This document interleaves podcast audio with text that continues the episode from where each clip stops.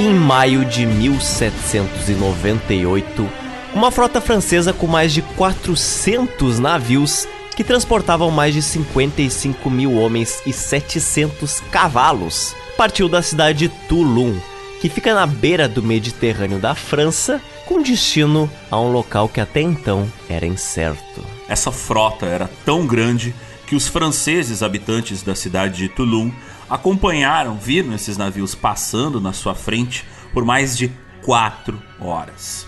Os habitantes, eles especularam que uma armada daquele tamanho só poderia estar indo enfrentar o reino mais poderoso da Europa e do mundo, a Inglaterra. Entretanto, eles estavam enganados. A bordo de um dos navios estava o general Napoleão Bonaparte, de só 29 anos na época, cujas sequências de vitórias tinham abalado os principais monarcas da Europa.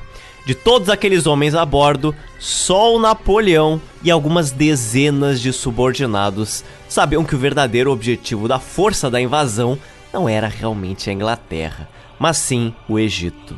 Ao seu secretário, o Napoleão Bonaparte disse: Minha glória desapareceu. Esta pequena Europa não me fornece o suficiente. Devo procurá-la no Oriente. Todos os grandes homens do mundo lá adquiriram sua fama. Como Alexandre o Grande, como César e como Adriano antes dele, nas épocas romanas, Bonaparte era fascinado com o Egito.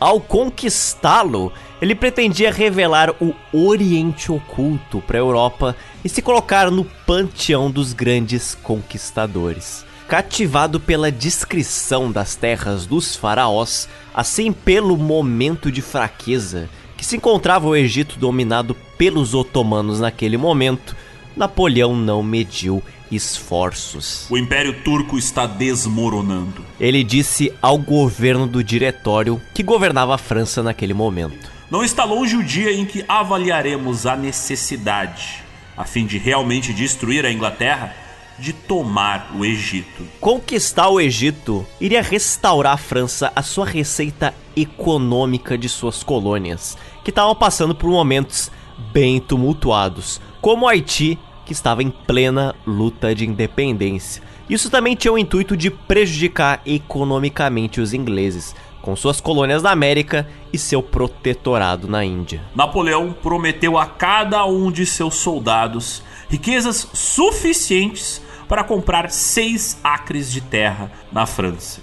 O Egito, para ele, era a terra conquistada e edificada por Alexandre o Grande. A terra dos faraós, a terra dos Césares, a terra de Antônio e Cleópatra, a terra de uma civilização perdida que havia construído os monumentos mais imponentes, mais grandiosos da civilização humana. E embora o Egito fosse tudo isso, a realidade iria mostrar para Napoleão que os seus conhecimentos sobre essa terra bíblica e faraônica estavam completamente romantizados e desatualizados. Mais importante ainda, algo que Napoleão desconhecia era que suas ações, além do poderio militar que elas estavam representando, iriam levar à criação de uma verdadeira egitomania.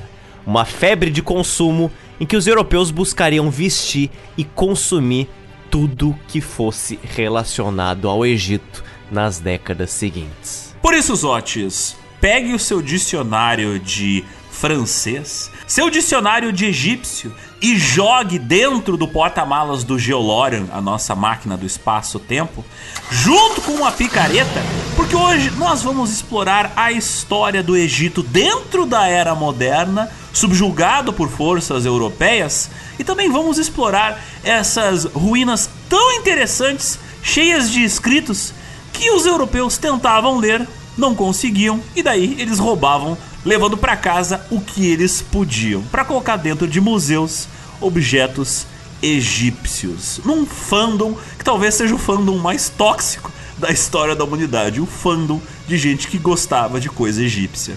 Bora lá? Bora lá!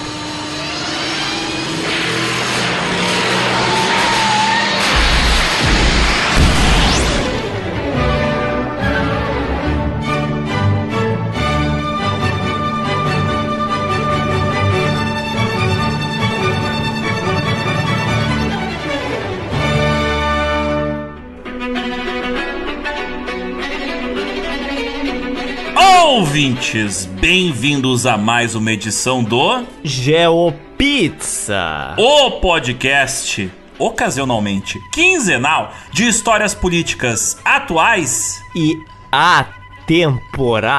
Afinal, toda história ela acaba em pizza. Meu nome é Alexandre Demusso e eu estou aqui puxando na corda mais um tijolo para construir esta pirâmide do conhecimento. E dando as ordens ali no alto da pirâmide do conhecimento está ele, o sacerdote, o Rodrigo Aquenazotes, conhecido por muitas como o sacerdotado. Então, Zotes, o que viemos fazer hoje aqui no Egito? Viemos falar de pirâmides? Viemos falar de faraós? Não só isso, viemos falar de egitomania, porque se tem a cultura egípcia, tem aqueles que são fãs da cultura egípcia. E é aquela coisa, às vezes o problema não é a banda, mas os fãs da banda. E se a gente tem uma civilização gigantesca, com uma história gigantesca, milenar, fascinante, também é gigantesco o número de problemas gerados pelos fãs dela. Não estamos aqui para fazer merchandising do filme do Joaquim Fênix. Ele veio depois dessa pauta estar em trabalho, ok? Fato é que para a produção deste episódio muitíssimo particular, foram utilizadas três principais fontes. Bom, a primeira delas se chama Egiptomania, or 3000 Year Obsession with the Land of the Pharaohs, ou seja, nossa obsessão com as terras dos faraós de mais de 3 mil anos de idade. Escrita pelo Bob Breyer. Este livro é muito bom, porque ele entra do cerne exatamente da questão cultural que abalou a Europa no século XIX, que foram as descobertas arqueológicas no Egito.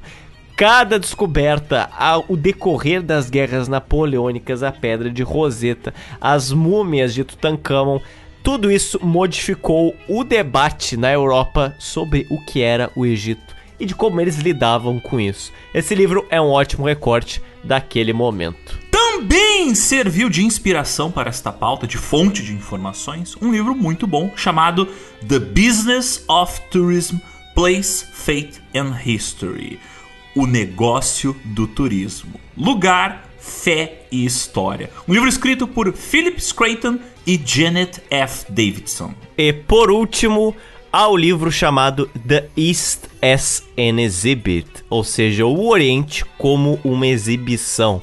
Foi escrito pelo Walid Hasbun e utilizou principalmente o capítulo 1 deste livro aqui. Mas, como os ouvintes já devem ter notado ao clicar neste episódio, esse podcast, né, ele, ele é longo, ele dá trabalho para fazer, não é, Zotis? Bom, ele é longo, principalmente dado ao motivo que eu aqui, Rodrigo Zotes, precisei ler cada um destes três livros que a gente citou anteriormente ao longo de meses pegar várias partes dele que nos interessava para este episódio aqui, jogar em Google Docs que foi se expandindo as dezenas de páginas de uma forma caótica, mas aos poucos colocando ordem para transformar essas histórias em uma única pauta que faça sentido.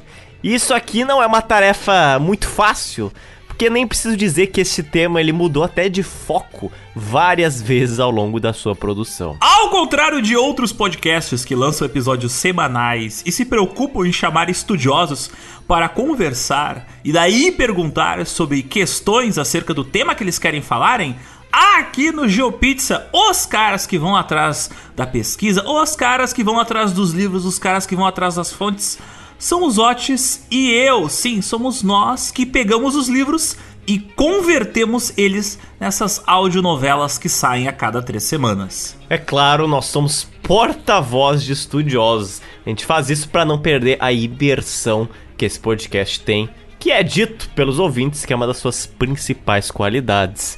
E a gente não tem nenhum grande patrocinador, e sim centenas de pequenos deles espalhados pelo Brasil e pelo mundo mundo. Há dois anos, por exemplo, a gente não conseguiria produzir um episódio tão complexo quanto esse, porque a gente teve bem menos financiamento do que a gente tem hoje em dia. E da mesma forma, a gente quer futuramente abordar alguns temas, mas que infelizmente a gente vai precisar dedicar um bom tempo maior que a gente tem agora para pesquisa e para edição. O que neste momento é inviável dentro do nosso orçamentito. Por isso, para ajudar a colocar fermento neste bolo que não para de crescer, que é o GeoPizza, dá uma olhada nas nossas campanhas no apoia.se, no PicPay e no Patreon. Links todos esses que estão no nosso site, no nosso Instagram e no nosso Twitter. Mazotes, chega de egíptolo cybermendigagem e bora partir para o que interessa. Porque a gente tem que visitar o Egito, conhecer alguns objetos que em breve serão roubados. Temos que entender o que que os europeus estão fazendo lá nas areias daquele deserto. Bora lá!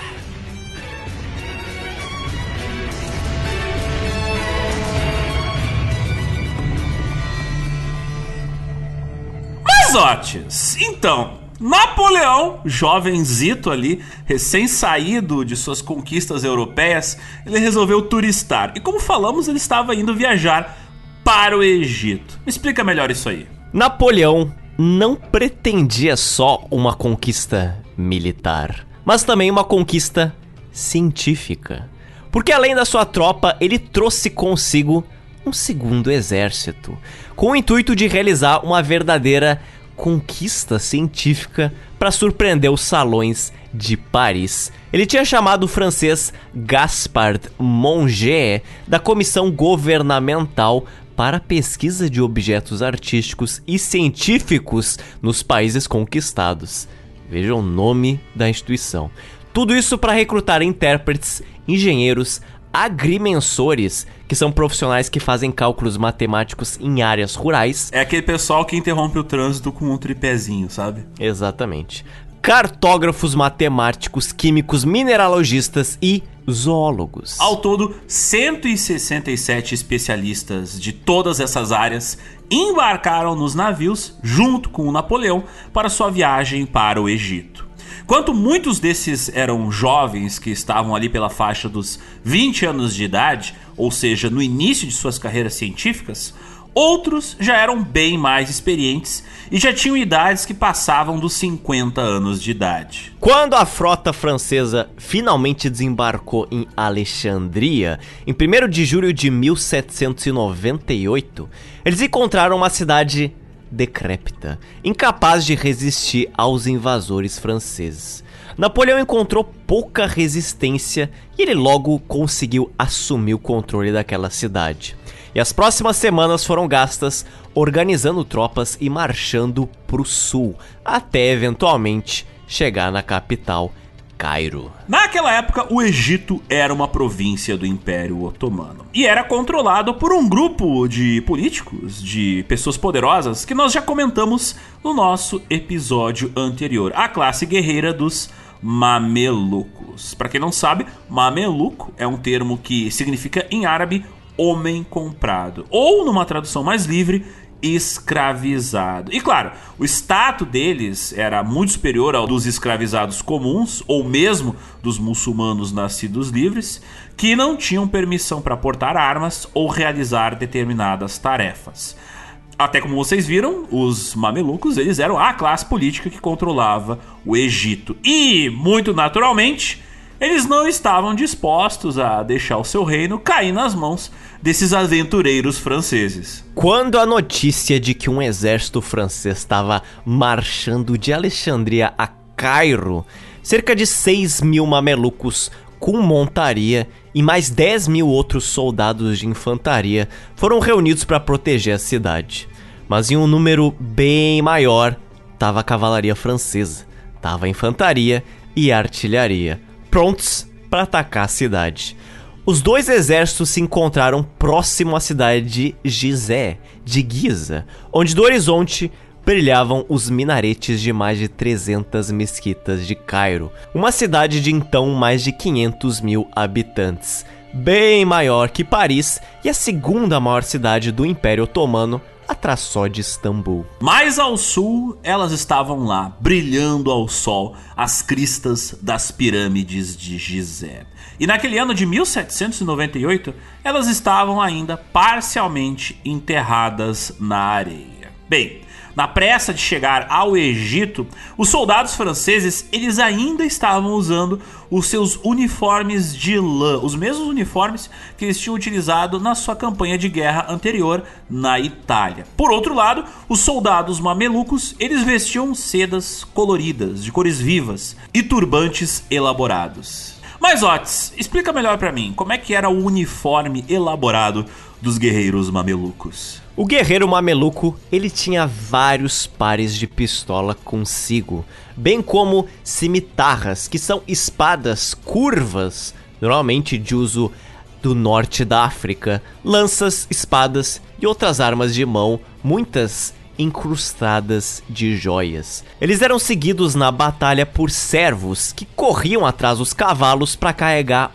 outras armas, geralmente sendo as pistolas, pois nesse momento, como o processo de recarregar uma arma de fogo era muito demorado, vale mais a pena você trazer mais pistolas consigo para disparar mais rápido. O que, que, é pior do que ser soldado, Zotes? É ser estagiário de soldado. Mas que merda, hein? Enquanto os cavalos dos mamelucos empinavam ao longe, o Napoleão, no seu fatídico cavalo branco, ele cavalgou à frente das suas tropas, apontou para as pirâmides que estavam cerca de 13 quilômetros de distância e falou o seguinte: Soldados, vocês vieram a este país para salvar os habitantes da barbárie, para trazer a civilização para o Oriente e subtrair esta bela parte do mundo da dominação da Inglaterra.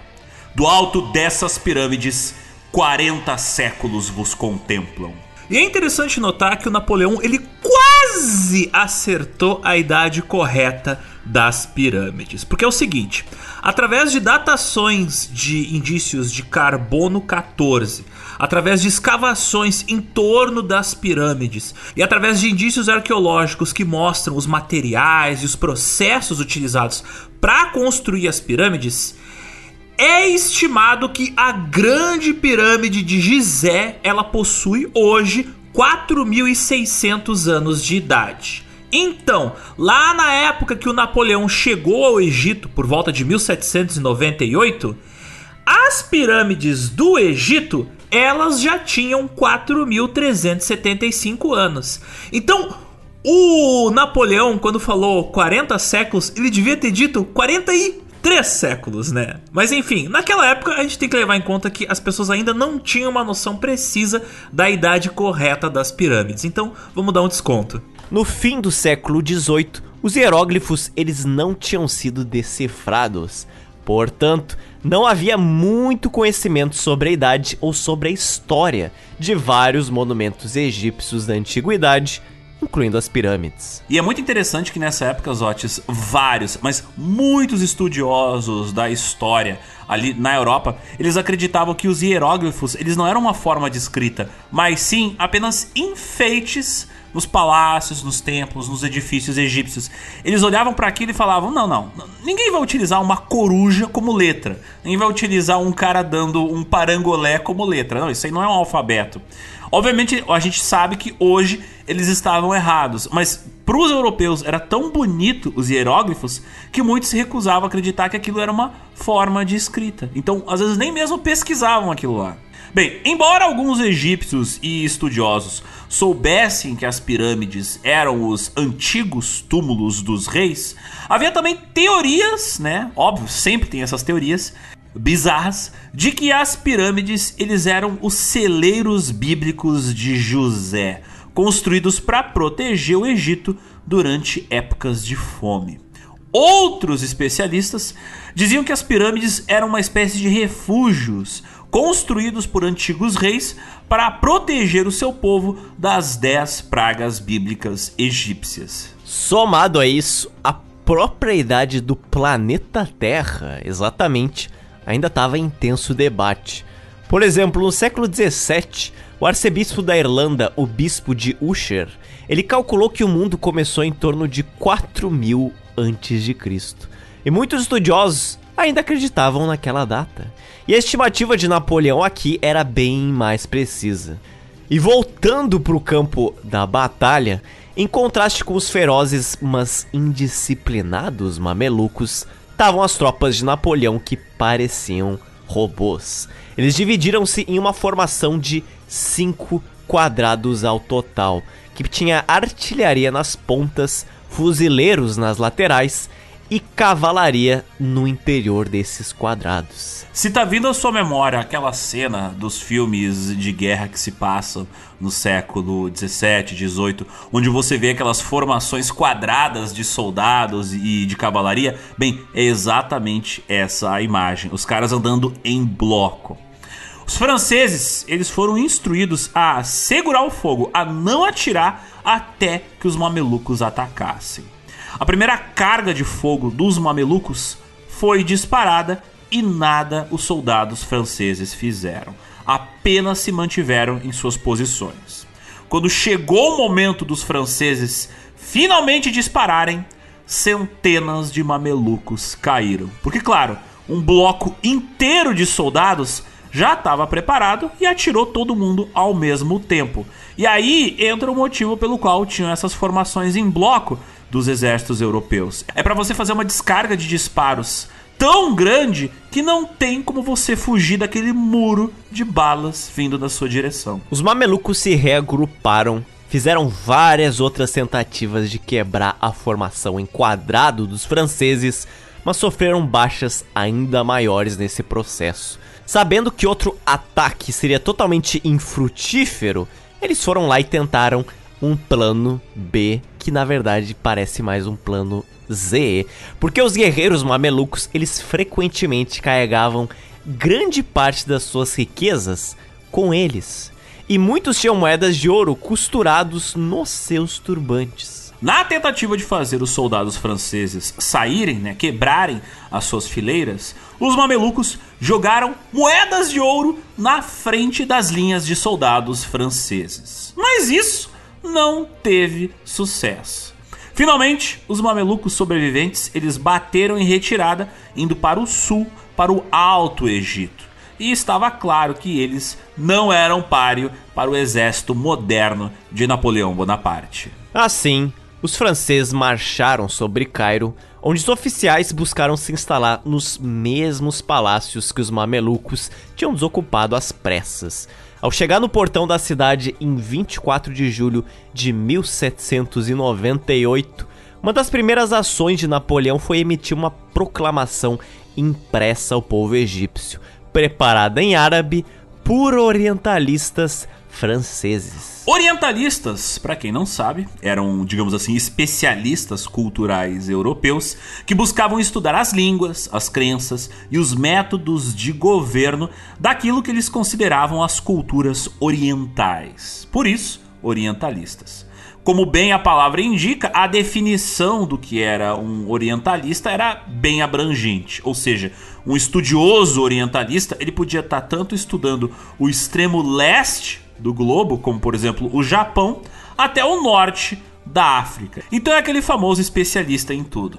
Para os europeus, tudo o que estava fora da Europa era oriental e por isso mesmo orientalistas eram aqueles que estudavam o que estava fora da Europa. E dentro dessa definição de orientalismo, cabia até os indígenas do continente americano. E dentre um dos tópicos lidos da proclamação de Napoleão ao povo egípcio, estava a constatação de que a ocupação francesa ia ser benéfica aos egípcios. Exatamente isso. Porque, de acordo com ele, os franceses pretendiam libertar aqueles muçulmanos do domínio otomano que estava negligenciando o Egito há séculos como um todo. É claro que os egípcios, eles não estavam confiando muito nessa declaração do Napoleão. Intelectuais egípcios como o Abd al-Rahman al-Jabarti, eles criticaram fortemente esse comunicado mandado ali pelo Napoleão e também criticaram bastante os objetivos dos franceses.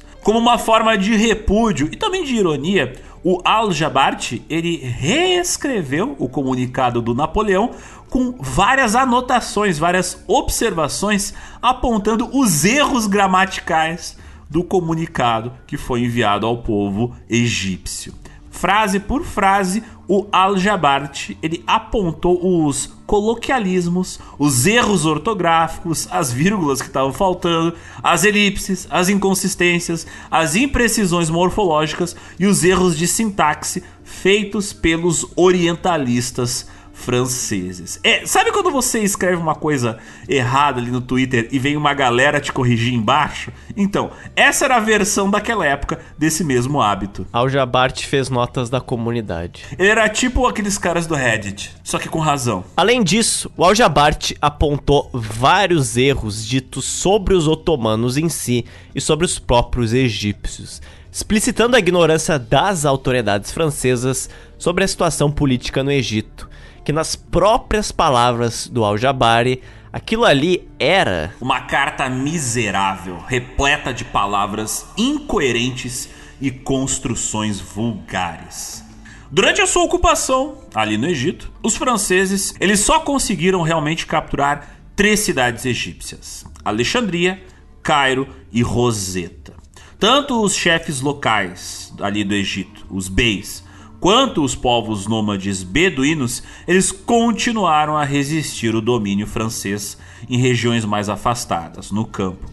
Como a ocupação de pequenas cidades não era a prioridade dos franceses, eles acabaram não dando muita importância em capturar essas regiões menos importantes, né? Então ficaram ali concentrados nas cidades com mais valor militar. Mas nas grandes cidades, a situação foi bem diferente. Em Cairo, Napoleão criou um conselho de habitantes locais para ajudar a legitimar o seu governo, obrigando o conselho a seguir certos costumes franceses, incluindo, por exemplo, usar um brocado com as cores francesas que não agradou nem um pouco os membros. Soldados franceses, eles desprezavam a religião do Islã. E eles entravam com as suas botas sujas dentro das mesquitas. Além de serem truculentos, né, babacas com os vendedores ali dos bazares de rua. Seja em Cairo ou em Alexandria, eles começaram a dar preferência aos cristãos egípcios. Começaram ali a ignorar os habitantes muçulmanos, oferecendo segurança armada e impostos reduzidos, obviamente, aos cidadãos cristãos, mas não aos cidadãos muçulmanos. Consequentemente, os cidadãos egípcios cristãos começaram a ajudar os franceses para serem beneficiados de volta, produzindo assim uma crescente tensão religiosa entre os muçulmanos e os cristãos em Cairo.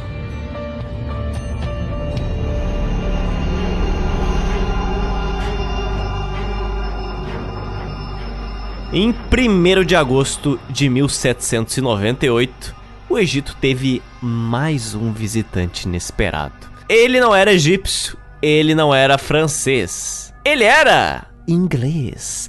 Ele era o almirante da Inglaterra, Horatio Nelson. Ele estava procurando a frota de Napoleão por todo o Mediterrâneo e finalmente encontrou eles ali atracados na Baía de Alexandria no fim daquela tarde. O Horatio Nelson, então, ele fez algo inesperado para essa época, porque o dia estava acabando e ele viu os navios do Napoleão e pensou: sabe o que mais? Não vou adiar para amanhã o que pode ser feito hoje. E ele começou a fazer a batalha ali mesmo, no fim do dia. E por que, que isso é um problema? Bem, nessa época, as batalhas navais normalmente eram feitas durante o dia. Exatamente para você saber em quem você está atirando, né?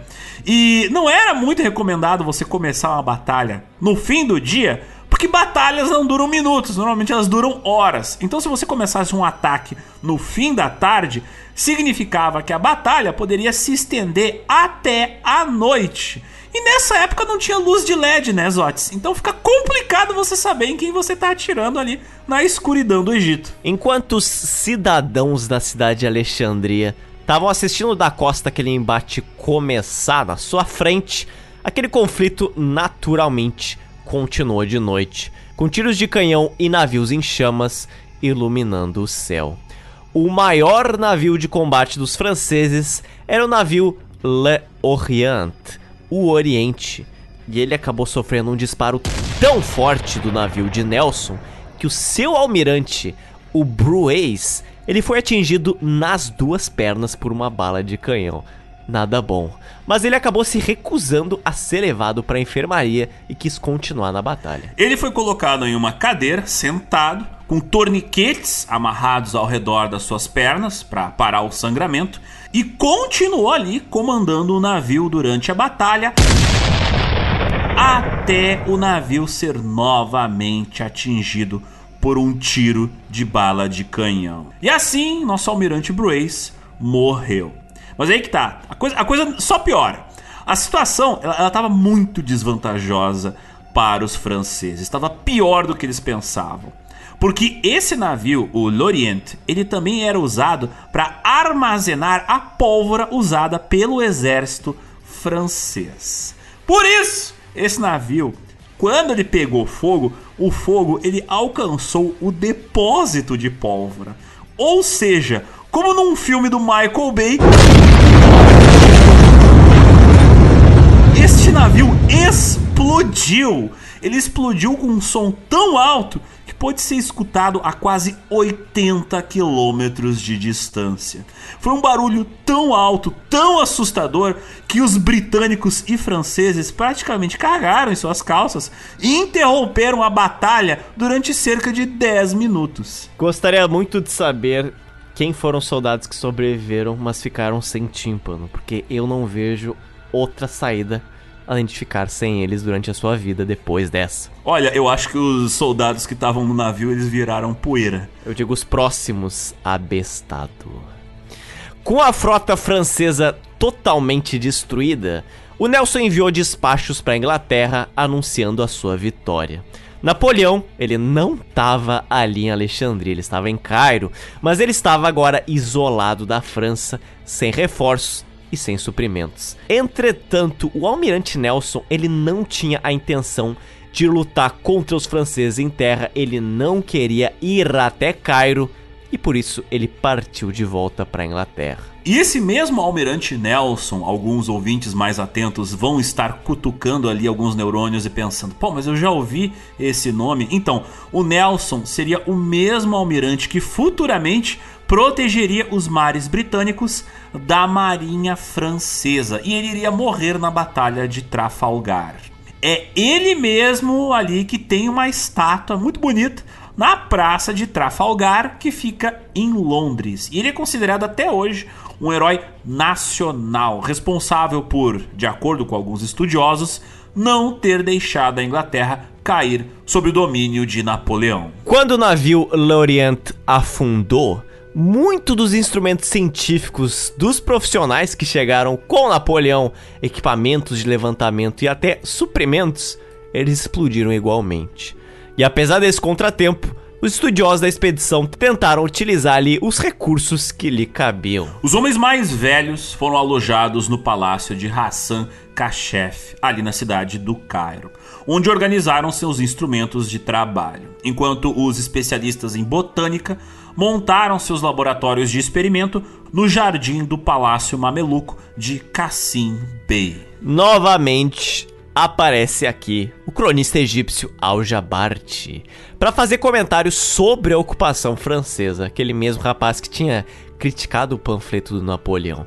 Mas dessa vez o Al-Jabarte ele veio demonstrar surpresa com a infraestrutura científica que os franceses estavam trazendo principalmente acerca de uma grande impressora para impressão de livros. Vale lembrar que nessa época ah, a impressão não é o que é a impressão hoje, né? Você não colocava um cartucho de toner, ligava numa USB e ficava ali mexendo no seu notebook e imprimia documentos. Não, nessa época as impressoras eram máquinas gigantescas e cada página fosse de um jornal ou de um livro, você tinha que colocar cada uma das letrinhas, que eram blocos de metal, ali dentro de uma chapa, dentro de uma caixa.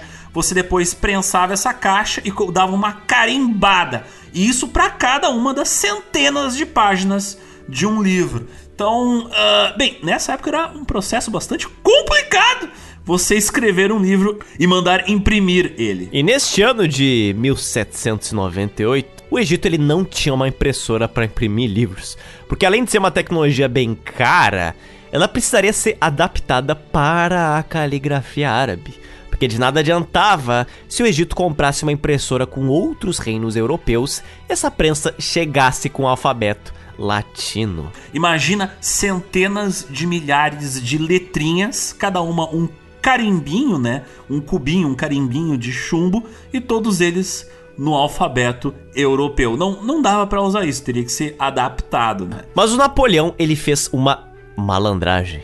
Ele trouxe consigo uma impressora com caligrafia árabe, que era propriedade do Vaticano. Olha, só pegou emprestado a impressora do amigo. Quem nunca passou por isso, né?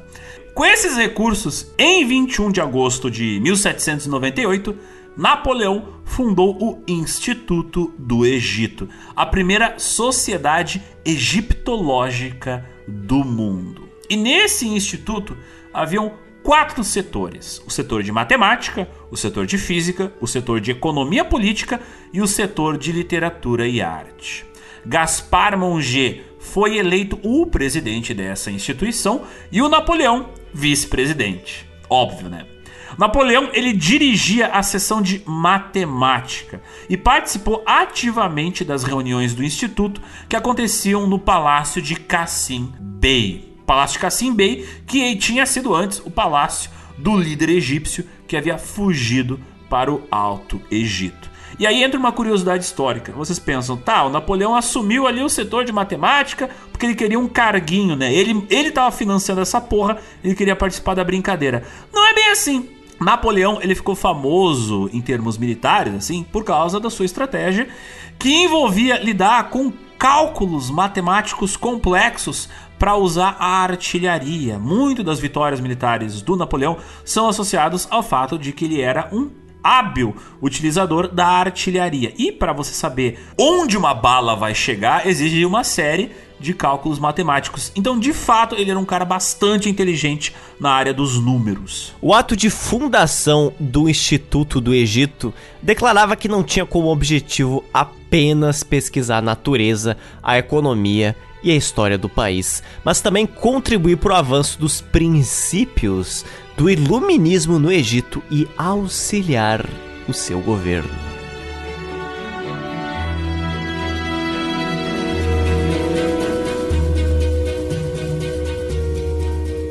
Quando Napoleão instruiu o general militar Dessé a perseguir os mamelucos que fugiam para o sul do país, ali no Egito, um dos integrantes da expedição científica, o Vivan Denon, que tinha 52 anos de idade, ele se voluntariou para ir junto com essas tropas. Obviamente, ele não queria ir lá bater nos mamelucos pessoalmente, mas sim o que ele queria era a oportunidade de conhecer a famosíssima região do Vale dos Reis, uma área que fica no sul do Egito que possui, como o próprio nome diz, uma grande concentração de tumbas, monumentos, túmulos de antigos faraós egípcios. Com sucesso, o Vivant Denon foi até a região e um de seus primeiros achados foi encontrar um curioso livro em papiro, escrito em hieróglifos. Embora o Denon, é claro, não soubesse compreender o seu significado, ele fez uma importante observação. Um trecho do texto terminava no meio de uma linha e o espaço à esquerda dessa linha foi deixado em branco. Ou seja, era possível entender que a escrita hieróglifa era da direita para a esquerda, tal como o árabe se tornou futuramente, não é? Em todo caso, aquele papiro e o seu conteúdo ainda eram um material bastante enigmático. O Denon ele entregou para a comunidade científica em Cairo esse material para que fosse melhor estudado. Mais tarde, esse papiro seria revelado como uma cópia do Livro dos Mortos, uma obra famosíssima que tem uma série de orações escritas em hieróglifos, orações destinadas a garantir que o falecido seria ressuscitado no outro mundo. Esse basicamente é um livro fundamental para a religião que os egípcios praticavam na antiguidade. Mas a maior contribuição de Denô não foi nada disso. Foi sim as suas numerosas ilustrações que ele fez dos monumentos e das estruturas egípcias ao longo da sua viagem. Ele desenhou e retratou diferentes monumentos como a Esfinge e as pirâmides de Gizé, os templos e ruínas de Tebas, Esna, Edfu e Philae. Todos eles em um detalhe e uma precisão que nunca tinham sido vistos até então. Em Edfu, por exemplo, o Denon se impressionou com o templo de Apolinópolis, que mais tarde chamou ele de o mais belo de todo o Egito. O Denon também começou a perceber que na arquitetura os egípcios tinham antecipado os gregos e, na sua opinião, tinham até os superado. Porque ele observou que os pórticos do templo de Edfu, com suas colunas, não pegaram nada emprestado de outros povos. Ou seja, usavam as produções do seu próprio país, como papiro, lótus, palmeira e junco, que é uma planta como ornamento. O Denon ele desenhava o melhor e mais rápido que podia, porque no início de fevereiro de 1799, as tropas francesas chegaram em Philae, uma pequena ilha um pouco mais acima do rio Nilo. E lá os habitantes, os egípcios, eles não permitiram que os franceses embarcassem por um bom tempo. Mas eventualmente os franceses fizeram o que eles faziam de melhor. Eles despejaram os nativos à força. Assim, o Denon escreveu: O dia seguinte foi o melhor de todas as minhas viagens. Eu possuía sete ou oito monumentos para explorá-los no espaço de 600 metros e podia examiná-los à vontade.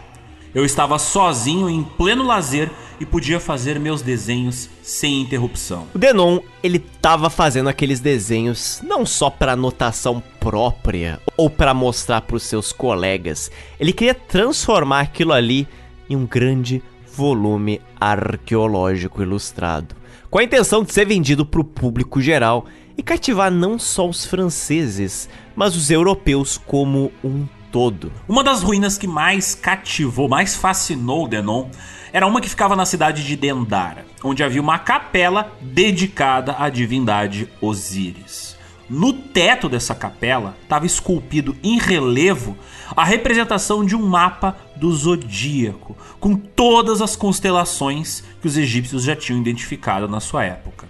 Aquele era o mapa mais completo do céu na antiguidade, sendo através dele possível entender a base sob a qual os sistemas posteriores de astronomia foram elaborados. Quando o Denon passou por esse pórtico, ele comentou: Senti que estava no santuário das artes e das ciências.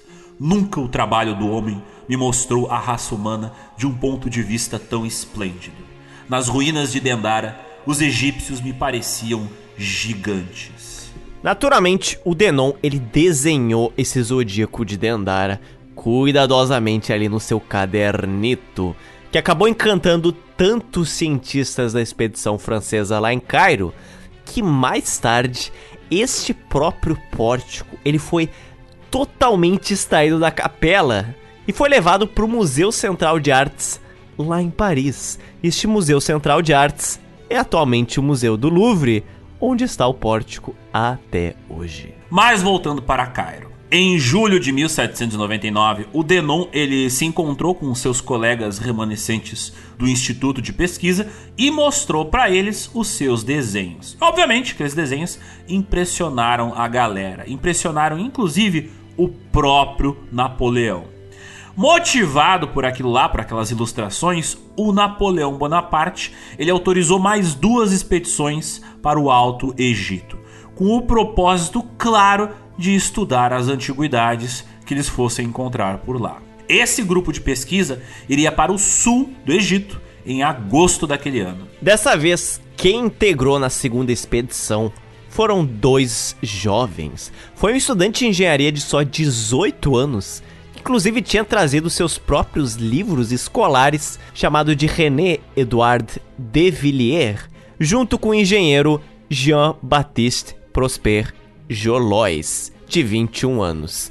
Ambos esses jovens juntos, eles rumaram para o sul do Egito para tentar encontrar ruínas de templos antigos. É o Jean Jolois. Isso aí é a, é a Jean's Bizarre Adventures, Otis. Praticamente um enredo que parece uma sinopse de anime. Dois jovenzitos num deserto desconhecido. Escoltados por soldados franceses, a dupla foi até o Vale dos Reis, onde não apenas produziram o primeiro mapa profissional de onde se localizavam templos e tumbas ali do Vale dos Reis, como também eles descobriram uma nova e valiosíssima tumba de um faraó. Em uma falésia incrustada em uma pedra, os jovens engenheiros encontraram um buraco. E dentro desse buraco, entrando ali dentro do buraco, iluminados apenas por velas, eles encontraram várias pinturas de um faraó e de deuses nas paredes do local. O chão da tumba estava repleto de antiguidades, como de estatuetas de servos que serviriam ao faraó em outro mundo. Mas de quem era aquela tumba? Ela era do pai de Tutankhamon. Era a tumba de Amenhotep III. Uma pequena cabeça de xisto verde do Amenhotep III foi encontrada ali. Logo em seguida, esta cabeça de xisto foi para onde? É claro, está até hoje no atual Museu do Louvre. A expedição seguinte, que foi para o Alto Egito, encontrou um dos bens mais valiosos para a história da ciência da egiptologia. Ele encontrou a Pedra de Roseta. A Pedra de Roseta, ela foi encontrada quebrada incompleta. Ela na verdade estava sendo usada como um bloco de pedra para a construção de um forte na cidade de Roseta. A Pedra de Roseta, para quem não viu ela ainda, em alguma foto da internet ou algum livro escolar, ela possuía esculpida nela 14 linhas de escrita hieroglífica em Egito Antigo, 32 linhas em escrita demótica e 54 linhas em texto de grego antigo. Entretanto, ninguém sabia ler o que estava escrito ali em demótico e em hieroglífico. Será que não é o mesmo texto escrito em três línguas diferentes? Ou seja, aquela pedra ali poderia ser a chave para entender qual era o significado dos textos em egípcio antigo. Levaria mais de 20 anos até que os hieróglifos pudessem ser traduzidos pelo Jean-François Champollion, e quando ele finalmente traduziu a Pedra da Roseta, aquilo ali foi o início de todo um novo movimento de estudo e compreensão da língua egípcia antiga. E junto à comitiva também estava um notável membro, o Nicolas Jacques Conté. Ele já tinha provado um grande valor para a área científica quatro anos antes, em 1795, ano em que a França estava sob um bloqueio naval da Grã-Bretanha e não podia importar grafite da Inglaterra, principal fonte do material. Conté, que era um pesquisador, então ele procurou criar formas novas de fabricar lápis que não dependessem da importação de materiais estrangeiros. Após vários dias de pesquisa, o Conté teve a ideia de misturar grafite em pó com argila e prensar o material entre dois semicilindros de madeira. E assim foi criado o lápis moderno. Sim, esse que você usa até hoje foi o Conté que inventou. Conté recebeu uma patente para sua invenção em 1795 e formou a Société Conté para produzir esse novo produto, o lápis moderno. Ele também inventou o lápis de Conté, um lápis que leva o seu nome, que é um bastão de pastel duro usado por artistas plásticos. E de acordo com o Napoleão, Conté era capaz de criar as artes da França nos desertos da Arábia. E o líder da expedição, o Gaspard Monge, falou que o Conté tinha todas as artes nas mãos e todas as ciências na cabeça. Ao longo dos anos, o trabalho dos cientistas estava se tornando cada vez mais arriscado ali no Egito, devido à peste ou por causa de guerreiros mamelucos que realizavam ataques relâmpagos no deserto. Embora fossem escoltados por soldados franceses, Cada vez mais, essas expedições de pesquisadores indo buscar ruínas no meio do deserto, elas estavam se transformando em tragédias. Dos 167 cientistas da expedição, 34 morreram durante a sua estadia no Egito. Egípcios ou autoridades otomanas não tinham desistido de expulsar os franceses das suas terras. Por isso que em outubro de 1798, inclusive, o Império Otomano tinha declarado guerra à França, o que encorajou alguns egípcios residentes em Cairo e Alexandria a se revoltarem por conta própria contra o domínio francês. Em Cairo, em apenas uma tarde, fazendeiros, metalúrgicos, açougueiros se dispersaram pelas ruas da capital e mataram entre 200 e 300 franceses. Mas um número 10 vezes maior de egípcios foram vitimados pelas autoridades, ou seja, quase 3 mil egípcios.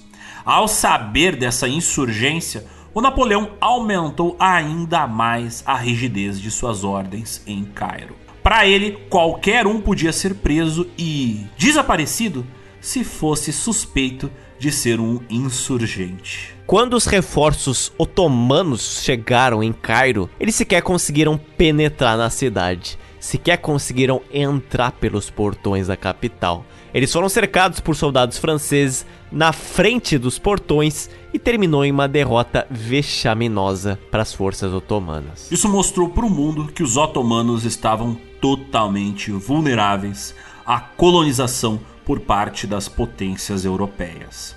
Parecia que a única forma de expulsar os franceses do Egito seria firmar parcerias com outros reinos europeus para assim chutar a bunda do Napoleão. Até porque até agora a única nação que havia conseguido derrotar Napoleão em batalha havia sido o Reino Unido, os britânicos. Felizmente, para os otomanos e para os egípcios, os britânicos ainda estavam bem dispostos a minar a presença francesa no Oriente Médio. Por isso, os otomanos e britânicos não perderam tempo e logo começaram a negociar um tratado de ajuda militar mútua no Egito. Ai, ai, ai, ai, ai. que será que vai acontecer, hein, Zotes? Hum. Vai ter um agito no Egito.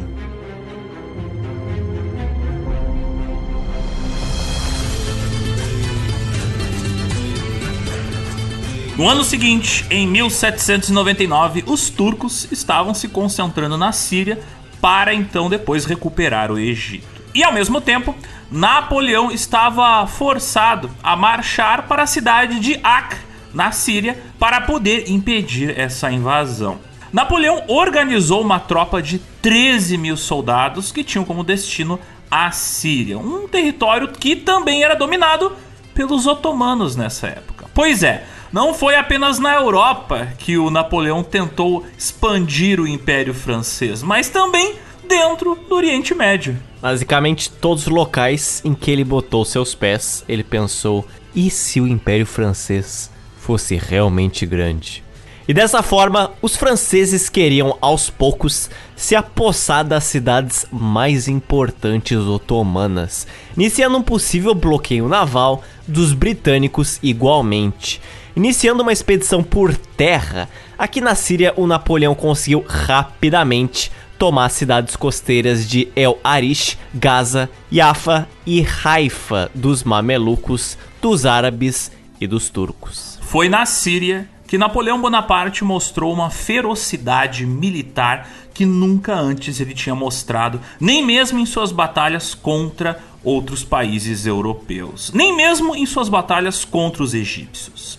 Porque lá na Síria, após sitiar vilarejos inteiros, as tropas francesas comandadas por Napoleão evacuaram 2 mil sírios de suas casas, incluindo homens, mulheres e crianças. Após saquear todos os seus pertences valiosos, Napoleão ordenou que suas tropas executassem todos os civis a golpes de baioneta. Baioneta é aquela lâmina comprida que fica presa na ponta de rifles. Várias situações semelhantes de genocídio por parte das tropas de Napoleão aconteceram também nos três dias seguintes. Na cidade de Jaffa, os franceses capturaram mais de 4 mil turcos e marroquinos, os executando sem distinção alguma, porque o Napoleão ele se recusava em manter prisioneiros de guerra. Depois de tomar a cidade de Haifa, o Napoleão ele sitiou a cidade de Acre por terra. Acre, que era uma cidade costeira fortificada e que hoje faz parte de Israel.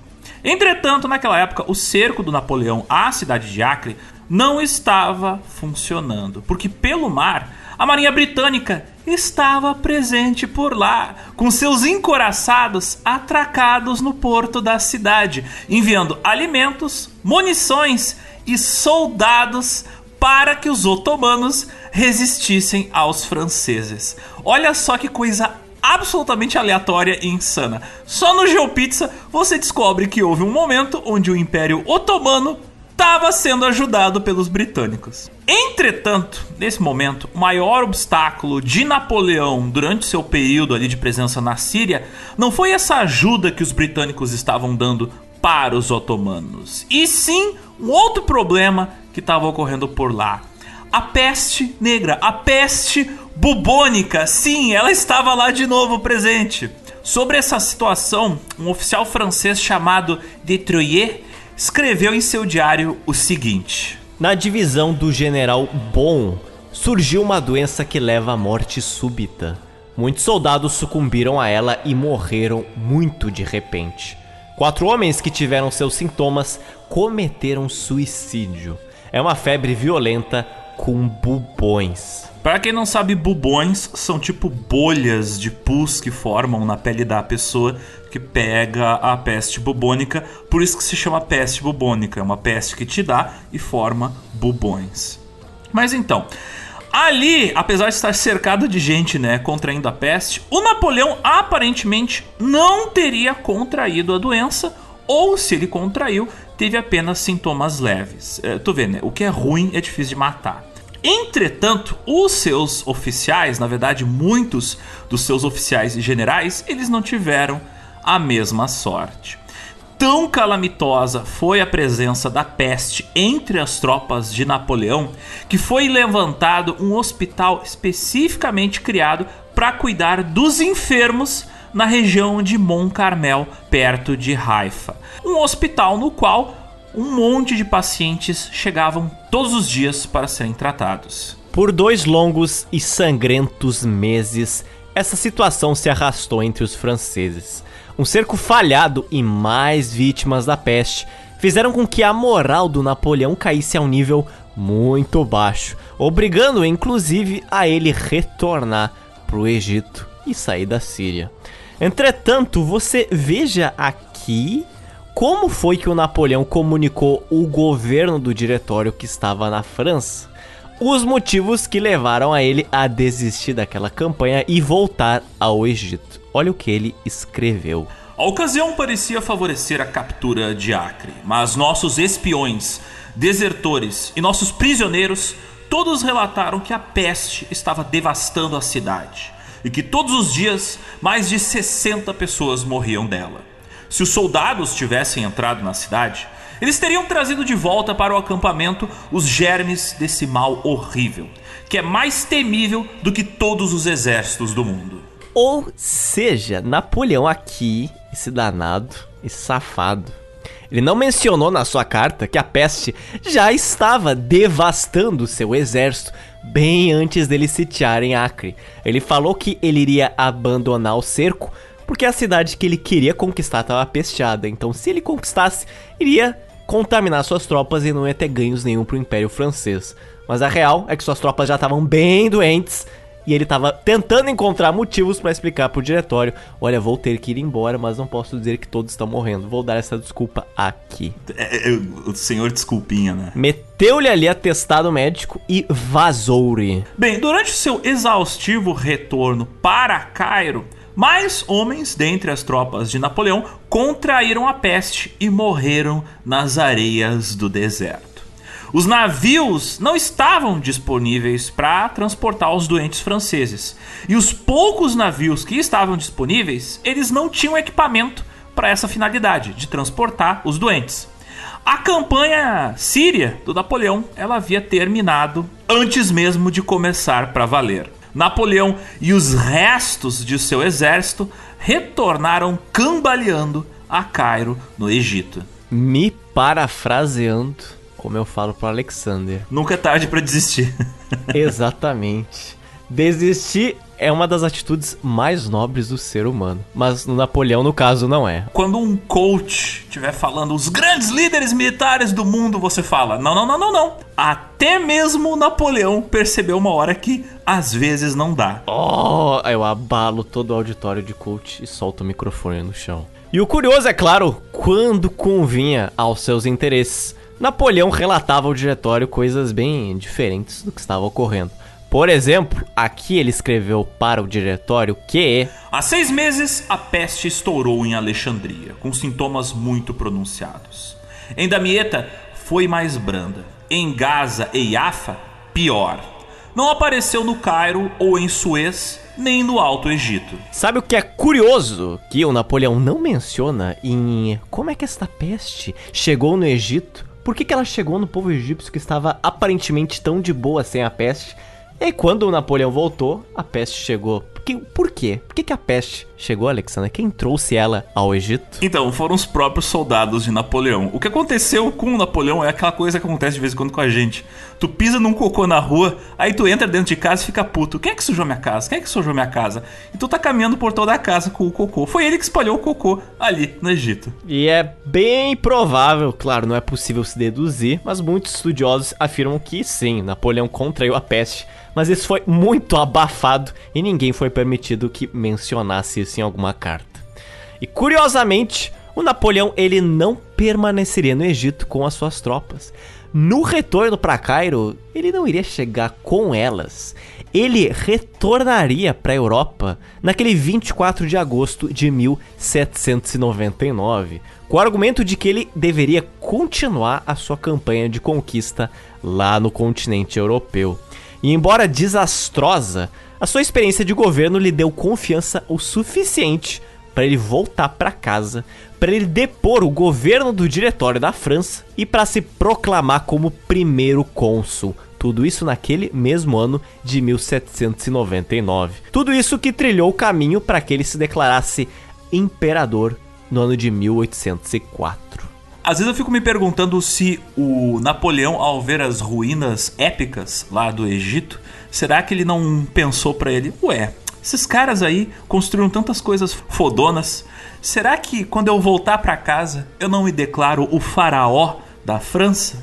Mas como é que foi o saldo dessa experiência, né, desse estágio do Napoleão em tentar conquistar a Síria, né? Vamos lá. Quero números. Quero números. Quero números. Bem, de qualquer forma que você veja essa experiência, ela foi lastimável, não tem outra palavra. Se estima que as baixas de tropas francesas na Síria são de, ao menos, 6.700 soldados franceses mortos. Enquanto que, se você somar os sírios, otomanos e turcos que morreram durante esse conflito, foi em torno de 5 mil. Ou seja, mesmo sendo cruéis e sanguinários com a população local, mesmo sendo toda aquela coisa sangue no olho, estilo coach, vai no seu sonho que você conquista, mesmo sendo liderados pelo Napoleão, os franceses mais apanharam do que bateram durante essa campanha militar.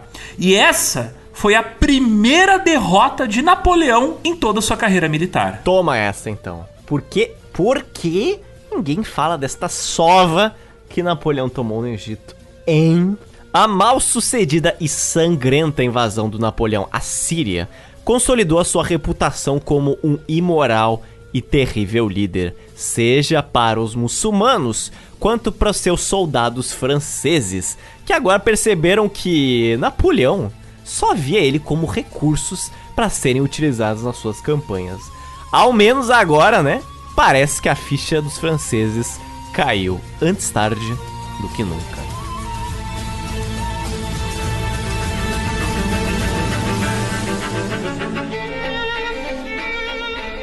Mas agora, Zotes, vamos entrar num tema que é muito tangencial à política militar. E a gente tem visto isso nos últimos meses, nos últimos anos, né, em relação à invasão da Ucrânia pelos russos, que também tem uma questão de guerra de propaganda. Então, guerra e propaganda, elas são tangenciais uma à outra. Por que, que a gente tem que falar disso? Vamos lá. Voltando da Síria, na noite de 23 de agosto de 1799, o Napoleão Bonaparte, percebendo que a campanha militar dele estava condenada ao fracasso, ele, como a gente comentou, resolveu navegar de volta para a França. Ele simplesmente fugiu. E aí eu pergunto, seria isso uma derrota? Ao que tudo indica, sim. Mas na visão de Napoleão, não. Essa era uma grande vitória. Ele faria de tudo, através da propaganda, para convencer os franceses de que aquela sua aventura, de que aquela sua expedição tinha sido, na verdade, um sucesso absoluto. Mas como ele faria isto? A resposta é propaganda, meus caros. Porque ao chegar na França, Napoleão ele ordenou a fabricação de uma série de medalhas com o intuito de comemorar a sua vitória no Egito. Uma dessas medalhas mostrava Bonaparte como o deus romano Mercúrio, voando sobre as três pirâmides de Gizé. As legendas diziam: o herói retorna ao seu país. E no verso da moeda estava escrito Bonaparte, libertador do Egito. Olha o desaforo, olha o desaforo. Outras duas medalhas também foram criadas. Uma para premiar a conquista do Alto Egito e outra para premiar aqueles que estavam envolvidos na conquista do Baixo Egito. A medalha do Alto Egito, a região do Vale dos Reis, ela possuía um símbolo romano do Egito conquistado, que era um crocodilo acorrentado a uma árvore. Enquanto isso, a medalha comemorativa da conquista do Baixo Egito, onde fica Alexandria e a cidade de Cairo, ela mostrava uma imagem de Bonaparte em uma carruagem puxada por dois camelos. O cara criou figurinhas sobre a conquista fake do Egito. Ele fez auto meme, praticamente. É, naquela época você não postava meme no Nine Gag, você criava medalhas falsas, enfim.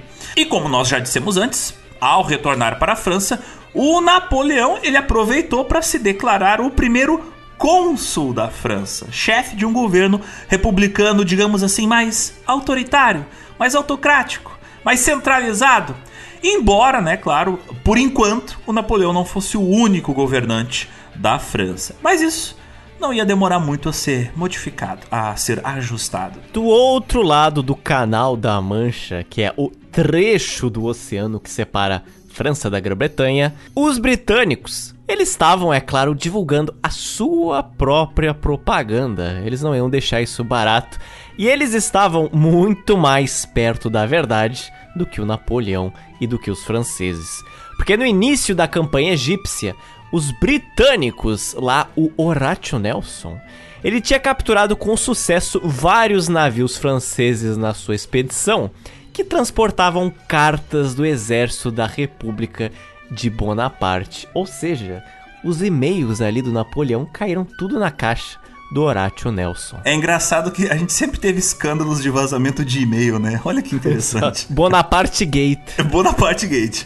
Essas cartinhas revelaram coisas bastante interessantes pra gente. Por exemplo, dizia que os franceses eles estavam desesperados, doentes e que a expedição científica deles ela havia apenas encontrado ruínas de pouco ou nenhum valor científico. E vale lembrar algo importante. Uh, os caras apenas encontraram as ruínas, apenas encontraram tumbas, apenas encontraram documentos egípcios, mas esses documentos, essas tumbas, essas obras de arte, elas demorariam ainda muito tempo para serem analisadas e decodificadas pelos pesquisadores. Então eles tinham ali o objeto de pesquisa, mas não sabiam o que, que era. Por isso, em um brilhante golpe de propaganda, os britânicos, eles foram muito sacanas. Eles começaram a publicar as cartas do Napoleão em revistas, em jornais, ao longo de várias semanas. Os caras praticamente vazaram, assim, ó, isso aqui hoje em dia violaria uns 500 leis diferentes de uso de direito de imagem e privacidade. Eu acho que não, Zotes, porque se tu parar pra pensar, é uma tradição britânica, aqueles tabloides safados que vazam fotos, vídeos, coisas privadas das pessoas famosas. Então isso aqui é a semente do mal que viria depois até matar pessoas, sabe? Exato. E espaçando a publicação destas cartas ao longo de várias semanas, os britânicos conseguiram transformar em costume, praticamente, os britânicos comentarem ao longo de mais de um mês sobre as desastrosas consequências do Napoleão no Egito. Então você iria lá em Hyde Park, no Londres, passear. Compra um jornal e tem a polêmica do dia.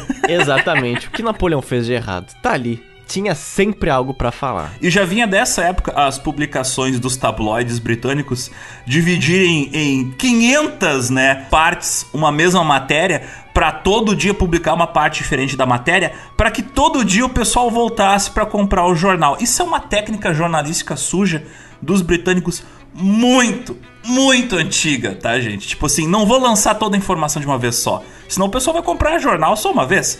Eu vou separar a matéria ao longo de uma série de reportagens por meses. Se vocês reclamam aí que tem episódios do GeoPizza com 4, 5 partes.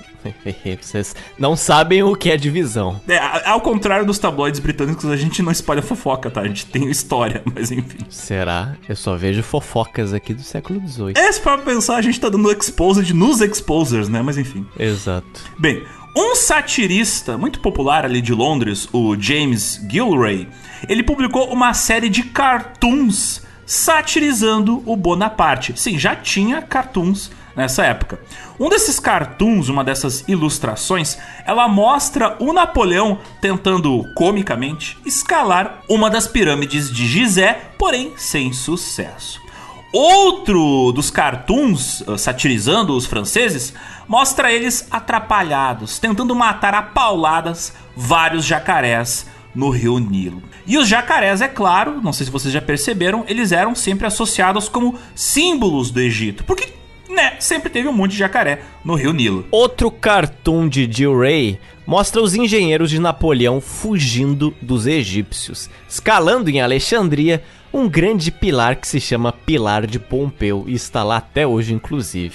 Os cientistas do Napoleão, os engenheiros, eles estão ali representados artisticamente naquele cartoon, lá em cima, olhando para baixo, ilhados naquela situação, enquanto observam uma multidão de egípcios ferozes tentando derrubar eles lá de cima, empurrando a coluna. Outro dos desenhos do Jill Ray, ele mostra Napoleão e seus generais montando em minúsculos burricos egípcios, em vez de montarem em cavalos, dando a entender o quão pequeno era o poderio francês. E por fim, um dos cartoons do D-Ray que foi mais famoso posteriormente foi um que mostrava o general Jean-Baptiste Kleber como uma múmia, porque ele estava cansado e doente demais para prosseguir com aquela expedição no Egito. Enquanto os europeus brincavam aí de fabricar moedas e quadrinhos sobre o Egito, a pergunta que eu faço é como de fato está o Egito nessa situação em Bom, Cairo, aqui, a tensão da ocupação de Napoleão que ele tinha feito, estava crescendo não só entre franceses e egípcios, mas também estava crescendo entre muçulmanos e cristãos. Pois lembrem-se, esses últimos, os cristãos, eles permaneceram sendo favorecidos pelas tropas do Napoleão. É inclusive por isso que no ano seguinte, em 1800, essas tensões chegaram a tal ponto que outro motim religioso estourou na cidade de Cairo, com o bairro cristão copta sendo atacado pelos muçulmanos. Embora tenha durado apenas dois anos até agora, a ocupação francesa do Egito, ela já tinha dividido a região culturalmente e religiosamente, de uma forma que seria muito difícil de reverter em um curto espaço de tempo. Eles já tinham bagunçado o lugar demais. E isso começou a afetar os europeus que muitas vezes não tinham nada a ver com Napoleão ou com os franceses. Porque lembre-se, Cairo era visitado não só por franceses querendo conquistar ruínas, mas o Egito também era visitado por estudiosos e viajantes que vinham da Alemanha, da Itália, da Espanha. E esses estudiosos agora, eles eram ostracizados, eles eram maltratados pelos egípcios de Cairo, que muitas vezes pensavam que esses europeus, eles tinham alguma ligação com outros europeus chatos, no caso, os franceses.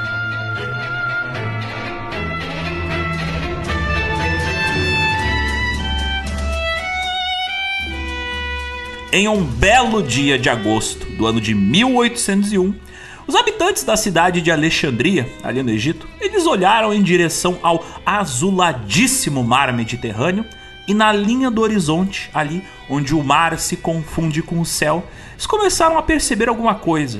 Eles começaram a perceber a silhueta de alguns navios, em meio àquela típica névoa de inverno. Como os navios dos franceses estavam ancorados ali e já eram frequentes em Alexandria, aquela paisagem não era tão inédita assim para os egípcios. Então eles pensaram: ah, é mais navio de europeu francês chato. Entretanto, aqueles navios que estavam se aproximando, quando eles chegaram perto, eles mostraram ter algumas diferenças dos navios franceses.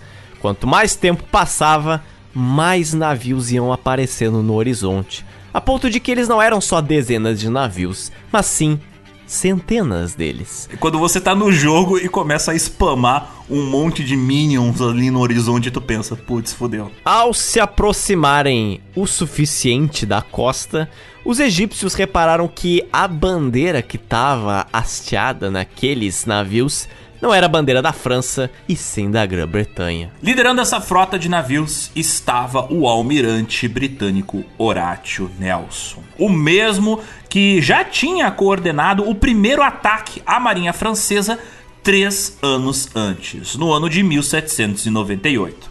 Agora, os britânicos, eles tinham vindo em resposta a um pedido de ajuda mandado pelos otomanos que estavam precisando expulsar os franceses do Egito. E, mais importante ainda, os britânicos eles queriam enfraquecer a campanha de conquista napoleônica, que parecia estar tomando um rumo cada vez maior agora na Europa. Como a única saída para o mar no Egito é através de Alexandria ou locais próximos, você realizar um bloqueio naval no país é até bastante simples comparado a outras regiões, vamos supor Itália, França, Inglaterra.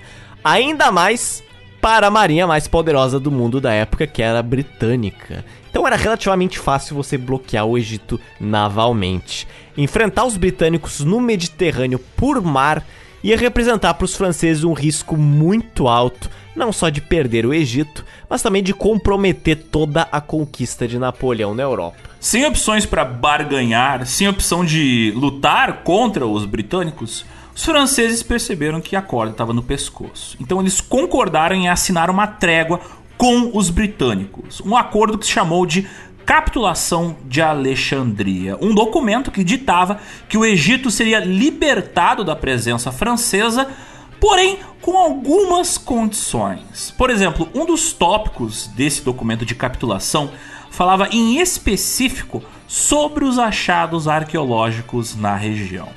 De acordo com o artigo 16 do documento da capitulação, os manuscritos árabes, as estatuetas e outras coleções feitas para a República Francesa serão considerados propriedade pública e sujeitos à disposição dos generais do Exército Combinado.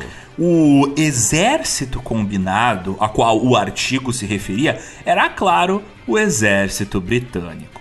Isso significava que todas as antiguidades egípcias uh, roubadas pela Comissão Francesa de Ciências e Artes seriam agora propriedade dos britânicos. Não apenas isso, até mesmo os manuscritos, desenhos e estudos feitos pelos engenheiros e cientistas franceses a comando de Napoleão durante aqueles três anos, aquilo tudo seria agora posse dos britânicos. Os desenhos todos feitos pelo Denon, por exemplo, agora iriam passar para a posse dos britânicos. Ao saber disto, a comissão francesa entrou em um visível desespero. Eles lutaram para manter a sua documentação a todo custo. A figura mais ilustre, a que mais abilolou com isso aí, foi um naturalista francês chamado de Etienne Geoffroy Saint-Hilaire. Este cara chegou ao ponto que ele ameaçou tocar fogo em todo o seu trabalho, inclusive no palácio mameluco que eles estavam hospedados, dizendo que jamais os entregaria para os britânicos. Então eu falo e chamo a atenção para que parece que para os franceses tudo bem você entregar os artefatos e tesouros de outro país. No caso, ah, você quer artefatos do Egito? Ok, tá aqui os artefatos do Egito. Mas quando os franceses têm que fazer isso com os seus artefatos e os seus trabalhos, obviamente eles não têm a mesma disposição. Como parte de sua ameaça de tipo, eu vou tocar fogo em tudo, não pega minhas coisas.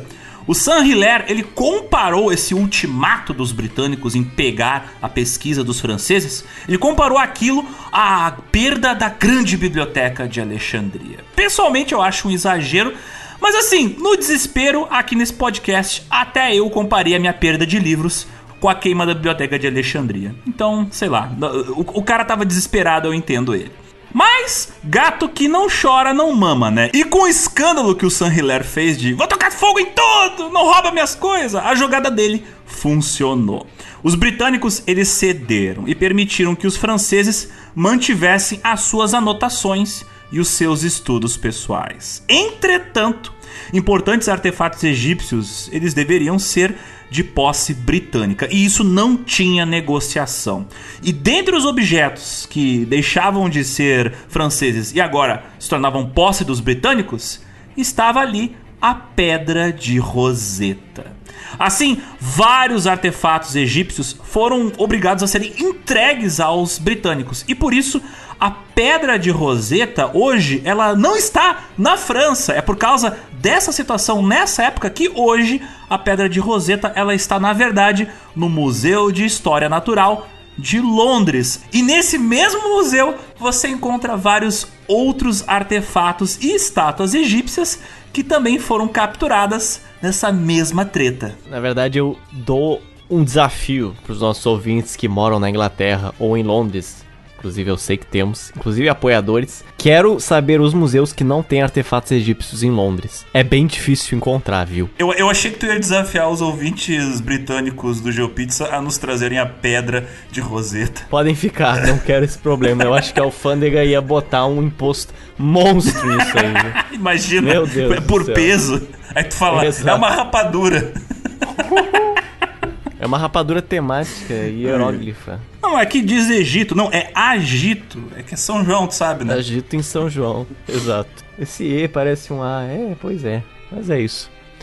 Em todo caso, o legado arqueológico que os franceses introduziram no Egito seria agora apropriado e dado seguimento pelos britânicos. Porque quando as tropas de Napoleão finalmente saíram do Egito no ano de 1801, arqueólogos, estudiosos, cartógrafos franceses começaram a ser substituídos quase equivalente por vários arqueólogos, estudiosos e cartógrafos britânicos. Se isso aqui não é apropriação cultural, eu não sei o que, que é, porque eles literalmente se apropriaram do Egito, mas tudo bem.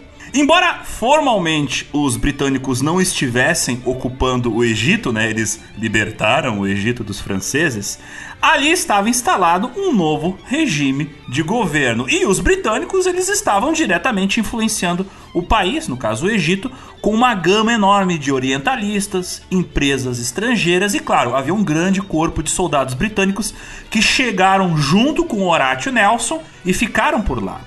E os britânicos, eles permaneceriam ali com a justificativa de assegurar a segurança do Egito, proteger ele de outras invasões estrangeiras. Eu, eu já vi essa desculpa antes, Otis, mas em outro país quente e com areia.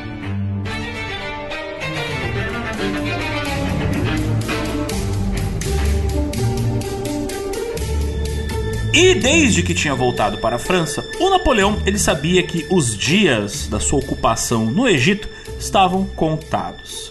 Por isso, a única forma de salvar sua reputação e trilhar seu caminho como futuro conquistador da Europa seria produzir um impacto cultural, provando para os franceses de que houve uma importância da ocupação francesa no Egito. Seria necessário produzir um legado. Então por isso que ele mandou cunhar aquelas medalhas, moedas, ele ordenou que fossem cunhadas, moedas comemorativas, porém isso não estava funcionando como o planejado.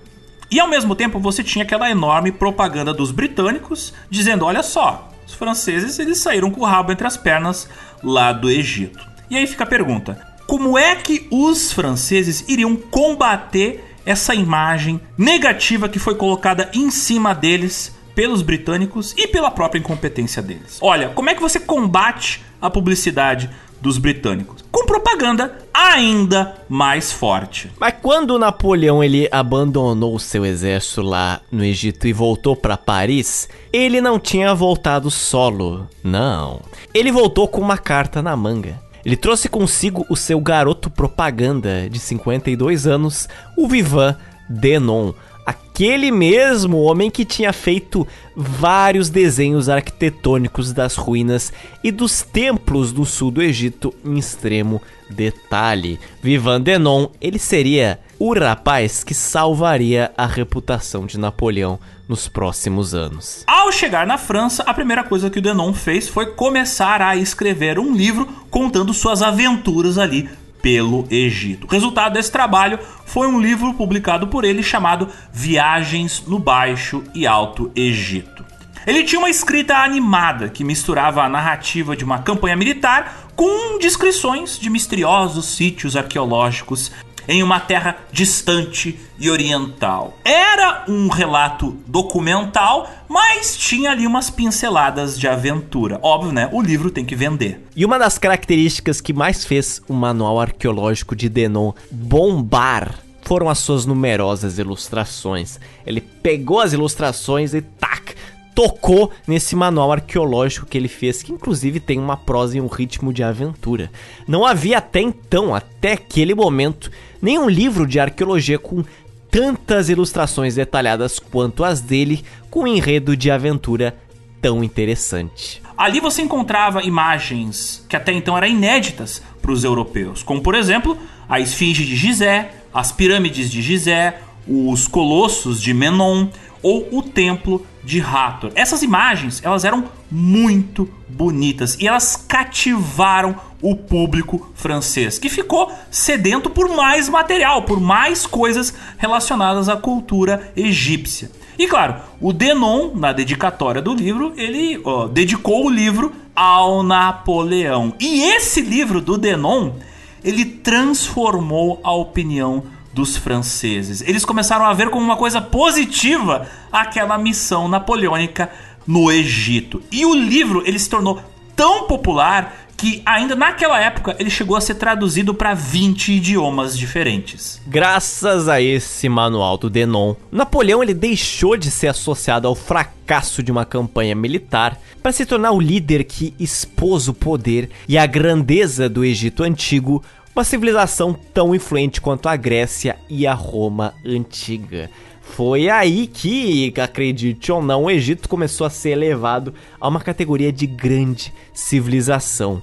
O Denon, ele foi inclusive nomeado diretor do Museu Central de Artes. Que você veja, você veja, mais tarde este museu se tornaria o Museu do Louvre em Paris. Mais importante que isso, essas descobertas mostradas no livro do Denon reafirmavam o status de que os europeus, apenas eles e os orientalistas, tinham as bagagens culturais e de conhecimento necessário para estudar e entender o Egito. Eles estavam dizendo: não, nós somos os caras que têm conhecimento suficiente para compreender o Egito antigo, mais do que os próprios egípcios atuais. Então, a egiptologia por si ela já começou meio estranha, né? Porque ela começou excluindo os egípcios desse processo de estudo do Egito. Afinal, as ilustrações do Denon geraram uma onda de interesse dos europeus ao Egito. Virou praticamente um fandom,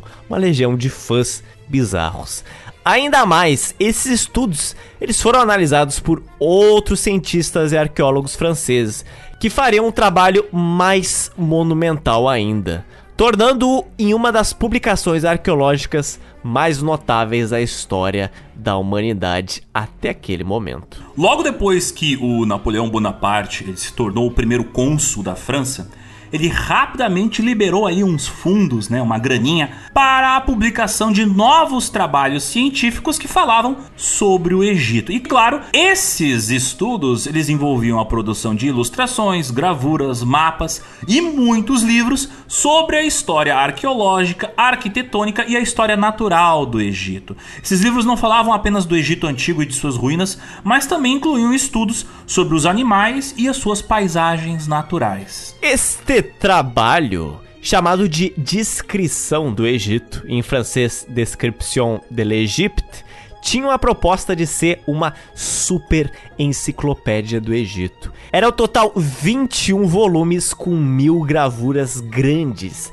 E esses 21 volumes, eles foram impressos com mais de mil cópias cada para vender ao total. Aproximadamente um milhão de folhas grandes de papel feito à mão tiveram que ser produzidas para essa descrição do Egito. Embora o enorme trabalho de elaboração dessa enciclopédia tivesse começado em 1801, cerca de três anos depois, em 1804, o trabalho ainda não estava pronto. E os cientistas envolvidos na publicação dessa enciclopédia, eles tiveram que pedir mais 600 mil francos para o Napoleão porque estava faltando dinheiro, o trabalho era muito grande, o projeto era gigante, né? Você fazer uma enciclopédia contando tudo sobre o Egito, é óbvio que vai dar trabalho.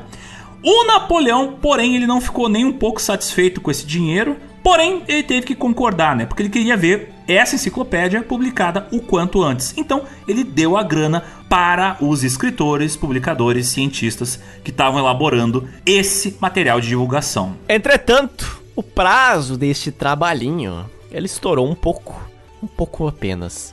Não foi até 1809 que a primeira parcela do Descrição do Egito foi publicada. Lembrando, ele começou em 1801. Napoleão, já perdendo a paciência nesta altura, ele decretou que todo o projeto tinha que ser concluído ali no ano de 1811. Ou seja, a galera tinha apenas dois anos a mais para terminar a descrição total do Egito. Mas de nada isso adiantou, porque o prazo foi perdido novamente por apenas umas duas décadas. Pois é. Para acelerar a produção dessa enciclopédia, cinco impressoras foram usadas para realizar o trabalho. Isso em uma época em que ter apenas uma impressora já dava um trabalho gigantesco. E vocês também têm que levar em conta que não era só texto, também tinha muita gravura nessa enciclopédia. Então, uau, isso devia dar um trabalho gigantesco. Devido ao fato de que o Napoleão tinha ordenado que os mapas mais importantes do Egito permanecessem em segredo de Estado, esses mapas mais precisos sobre a descrição do terreno do Egito, eles só foram publicados em 1828, sete anos após a morte de Napoleão, que havia morrido na ilha de Santa Helena. Quando essa enorme enciclopédia chamada de Descrição do Egito, quando ela foi finalmente concluída, ela era composta de cinco volumes maciços de gravuras que retratavam as antiguidades egípcias. Três volumes contavam a história natural do país e os outros dois representavam o que era o Egito moderno naquela época. Várias dezenas destas placas, elas foram coloridas à mão, incluindo principalmente os majestosos templos de Karnak e Luxor. Essas plantas arquitetônicas desenhadas por engenheiros e arquitetos forneceram um registro bem preciso que marcou o início do estudo científico da arqueologia dos monumentos egípcios, porque essas estruturas aqui, como colunas e obeliscos, não eram mais vistos só como objetos de maravilha e esplendor, mas agora o seu tamanho, as suas técnicas de construção e suas funções se tornaram conhecidos especificados e divulgados. Eles se tornaram objeto de estudo de engenheiros e arquitetos por todo o mundo. Nesses livros, muitas vezes, os cientistas eles também publicavam uh, recriações, ilustrações recriando como teriam sido os templos quando eles haviam sido construídos, pintando essas ilustrações com cores vivas. Tá, esses templos eles tinham muitas vezes pinturas com cores vivas, mas não é como os caras ali que criaram a enciclopédia estavam tentando reproduzir, porque essas ilustrações criadas pelos pesquisadores franceses dessa época muitas vezes exageravam ou se baseavam em uma mistura de fato e ficção. Então muitas vezes colocavam ali a expectativa deles muito mais do que a factualidade das informações. E essas representações atmosféricas foram parte do começo do orientalismo, um movimento cultural dos europeus que faziam pinturas românticas, criando imagens de um Egito e de um Oriente Médio que correspondia à visão fantasiosa e às expectativas dos europeus, mas que não correspondia ao que de fato eram essas regiões. É aquilo, é um misto de ainda estou pegando dados e informações sobre este local, então ainda tenho aquela janela para poder dizer que isso foi de muitos locais ou de muitas formas diferentes. É o famoso as lacunas eu preencho com imaginação. E além de templos e túmulos, também estavam nesses volumes ilustrados artefatos como os misteriosos papiros dos livros dos mortos, que inclusive ninguém sabia ler ainda, além de estatuetas de faraós e talvez o mais interessante de tudo, as múmias. É, as múmias, que em breve iriam virar objeto de tráfico, né? Mas enfim. Alguns dos primeiros desenhos precisos mostrando o que eram as múmias egípcias, eles apareceram para os europeus pela primeira vez nas páginas dessa enciclopédia que era a descrição do Egito. E você tinha também, inclusive, ilustrações que mostravam múmias de animais. Olha só. Porque os egípcios não mumificavam apenas pessoas, né? Mumificavam também seus pets. Esses animais, eles eram sacrificados como oferendas aos deuses e você tinha ali no livro várias gravuras de múmias de gatos, de crocodilos e de outros animais que são mostrados ali embrulhados pela mumificação e também você tinha ilustrações mostrando os animais desmumificados. Duas das mais belas gravuras retratam as cabeças desembrulhadas de múmias de um homem e de uma mulher. E olha só a história dessas figuras, porque o Napoleão Sim, ele mesmo. Ele deu a cabeça dessa mulher mumificada que estava na inscrição do Egito, na vida real, ele deu a cabeça da mulher para sua mulher Josefine como um presente extremamente romântico, extremamente fúnebre. Quando a Josefina morreu, a cabeça foi inclusive colocada à venda e ela foi comprada, adivinha por quem?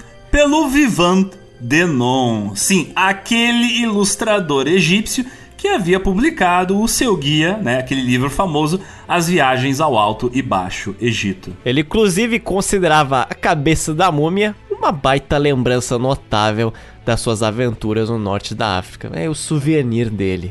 Imagina você morrer hoje, Zotes, e daqui a mil anos te transformam em merch e colocam na loja. Eu apoio. Eu apoio. Bem, como vocês podem notar, a descrição do Egito foi um espetacular sucesso acadêmico, estético e arqueológico. Né? Aumentou muito o profile do Egito entre os pesquisadores do Egito na Europa e criou toda uma onda de entusiastas da cultura egípcia. Mas financeiramente esse projeto foi um desastre, porque afinal produzir tudo aquilo ali, aquela enciclopédia enorme, foi extremamente caro apenas as pessoas muito ricas que podiam comprar um livro que era caro exatamente porque tinha muitas ilustrações. Você nessa época fazer um livro ilustrado era muito caro. Por isso que o governo francês ele ficou com centenas de cópias dessa enciclopédia guardados nos seus depósitos, porque ele não conseguia vender, porque era um produto caro.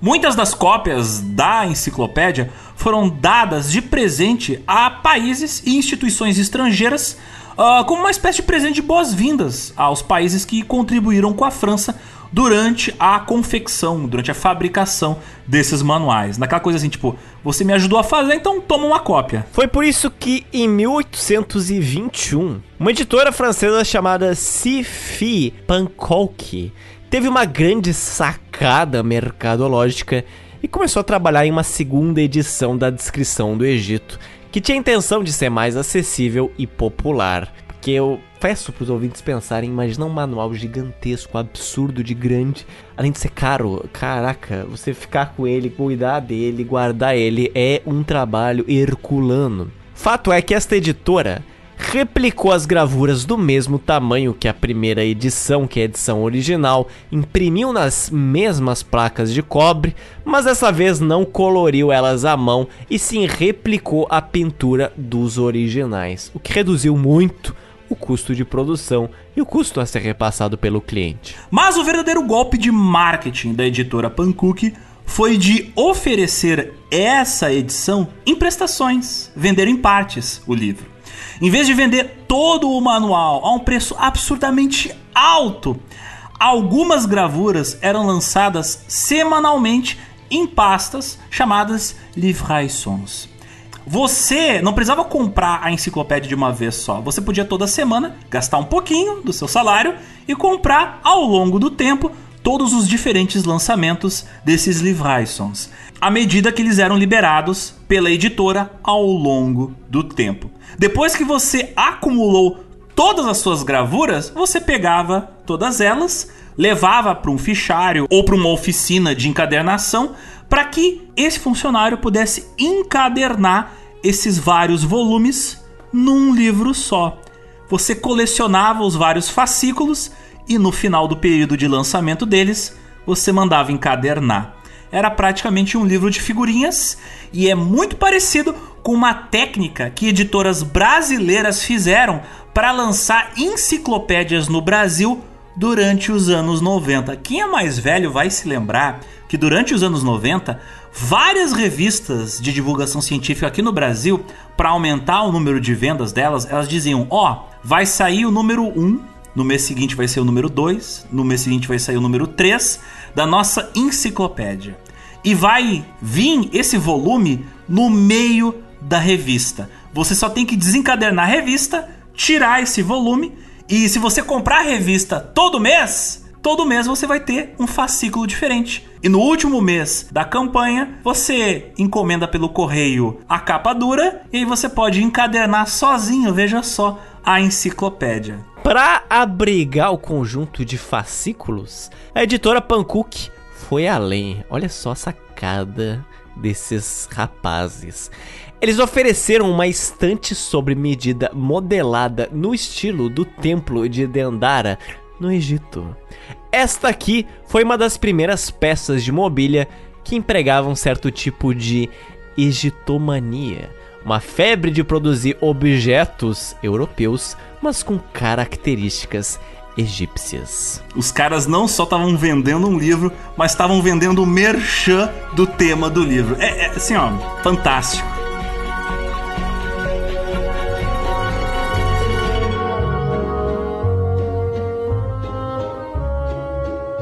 A egiptomania, porém, ela não iria parar por aqui, muito pelo contrário. Os europeus iriam querer mais, mais cultura egípcia. Como diretor do Museu de Artes e Ciências, que eventualmente se tornaria o futuro Louvre, o Denon, ele contratou a famosa fábrica de porcelana francesa Sévres para usar seus desenhos como base de ilustrações que iriam aparecer em pratos na louça de um jogo de jantar. Baseado nas gravuras do Denon, que ele tinha feito dos templos de Dendera, Filai e Efu, uma equipe de artesãos e pintores que trabalhava na fábrica de Sevres, eles criaram 72 pratos de jantar e de sobremesa, cada um com uma diferente ilustração de algum templo egípcio. De novo, pinturas baseadas nas ilustrações criadas pelo Denon. E essas ilustrações apareciam no centro ou nas bordas dos pratos de jantar e sobremesa. Inclusive, continham também ilustrações com procissões de deuses egípcios. Em todo caso, esse não era um presente encomendado pelo próprio Denon para ele mesmo, embora muito bem pudesse ser. Esse jogo de jantar, ele era um presente para o czar Alexandre I da Rússia. E hoje esse jogo de jantar ele tá no Museu Estadual de Cerâmica da cidade de Cuscovo, perto de Moscou. Porém, esse não foi o único jogo de jantar com fortes características egípcias encomendado pelo Denon. Porque interessando-se ali por esse jogo de jantar, a imperatriz da França, isso mesmo, a esposa de Napoleão, a Josephine, ela visitou a fábrica de Sevres e quis também adquirir um desses jogos de jantar. Eventualmente, ela iria conseguir este jogo de jantar, mas de uma maneira um tanto anticlimática. Depois que ela se divorciou do Napoleão, a Josefine, ela recebeu ali uma, uma indenização, um crédito de 30 mil francos. E com essa grana, ela finalmente conseguiu comprar aquele jogo de porcelana na fábrica de Sèvres. Assim, ela encomendou aquele típico jogo de jantar egípcio Demorou três anos para que ela recebesse o jogo de jantar, entregado por 12 homens carregando seis literas contendo as peças. Literas é aquele caixote, aquele assento onde algumas pessoas eram levadas nas ruas, que não eram carruagens, eram duas pessoas, uma atrás, uma na frente, carregando uma pessoa sentada no meio. Às vezes você poderia utilizar isso para carregar baús ou algumas maletas, acervos ou peças importantes. É, você utilizava isso porque às vezes era mais seguro carregar um monte de louça nas mãos de pessoas ao invés de colocar, né, em cima de uma carroça que ia chacoalhar tudo. Então, né, vamos lá. Litera de repente fosse mais seguro para carregar essa louça toda. Todo esse trabalho e cuidado e todos esses três anos de trabalho para que quando as peças chegarem para Josefine, ela odiou tudo e ela mandou devolver para a fábrica. Ó, oh, pode ficar com você. Não curto egiptomania não era a praia dela. Esse jogo de louça, olha que irônico, é, ele terminaria nas mãos de simplesmente um dos maiores inimigos do Napoleão. Um tempo depois, em 1815, depois que o Duque de Wellington derrotou o Napoleão na Batalha de Waterloo, ele comandou o exército britânico que iria ocupar a França. Com Bonaparte deposto, o Duque de Wellington ele pretendia substituir ele pelo rei francês Luís XVIII. Né? Em um jantar, o rei Luís XVIII e o Duque de Wellington começaram ali a, a, conversar sobre essa tal de porcelana que foi, ficou tão famosa. E querendo agradar o homem que lhe deu o trono de um país inteiro, o Luís XVIII ele deu de presente esse jogo de louça fabricado em Sèvres para o Duque de Wellington. E é por isso que hoje esse jogo de louça ele tá na residência da família Wellington em Londres, na Apsley House. Então, de novo, britânicos sempre pegando as coisas dos franceses. O curioso é que o serviço de jantar egípcio de Sèvres não foi o único inspirado na campanha egípcia de Napoleão. Porque a partir daí, os britânicos, eles gostam de fazer uma coisa muito específica, Alexander. O que é mesmo fazer o quê? Tomar chá. E para tomar chá você toma onde? Numa xícara, Zotes. Exatamente. Os britânicos começaram a flertar com a ideia de produzir suas próprias porcelanas, inspiradas na egiptomania. Afinal, foram eles que venceram as guerras napoleônicas, não é? E não os franceses. Eu até uh, vou dar uma sugestão, Zotes. Uh, inspirado por essa pauta que fala sobre pessoas produzindo louça inspirada em pesquisa científica que de nada tem de científica, expedições que dão errado, a gente deveria lançar uma xícara do GeoPizza em comemoração ao Titan que afundou ali do lado do Titanic. O que, que você acha, hein? Cruzes! Para quem não sabe, tá escutando isso aqui em 2040, nessa semana de gravação. Eles vão lembrar, eles vão lembrar. Nessa semana de gravação desse podcast, algo novo afundou ao lado do Titanic. Então o Titanic, assim, ó. Ceifa vidas mesmo já estando morto. É como meu pai dizia: antigamente as coisas eram feitas para durar. Então o Titanic ele continua funcionando, continua matando gente rica. Bem, mas voltando às louças lá do século XIX. Por volta de 1808, uma empresa de cerâmicas inglesa chamada Wedgwood produziu um jogo de xícaras de chá com o tema egípcio. As tampas do bule desse jogo de chá e a tampa do açucareiro, elas continham imagens ilustrações de crocodilos, enquanto as xícaras possuíam relevos que mostravam sóis alados com altares egípcios. Isso não era só uma egitomania, isso também era uma declaração política. Porque quando o inglês normal servia o seu chá pela manhã em um bule, disse o egípcio, ele estava basicamente dizendo: vencemos Bonaparte. A campanha egípcia de Napoleão foi um evento monumental que acabou criando essa onda incomparável de egitomania. Somado a isso, ali por volta de 1820, essa febre cultural da egiptomania ela atingiu novos patamares. Porque você se lembra que a gente comentou que a pedra de Roseta foi tirada do Egito e levada para a Europa? Então, ali por volta de 1820, finalmente pesquisadores conseguiram decodificar o texto que estava na pedra de Roseta e compreender o que estava escrito nos hieróglifos. Mas como é que isso aconteceu? Bem, primeiro a gente precisa entender o que, que é a pedra de Roseta. Ela é uma pedra enorme, pesada, não é rosa, ela é preta, e em cima dela tem um texto escrito. É basicamente uma nota de agradecimento escrita pelos sacerdotes do Egito no ano de 196 antes de Cristo ao faraó Ptolomeu V. Uma carta em gratidão pelo fato dele ter reduzido os impostos deles. Ao contrário do que normalmente é divulgado, a Pedra de Roseta não está escrito em três idiomas, mas sim dois, que é grego e egípcio. E a língua egípcia está escrita em demótico e em hieróglifo. E a confusão é que existem três alfabetos na pedra: hieróglifos, demóticos e grego antigo.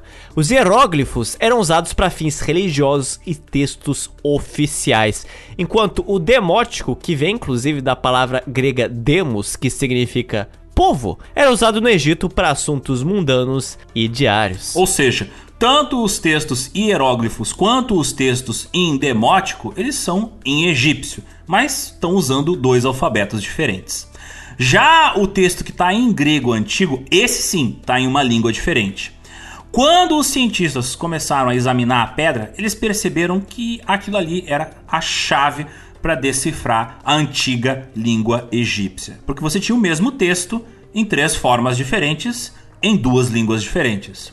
Embora os cientistas não conhecessem os hieróglifos nem a língua demótica, obviamente eles sabiam ler e escrever grego antigo. Mas decifrar a linguagem não era algo tão fácil quanto se especulava. Principalmente porque todos estavam fazendo a mesma suposição equivocada de que o hieroglifo era uma inserção puramente pictórica, ou seja, que cada um dos símbolos ali representados representava conceitos de que estavam sendo de fato falados. E se esse fosse o caso, se os hieróglifos fossem assim, então basicamente os egípcios sempre estariam falando sobre pássaros, sobre pés, sobre olhos e sobre bois, tirando o fato que isso tornaria capaz que qualquer pessoa pudesse lê-los ao longo do tempo. Por isso, a pedra de Roseta, ela representava dois enigmas para os estudiosos. Um era entender o som dos hieróglifos e o outro era qual era o significado daquelas palavras. Apesar dos obstáculos enfrentados pelos decifradores que estavam tentando entender aqueles textos, vários estudiosos tentaram empreender nessa aventura de tentar decifrar o texto dessa pedra misteriosa. Quais foram os estudiosos mais proeminentes que entraram no embate para tentar decodificar ela? Ora, foi um verdadeiro fla-flu de nações, porque foi um francês contra o inglês. É basicamente o resumo dessa pauta: um francês e um inglês brigando sobre o Egito. E a Pedra de Roseta foi a exata representação disso. O francês Jean-François Champollion e o britânico médico e físico Thomas Jung. Ou seja, não eram só duas pessoas em uma corrida arqueológica, era de novo a Grã-Bretanha e a França correndo pela glória nacional. Na época, Champollion, Young e outros caras envolvidos na decifração da Pedra de Roseta, eles estavam trabalhando principalmente com idiomas alfabéticos. Obviamente porque eles estavam acostumados com o francês e o inglês. Idiomas nos quais letras individuais e grupos de letras não representam significados, representam sons. São as palavras que representam significado. E isso é algo bastante interessante, porque a escrita hieroglífica ela é diferente. Ela é um sistema híbrido. Ela tem centenas de símbolos e alguns representam sons, alguns representam objetos e outros representam ideias. Então, às vezes, tu tinha símbolos que representavam sons, mais outros símbolos que representavam uma palavra inteira. E isso complicava o trabalho de tradução daquele texto.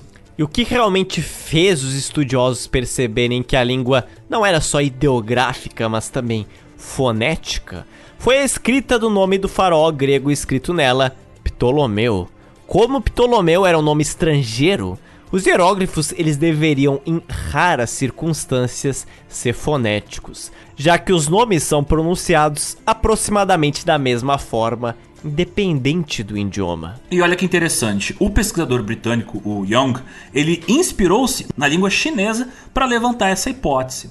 Porque como é que você escreve um nome estrangeiro em chinês? Por exemplo, Napoleão. O idioma chinês ele tem palavras para casa, pato e cesta. Então você pode escrever elas facilmente, são um símbolo. Mas os chineses, eles não tinham uma palavra para Napoleão. A solução chinesa, segundo o que descobriu Yong, era bastante simples. Para escrever um nome estrangeiro em chinês, você escolheria caracteres, figuras que tinham os sons apropriados que se aproximavam daquilo que você queria dizer. Por isso mesmo, o Yong ele percebeu uma coisa interessante. Na parte do texto que estava escrita em grego antigo, obviamente o nome do Ptolomeu aparecia várias vezes, repetidamente. Ou seja, se o texto em hieróglifo era o mesmo texto, mas em uma língua diferente, o nome Ptolomeu também deveria aparecer várias vezes. Então bastava para o Young perceber se existia algum trecho de letras que estava aparecendo repetidamente. Aí ele percebeu que havia um retângulo de beiradas circulares, um cartucho, dentro do qual aparecia um conjunto de símbolos repetidamente. Tava lá, aquilo ali era o nome de Ptolomeu, traduzido para hieroglífico. E vendo que o nome Ptolomeu era mencionado três vezes e esses três cartuchos iguais em hieróglifos apareciam na mesma parte do texto, Através de tentativa e erro, ele concluiu que os cartuchos idênticos soletravam Ptolomeu, com hieróglifos individuais representando os sons do nome. E foi aí que o Jung publicou as suas descobertas em 1819. Mas a partir daí a sua decifração vacilou, em grande parte devido à recusa dele em acreditar que os hieróglifos podiam representar sons mesmo quando não estavam falando de nomes estrangeiros. Então eu acreditava, ah, eles utilizaram aqui sons não só porque é um nome, mas os hieróglifos não fazem isso só com nomes, eles fazem isso em palavras normais também. O francês Champollion então assumiu a liderança nessa corrida para ver quem ia traduzir primeiro a pedra de Roseta. Uma vantagem que ele tinha é que ele já tinha amplo conhecimento do copta, uma língua antiga que era derivada do antigo egípcio. E esse conhecimento foi fundamental para ele finalmente entender a pedra de Roseta. A aposta que o Champollion fez é que, embora o egípcio antigo fosse uma língua morta, ela obviamente deu origem a outra língua, no caso o copta. Se eu comparar a língua filha com a língua mãe, talvez eu tenha ali algumas pistas de como é que funcionava a língua mãe. E enquanto os hieróglifos e o demótico, duas maneiras diferentes de escrever a língua antiga egípcia, eram escritos em escritas únicas, o copta ele usava o alfabeto grego, o que significa que ele permaneceu legível para os estudiosos mesmo no século XIX. Como Champollion sabia copta, ele podia descobrir o valor sonoro dos hieróglifos a partir da correspondência entre os hieróglifos egípcios e a tradução grega na pedra de Roseta. E combinando suas habilidades cóptas e o método de decifração já feito pelo Jung, o Champollion conseguiu traduzir cartuchos adicionais e determinar os valores fonéticos de uma dúzia de hieróglifos diferentes. Entretanto, ele resolveu estudar outro texto que estava escrito em hieróglifos. Um texto que ficava em Abu Simbel, um local religioso fundado pelo faraó Ramsés II. Esse texto em Abu Simbel, ele continha quatro símbolos, um dos quais se repetia no final. Através do copta, o Champollion identificou o hieróglifo repetido como som de S e teorizou que o primeiro hieróglifo, um círculo com um ponto no meio, representava o Sol, fazendo o som de Ra ou de Ré em copta. Isso deu a ele a sequência que falava Ra, uma letra que ele não conhecia, e SS. E só um nome faraônico parecia se encaixar aqui. Ou seja, omitindo a letra desconhecida, certamente este aqui era o nome do Ramsés. Através assim de nomes, Os hieróglifos eles foram constantemente sendo codificados e identificados como fonéticos e também ideográficos. Então, através da letra que faltava, os decifradores conseguiram deduzir qual era o som e qual era a forma daqueles hieróglifos, somando, somando vários trabalhos até conseguir entender aqueles escritos. É assim que você ressuscita uma língua morta. Logo em seguida, através da pedra de Roseta, os hieróglifos eles foram decodificados, dando aos arqueólogos britânicos a capacidade de ler manuscritos antigos e os textos que cobriam os monumentos de todo o Egito. E aí, finalmente, com essa tradução dos hieróglifos, finalmente foram lançadas as bases da egiptologia como de fato uma ciência de pesquisa moderna.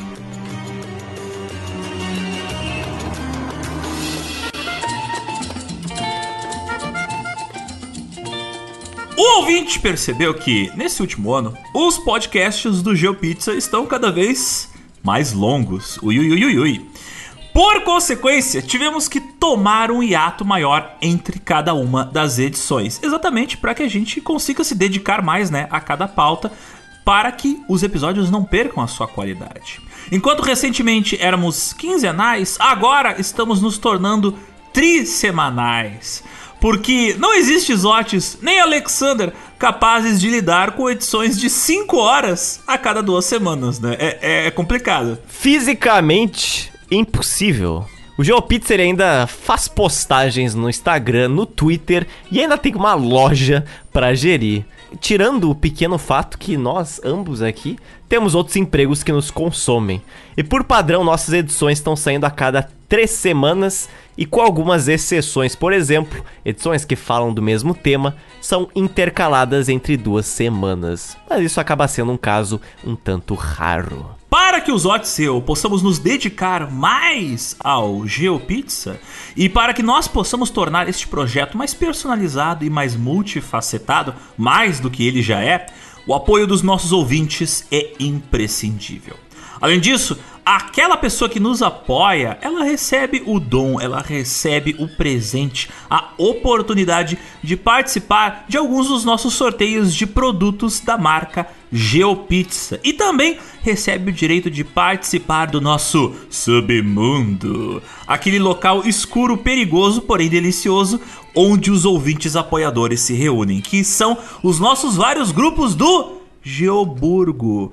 É lá que os ouvintes apoiadores se conhecem, criam amizades, vendem celulares para podcasts, descobrem suas namoradas, seus namoridos, mandam fotos dos pets, mandam seus relatos de viagens e até mesmo marcam encontros presenciais com a gente. Para ter acesso a tudo isso, é só dar uma olhada nas famosas e famigeradas campanhas mensais que a gente tem no apoia.se, no PicPay ou no Patreon.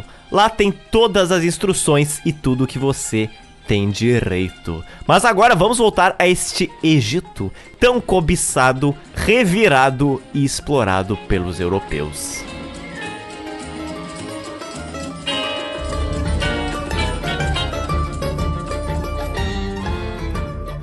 Em 1818, com o avanço das expedições arqueológicas britânicas no Egito, o Museu Britânico ele encontrou um negócio muito interessante, um busto, uma estátua do busto colossal do faraó Ramsés II. Isso em Tebas. Essa estátua enorme, ela aliás inspirou o poeta inglês Percy Bysshe Shelley a escrever um poema, um soneto chamado Osimandias, que se tornou tremendamente popular e posteriormente este soneto e esta estátua vieram a inspirar um certo personagem de bem um quadrinho que já falamos várias vezes aqui. Watchmen, o personagem que leva o mesmo nome. E fazendo alusão como uma grande civilização da antiguidade, preocupada em deixar um legado por futuro, o Egito ele construiu obras faraônicas, mas que nos escritos do Percy Shelley estavam agora perdidas no meio do deserto, sendo reveladas aos poucos por vários arqueólogos. Ozymandias é um nome grego do faraó Ramsés II. E um dos trechos mais emblemáticos desse soneto são o seguinte: Encontrei um viajante vindo de uma antiga terra que me disse: Duas imensas e destroncadas pernas de pedra erguem-se no deserto. Perto delas, sobre a areia, meio enterrado, jaz um rosto despedaçado. E no pedestal aparecem estas palavras: Meu nome é Osimandias, Rei dos Reis. Contemplai as minhas obras, ó poderosos, e desesperai-vos. Nada mais resta. Em redor, a decadência. Aquele destroço colossal, sem limite e vazio.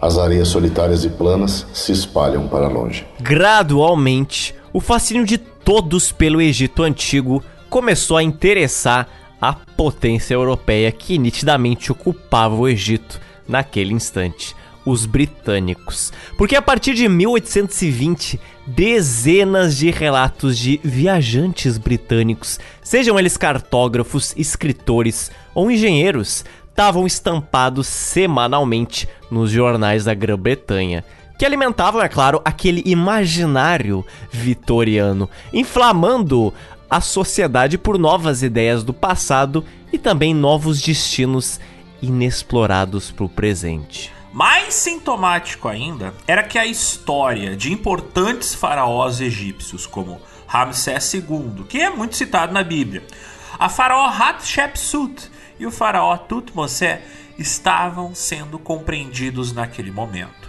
O motivo da ascensão e da queda de suas dinastias fez com que os cidadãos britânicos vitorianos começassem a fazer perguntas relacionadas ao seu próprio império, porque, uau, olha só, esse império poderosíssimo de obras monumentais e hoje ele não existe mais. Será que isso não poderia acontecer com o futuro do Império Britânico? Porque os egípcios também tiveram um império grande e foi perdido, teve que ser reencontrado. O Egito Antigo se tornou uma fonte de inspiração mas também um aviso do passado, porque a egitomania se tornou mais do que um fenômeno cultural. Refletia as preocupações e as dúvidas da Grã-Bretanha vitoriana, seja na vida pública ou seja até mesmo na vida doméstica.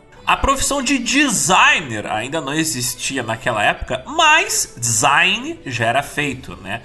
Já era manufaturado uh, objetos de uso comum do dia a dia que possuem elementos artísticos. Ou seja, o design dos produtos britânicos, das louças, das joias, da arquitetura britânica começou a ser influenciado nesse momento pela arte egípcia, ou pelo menos pela percepção britânica do que era a arte egípcia. Escritores e artistas britânicos também foram para o Egito, obviamente ansiosos para descobrir aquela civilização e retratar em seus escritos tudo aquilo que o Egito tinha para oferecer. E eles produziram centenas de diários, livros ficcionais e pinturas mostrando o Egito. Por exemplo, o pintor John Martin, na sua pintura chamada de Sétima Praga do Egito, de 1823, ele desenhou monumentos egípcios para retratar uma cena bíblica que mostrava especificamente Moisés invocando uma praga sobre os egípcios. Ele e vários outros artistas da época buscaram utilizar elementos e ruínas egípcias recém-descobertas, recém-reveladas ao mundo europeu para retratar aquelas pinturas bíblicas ou greco-romanas. Outros artistas usaram estratégias diferentes para mostrar o Egito aos vitorianos menos influenciado pelo romantismo e sim pelo movimento artístico do detalhismo, o escocês David Roberts viajou ao Egito em 1838 e Durante essa viagem, ele produziu obras que foram reunidas em um livro ilustrado chamado Esboços no Egito e na Núbia. Um livro composto de diversas ilustrações, feitas através da técnica da litografia. E essas ilustrações eram tão lindas, tão fantásticas, tão maravilhosas, que encantaram até mesmo a rainha Vitória da Inglaterra. Para quem não conhece, como o próprio nome já diz, litografia é uma técnica de impressão que permite você fazer ilustrações coloridas, só que é um carimbo de pedra, literalmente isso. Você tem quatro carimbos de pedra, né? Cada um com uma das cores para impressão, ciano, amarelo, magenta e preto. E você carimba cada uma das quatro cores para formar uma ilustração colorida. Por isso que muitas vezes o pessoal se pergunta, pô, como é que a gente tem ilustrações tão belíssimas, tão maravilhosas, impressas em livros dessa época? Bem, tinha a técnica da litografia que facilitava você produzir ilustrações coloridas. Era um carimbão, Imagina vocês, Otis, tendo que hum. ilustrar, ao invés de ser no Photoshop, numa preda. Às vezes, quando eu estou colocando em alta resolução alguns mapas de séculos atrás, eu me sinto fazendo exatamente isso. Enquanto o pintor John Martin se concentrava no poder emocional da história através do Egito, o Roberts ele mostrava em detalhes através da sua descrição do Egito locais históricos do Egito como pirâmides e a esfinge de Gizé. Os visitantes vitorianos que foram até o Egito e viram os trabalhos do Roberts falaram que, de fato, era um trabalho meticuloso e muitíssimo detalhado porque lembrava e realmente condizia com a realidade ali. Esse movimento cultural de fãs da cultura egípcia, a egiptomania, ela tinha garantido um lugar tão grande na imaginação dos cidadãos vitorianos que ali em 1855 ocorreu a grande exposição das obras de todas as nações, um evento criado pelo marido da rainha Vitória, o príncipe Albert. Nesse evento foram recebidos mais de 14 mil expositores de todo o planeta, que puderam colocar suas obras de arte em um palácio de cristal especialmente criado para essa exposição. Um palácio, não de cristal, né? De vidro, construído todo em armação de metal e as paredes todas eram janelas de vidro e ele tinha uma área de 92 mil metros quadrados. As ilustrações mostrando esse palácio são coisas que parecem saídas de um filme do estúdio Ghibli. Sem brincadeira, sem romantização do passado, muito obrigado. Porém, quando você olha fotos de algumas exposições universais, e nesse caso, uma das então primeiras, que não é realmente uma exposição universal, é uma exposição mais local, mas o fato de terem construído um grande palácio de vidro para aquilo e todas as pavilhões bem definidos e categorizados é incrível, é fantástico e te faz só pelas fotos ter uma imersão muito grande. Imagina você estando lá. A gente aqui falando de egiptomania, os europeus fascinados com a grandeza das obras da civilização egípcia, mas aqui também, né, a gente vê o comportamento humano se repetindo 3 mil, 4 mil anos depois. Tipo, olha só, só de sacanagem vou fazer um bagulho impressionantemente grande para todo mundo ficar, uau, olha que incrível, olha o que os ingleses construíram, uau, olha o que o Império Britânico é capaz de fazer admirem minhas obras. Eles estavam exatamente repetindo o que o soneto do Ozymandias falava. Olha para as minhas obras e contemplai. É, depois procurem o que aconteceu com o Palácio de Cristal. Bom, enquanto ele existiu, foram mostrados nele exemplos das últimas tecnologias desenvolvidas naquela revolução industrial. Países como Rússia, Dinamarca e França tinham lá os seus pavilhões. Porém, alguns países tinham uma ala histórica e, através de reconstruções e maquetes, tinha uma proposta de contar a história de algum período específico daquele país. Como, por exemplo, haviam exibições mostrando a arte e a cultura de civilizações como a civilização romana. Tinham também pavilhões mostrando a arte renascentista, arte vinda da cidade de Pompeia, arte vinda da civilização grega e, é claro, você tinha pavilhões com arte egípcia. Owen Jones, um especialista em decoração e design dessa época, ele foi contratado especialmente para criar uma série de recriações históricas da cultura egípcia. Este rapaz, Owen Jones, ele criou uma elaborada corte egípcia, em que a entrada dessa ala era composta, é claro, de um caminho delimitado por várias colunas egípcias pintadas com vários hieróglifos. Ao lado dela tinham várias palmeiras e tamareiras, e aquele caminho, aquele corredorzinho levava por uma grande área aberta. E aquela área aberta foi uma das áreas mais impressionantes da exposição. Tinha algumas miniaturas de esfinges, espelhos da água, mas tinham duas estátuas gigantescas do faraó Ramsés II sentado, claramente inspirados na entrada do templo de Abu Simbel, que fica no sul do Egito, que tem quatro estátuas do Ramsés II sentado.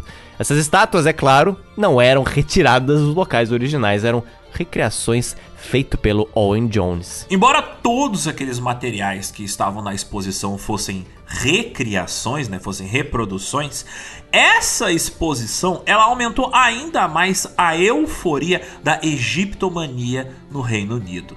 À medida que o século XIX avançava, mais tesouros arqueológicos do Egito inundaram Londres e a Grã-Bretanha como um todo. Por exemplo, o Museu Britânico gradualmente expandiu sua enorme coleção de artefatos roubados, atraindo assim multidões de visitantes que iam lá para ver essas novidades trazidas do misterioso Oriente. Somado a isso, viajantes e arqueólogos independentes, eles faziam escavações e viagens por conta própria e encontravam no Egito artefatos arqueológicos escavados a torto ou a direito e traziam de volta para casa esses artefatos, acumulando em museus ou em acervos pessoais enormes quantidades de objetos históricos. Era um bando de Indiana Jones da vida real. Tipo, sabe aquela frase do Indiana Jones? This belongs to a museum? Então, já era real nessa época. Tipo, não, não, não pertence ao país de origem, pertence ao museu. É quando ele fala pertence ao museu, ele quer dizer museu britânico, não é? Bom, mas seguinte, Alexander, tem uma galera que não podia ir até o Egito, saquear as ruínas e levá-las para casa, não é? Então, esse era o exato público dessas exposições. E esta galera, mesmo a que não foi na exposição, Conhecido fala para conhecido, todo mundo começa a falar das gigantescas estátuas de Ramsés II, das esfinges. Isso criou uma demanda enorme por cópias egípcias. Isso começou a influenciar várias áreas da sociedade britânica. Eu acho que não tinha problema copiar coisas egípcias, né? Porque para pra pensar, 4, 3 mil anos, eu acho que já inspirou o copyright da estátua do Ramsés II. Então acho que dá para copiar. Você nunca se sabe, hein? Nunca se sabe. A Kenaton pode te dar um... Um strike no YouTube, é isso? Uma notificação extrajudicial, exatamente. Você tomou um strike do Akhenaton no YouTube? Fato é que essa necessidade por cópias egípcias, é claro que chegou na área de joias de bijuterias. Logo, os fabricantes de peças decorativas da Grã-Bretanha estavam produzindo itens ornamentados e delicados para os seus clientes mais exigentes, que incluíam, é claro, elementos egípcios. Por exemplo, o escaravelho, que era o inseto sagrado, símbolo antigo do renascimento para os egípcios, se tornou uma das peças de joalheria mais difundidas entre anéis, entre amuletos e até presilha de cabelo. Na vida cotidiana, os homens vitorianos, eles, por exemplo, usavam casacos cujos botões possuíam desenhos com cabeças de faraós. Também fumavam cigarros com temática egípcia e guardavam esses cigarros em caixas decoradas com imagens tiradas do livro dos mortos egípcios. Mulheres que tinham dinheiro para isso compravam broches que possuíam desenhos, ilustrações ou esculturas de escaravelhos e besouros, desenhados em forma de sarcófagos. A egiptomania havia se tornado o auge para a moda vitoriana de todo o pessoal da classe alta e classe média. Quem tinha dinheiro fazia o seu soft cosplay de egípcio. Nossa senhora, isso, isso deveria ser. Ah, meu Deus, imagina um, um operariado britânico, 1850. Não consigo comprar bijuteria, mas vou fazer a minha própria bijuteria egípcia. Ó oh, céus, estou vendo coisas não boas. Olha, isso não é muito diferente, por exemplo, dos broches de anime que não é oficial. Exato. Mas tu via sendo vendido nas convenções de anime. Isso, dá, dá um mês ali já tá todo oxidado. Confia, confia. Pra tu ver que otaku é uma praga, porque já tinha otaku nessa época, só que não era otaku de cultura japonesa, era otaku, otaku de cultura egípcia. E o que que o otaku faz? Ele destrói onde ele chega. Eles estavam roubando todo o Egito. Imagina se os otakus não fossem adolescentes fedidos, fossem, na verdade, nobres ricos. Pior ainda. E eles iam roubar tudo que tinha no Japão, cara. Não ia sobrar nada, iam depenar. Este está sendo o destino do Egito.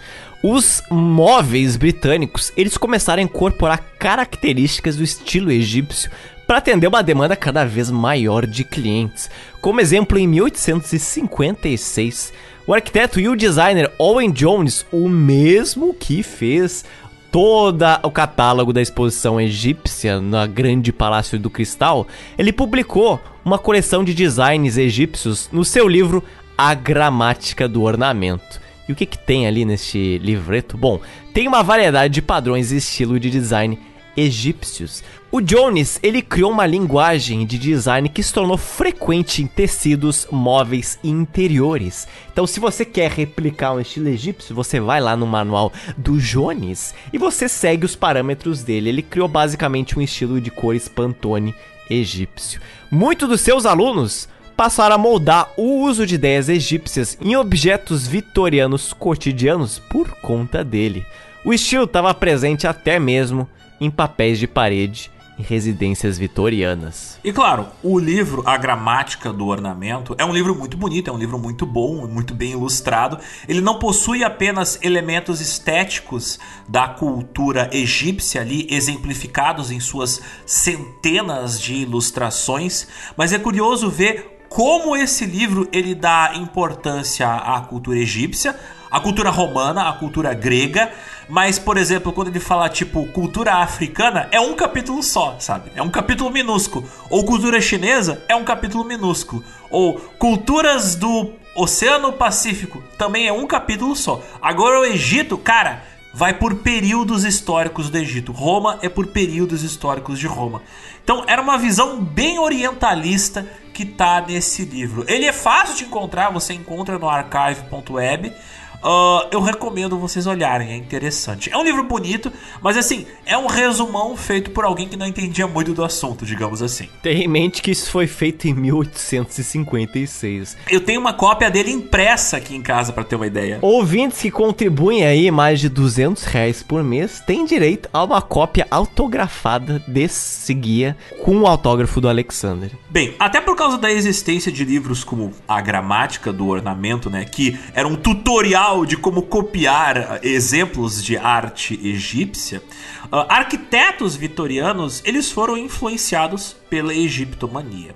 Na cidade de Leeds, na Inglaterra, você tinha uma fábrica de linho chamada Temple Hill Works, que ela foi projetada, olha só, o prédio da fábrica foi projetado para se assemelhar ao antigo templo egípcio. O moinho que ficava do lado de fora da fábrica, ele possuía e ainda possui inclusive colunas que copiam o estilo arquitetônico egípcio. E o mais bizarro é que esse edifício ele utiliza aquele famoso tijolo britânico. Só que aquele tijolo britânico estilo pedra, estilo cinza, parece que você tira características, por exemplo, do templo mortuário da Hatshepsut coloca na Grã-Bretanha. É muito engraçado porque assim, a gente descrevendo aqui não dá uma noção do que está acontecendo, mas a caceta do prédio, ele parece uma cópia de um prédio egípcio. A entrada, o pórtico, é um pórtico egípcio. As colunas são aquelas colunas egípcias altamente enfeitadas. Os tijolões na lateral imitam pedras tiradas do Egito. A curva que o, a beirada do teto faz para os lados imita os templos egípcios. Quem tivesse passando na rua ia ter a impressão de que um templo egípcio foi transportado, foi teleportado do Egito pro meio de Leeds. E falando de Império Britânico, isso são coisas que você não duvida. É, eles são famosos por teletransportar coisas que não eram deles pra dentro do Reino Unido. Outro exemplo de item de decoração que se tornou bem famoso nesta mesma época foi o Banco de Tebas, como o nome bem diz, né? É um banco inspirado nos bancos encontrados nas escavações em Tebas, no Egito. Em inglês se chama Thebes Stool. Ele é um banco de madeira bem baixo com assento de couro que você provavelmente já viu em algum item ou algum catálogo de moda bem bem bizarro ou datado. Fato é que esse banco de Tebas, é claro que ele foi parar no Museu Britânico, o assento original entre 1829 e 35. E por meio das escolhas criativas de alguns designers da época, essa egitomania estava moldando a vida doméstica dos vitorianos abastados. Se vocês querem ter uma imagem mental do que é esse Tebas Stool, né, esse assento de Tebas, é como se você sentasse num banquinho e ele afundasse para dentro, porque as beiradas onde ficam os pés, elas são levantadas para cima.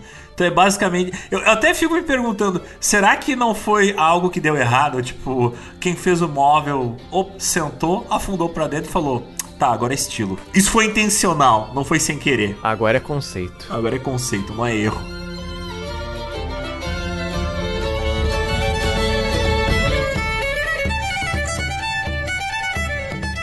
Zotes! Tá na hora da gente mascar um tabaco. Que tá isso? na hora da gente falar de pigarro, de cigarro. Porque um dos produtos que se tornou extremamente lucrativo para os europeus que tinham prazer em consumir produtos com elementos artísticos egiptomaníacos, bem, para eles, uma coisa que era muito importante era o cigarro, sim, fumar. Olha só, porque você, meu caro jovem adulto, você acha aí que seu cigarro Camel vem da onde, hein? Aquele camelo ali do, no deserto egípcio. Da onde veio essa ideia, esse conceito, essa estética?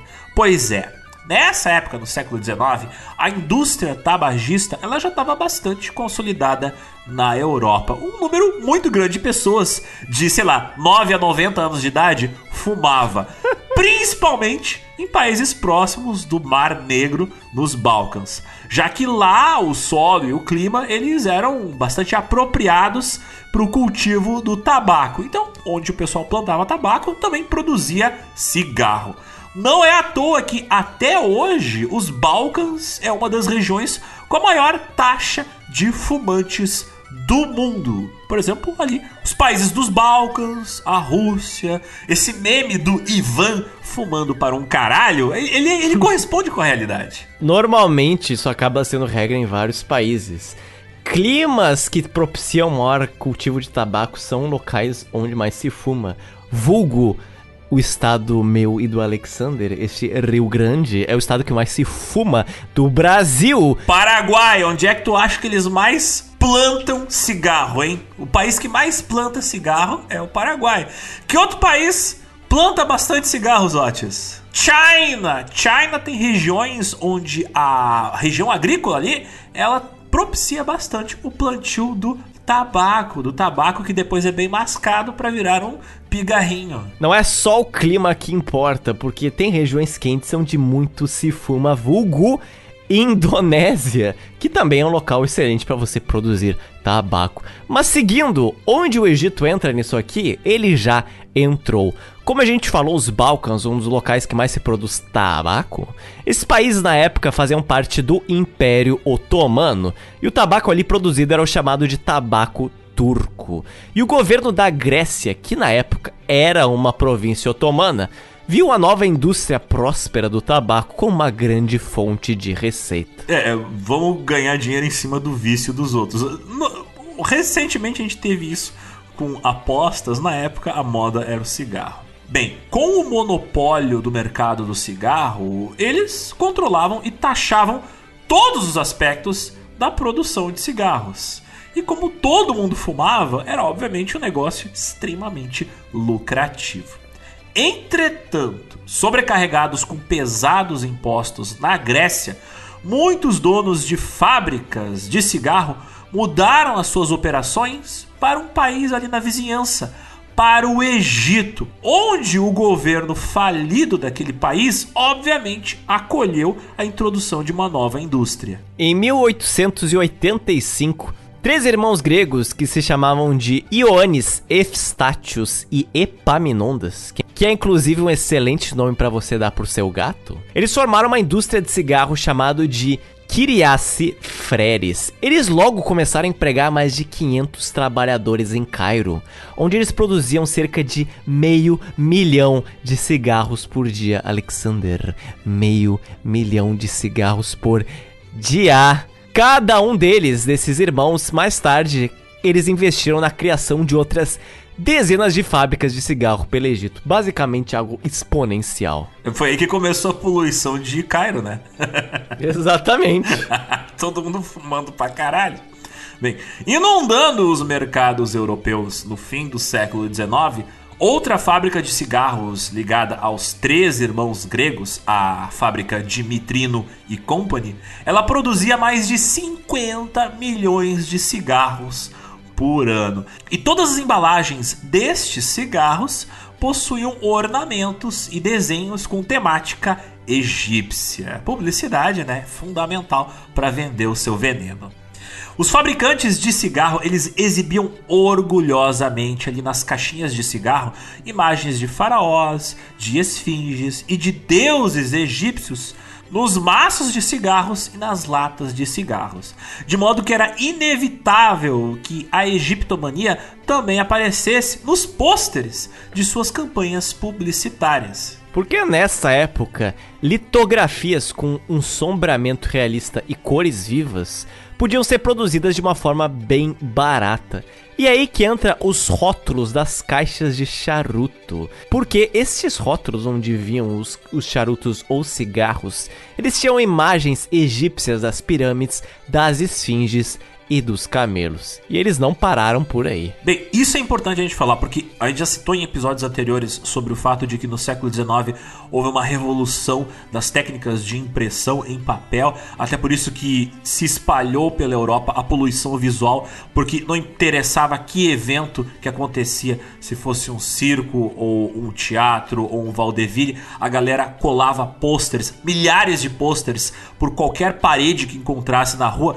Isso aconteceu porque foi muito barateado a técnica de impressão colorida através da litografia. E obviamente, não eram só pôsteres que eram impressos com técnicas de impressão colorida, eram rótulos de produtos. Porque você tem um produto com uma embalagem colorida, obviamente chama muito mais a atenção do consumidor. Então o cara não vai comprar o cigarro que tem a marca genérica X. Não, vai comprar aquele que tem embalagem linda, bonita, bem desenhada. Então foi fundamental para o sucesso desses business de cigarro essas embalagens muito bem ilustradas, essas embalagens extremamente coloridas.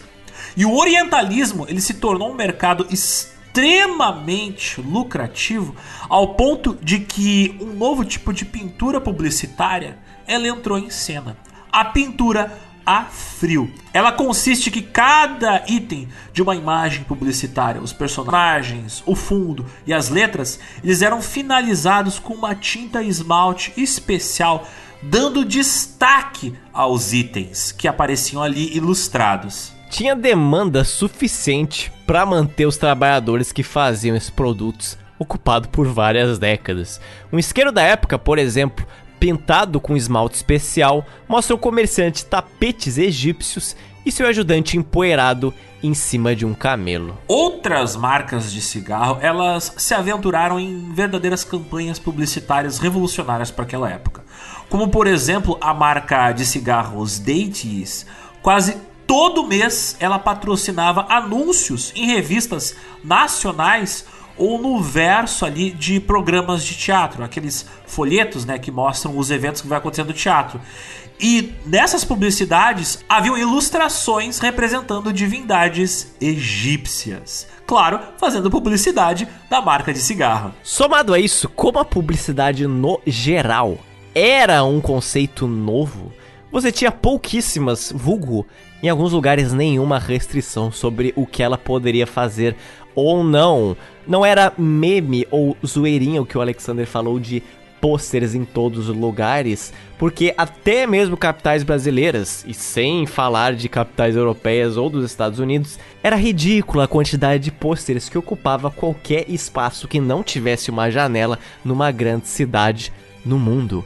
A publicidade do tabaco, especificamente, é claro, ela não tinha tantas restrições como hoje em dia.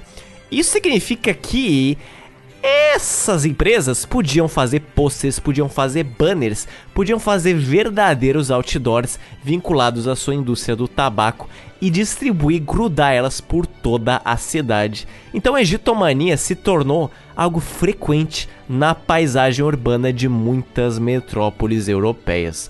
Elas representavam imagens de homens em cima de camelos fumando no deserto, ou mulheres com colares pseudo-egípcio fumando na frente das pirâmides. Pensem só no tamanho do impacto cultural que esses anúncios publicitários tiveram em sua época.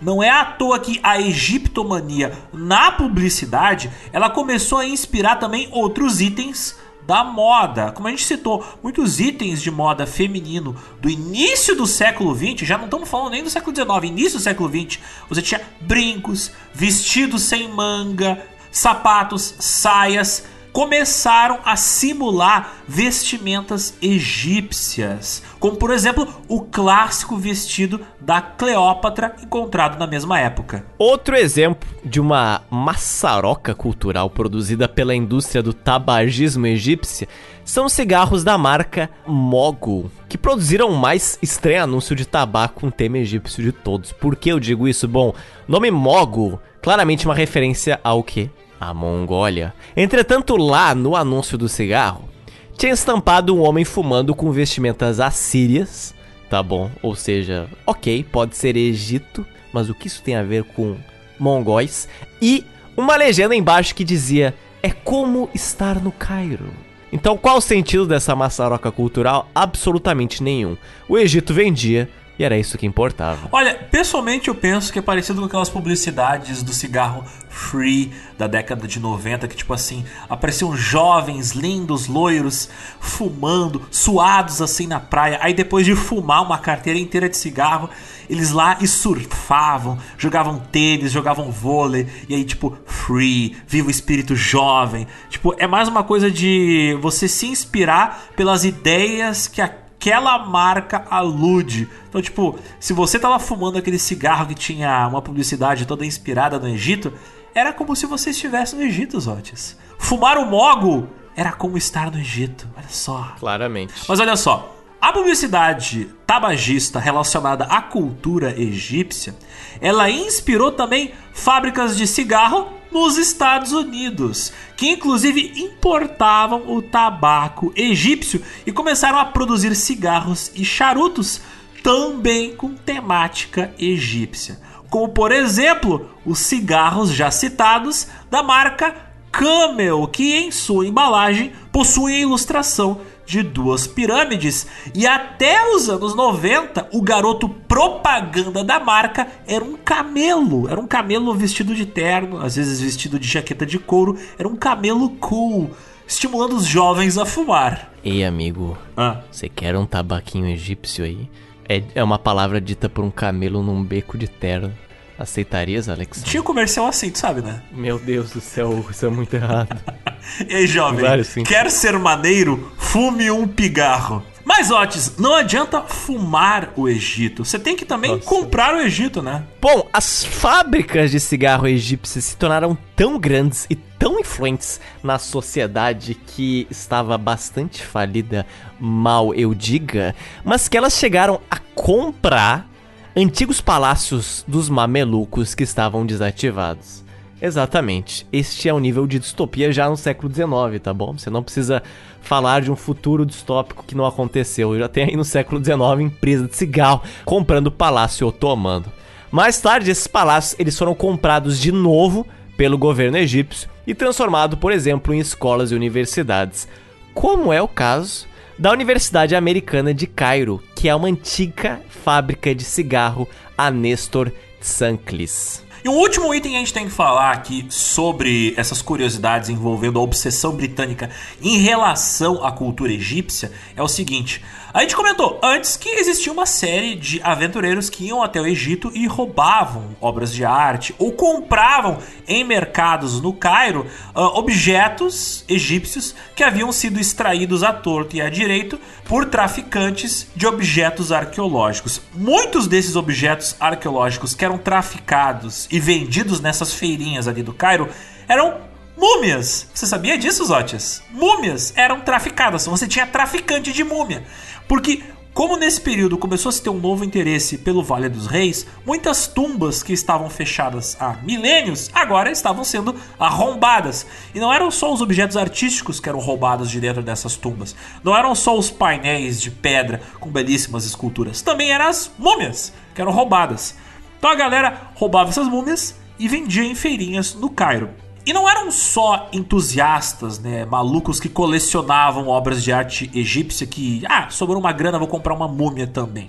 Você também tinha gente que pegava, comprava múmias, levava essas múmias até o Reino Unido e num período onde era popular aqueles elixires, aqueles remédios milagrosos que de milagroso não tinha nada, era muito mais publicidade do que efeito químico, a galera misturava pó de múmia em xaropes, em remédios, dizendo: ó, oh, isso aqui tem um elemento mágico misturado. No nosso episódio que nós falamos sobre a Coca-Cola, a gente citou que era muito comum esses elixires, esses remédios vendidos em farmácia, que eram xaropes que eles misturavam tudo, de cocaína a pó de carvão, bem pó de múmia também ia nesses troços ali nesse período onde estava no ápice da egiptomania.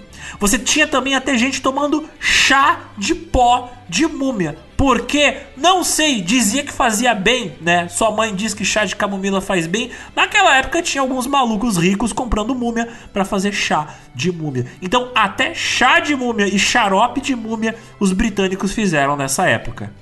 E eu não tô mentindo, porque tem fotos, tem inclusive vídeos filmados pela equipe de documentaristas dos Lumieres, mostrando no final do século XIX e início do século XX mercados em Cairo onde a galera vendia não só os objetos roubados de tumbas egípcias, mas também múmias. Tipo assim, como quem encosta na parede um troço para vender, tinha ali encostado na parede, numa rua, um monte de múmias de animais, crianças e adultos. Basicamente é aquela versão do meme de vou fazer um arroz energizado com cristais. Enquanto você faz a panela de arroz, você coloca quartos de cristais na panela, porque vai dar uma nova energia. Esta é nada mais que o chá de múmia. Hoje a gente tem sal do Himalaia, né, Zotes, de 3 mil anos de idade. Naquela época você tinha o, o seu Hatsune Tep lá, de 3 mil anos de idade, que deixou de virar morto e virou remédio. Perdeu tudo. O drama de Naknebo virou chá em Leeds, Inglaterra. Imagina, Zotes, civilização brasileira decai, a gente é descoberto por alienígenas, daqui a 3 mil anos tu tá numa xícara de chá de alguém em Alpha Centauri. Olha que engraçado que seria. Chamaria como? Chá platinado. Ou alguém utiliza o pó da sua múmia, Zotes, para produzir um risoles ou um risoto, sei lá. Ingrediente perfeito. Os cozinheiros odeiam esse truque. Clique aqui para fazer o risoles perfeito. Não vou usar Knorr, não vou usar Sazon, vou usar Zotes. Qualidade garantida. O sabor gaúcho. Oh, céus.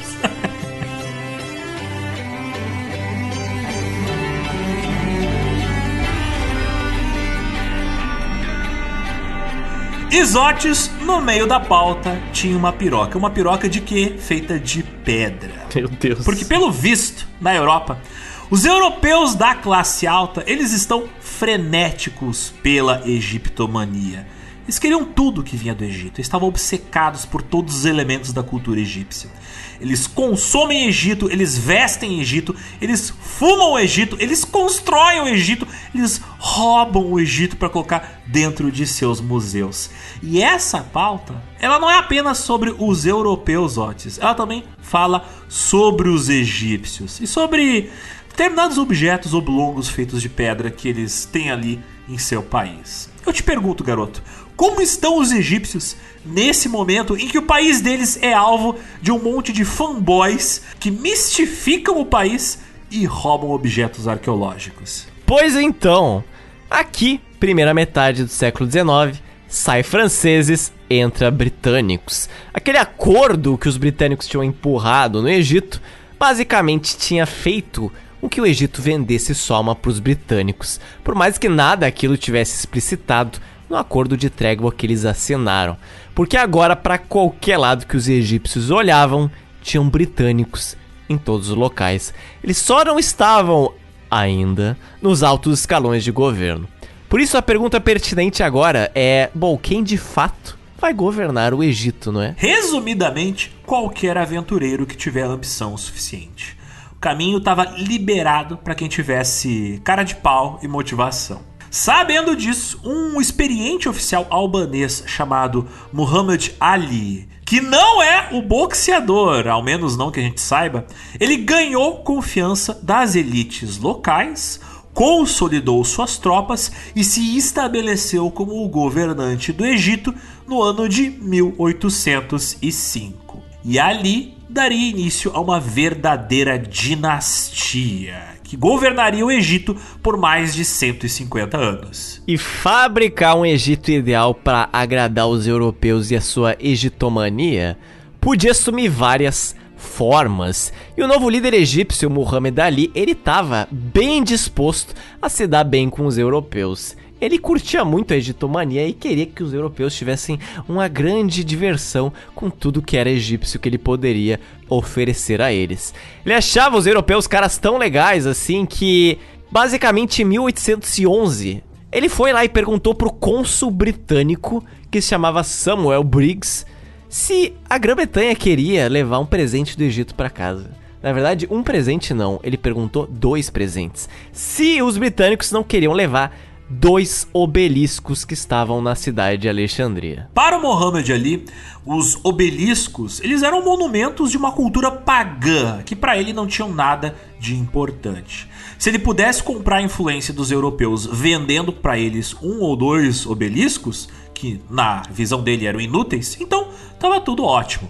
Os britânicos eles aceitaram a oferta daquele obelisco, mas o Muhammad Ali ficou ali esperando que os britânicos arrumassem o transporte e a instalação do monumento. No final das contas, ninguém fez nada e os monumentos continuaram parados ali no Egito. Inacreditável, não é? Você oferece pro Império Britânico, leve meus monumentos, e eles não querem. Se provavelmente Muhammad Ali não oferecesse, eles teriam pego. Incrível. Cerca de nove anos mais tarde, em 1820, Mohamed Ali ele tava lá tomando banho e ele lembrou: Uau, eu lembro que eu ofereci um obelisco para os britânicos. Ele foi lá e ofereceu de novo um obelisco para a Inglaterra. Quando o governo britânico se interessou e foi ali fazer uma simulação de quanto custaria aquele frete, ele descobriu que custaria nada mais, nada menos que 15 mil libras trazer aquele obelisco para a Inglaterra. Então, como eles não queriam gastar dinheiro, porque parece não é que a Inglaterra tem pouquíssimo dinheiro neste momento histórico, eles nada fizeram. Olha, os britânicos são burros, porque eu tô vendo aqui no Mercado Livre que tem um obelisco hematoide. Ele custa 97 reais e o hum. frete é 25 reais. Então, assim, se eles tivessem comprado online, teria saído mais barato. Bem, cerca de 11 anos mais tarde, já em 1831, olha só o tempo que o cara tá lá com o produto né, armazenado. O Muhammad Ali ele novamente ofereceu o obelisco para a Inglaterra e pela terceira vez o Reino Unido nada fez, porque de novo o custo de transporte daquele pedregulho, daquele pirocão de pedra, como vocês devem imaginar, era bem caro. É claro, estamos falando de um país com pouco dinheiro, que é a Grã-Bretanha. Por isso, a escolha é bem simples. Se alguém não quer, tem quem queira. A Inglaterra, ela não foi a única potência europeia que o Mohammed Ali estava namorando. É, ele também ofereceu aos franceses um obelisco de Alexandria. E ao contrário dos britânicos, os franceses eles tomaram uma iniciativa. É sobre isso, você veja, atos de serviço. Porque o Jean-François Champollion, o mesmo rapaz que tinha desvendado a pedra de Rosetta, ele tinha acabado de fazer a sua primeira visita ao Egito e ele tinha visto os obeliscos do país Convenceu o governo francês que, de fato, Paris ficaria muito bonito com um obelisco, tá bom? Se você acha chato quando seu filho pede para comprar uma coisa no supermercado, imagina um marmanjo olhando pro Egito e dizendo: Pai, pai, compra aquele obelisco ali pra mim. É baratão. Na volta a gente compra. Bem, de fato os franceses voltaram e compraram, né? O Jean-François Champollion, ele sugeriu ao governo da França que pedissem um dos dois obeliscos que ficavam na frente do templo de Luxor, porque esses obeliscos eram aqueles que estavam em melhores condições, eles estavam melhor preservados do que aqueles dois obeliscos que estavam em Alexandria. O Muhammad Ali, ele concordou com aquilo ali e concedeu aos franceses qualquer obelisco que estivesse em Luxor, para os franceses pegarem qualquer obelisco que eles quisessem.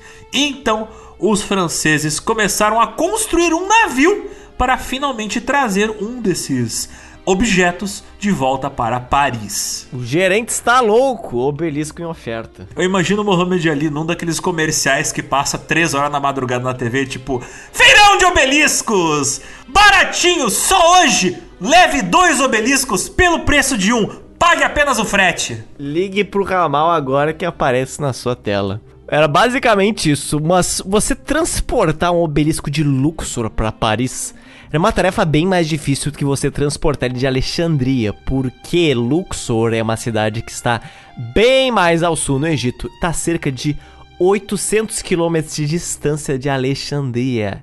É muita distância. É, Alexandria seria mais simples porque ela tem um porto, né, Sortes? É só embarcar no navio. Não, quero algo mais difícil. Os franceses, então, eles construíram um navio com o casco grande o suficiente para transportar esse obelisco deitado que tinha 23 metros de comprimento. O navio ele se chamava de Luxor. A criatividade a milhão. Quando Muhammad Ali ele recebeu os franceses em solo egípcio, ele descobriu que os franceses eles não queriam apenas um obelisco, eles estavam ambiciosos, eles queriam os dois obeliscos. Inacreditável. É, né? Aí o Muhammad Ali olhou para a situação, olhou para os obeliscos, olhou para os franceses, olhou para os obeliscos, balançou os ombros e falou: Tá bom então. E ele concordou em dar os dois obeliscos ao rei da França, o Luís Felipe. Ele deu para os franceses um dos obeliscos que estavam em Luxor e um dos obeliscos que estavam em Alexandria. E esse presente foi dado no ano de 1830. Porém, isso aqui não é nada mais que um vídeo de pegadinha de câmera escondida do Google. Por quê? Aproxima-se o navio Dromedary em Alexandria para pegar o obelisco de Alexandria. Chegando lá, ué, cadê o obelisco? Ah, tá aqui o obelisco. Bom, mas os franceses eles descobriram que os materiais que seriam necessários para você descer o obelisco e colocar no navio não tinham sido cedidos pelo governo egípcio. E aí eles questionaram Mohamed Ali de. E aí, qual, cadê a forma de a gente descer esse obelisco e colocar no navio? E Mohamed Ali ele respondeu que, putz, mudei de ideia. Não tô mais afim de te dar o obelisco de Alexandria. Que tal vocês só ficarem com aquele aí de Luxor, hein?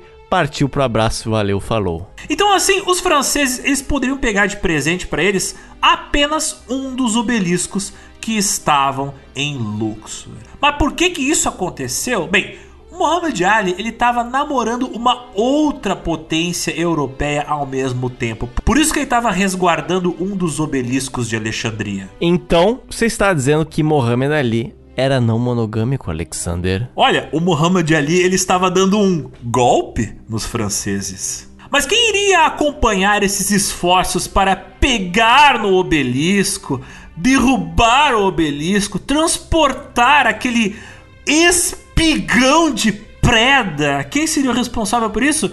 Seria um engenheiro chamado Jean-Baptiste Apollinaire Lebas. E ao chegar em Luxor e olhar para aquele pedrão alto e gigante, ele falou em sua cabeça francesa: Mon ai meu Deus, o que, que eu faço agora? Mas qual era o choque do Lebas? Vários.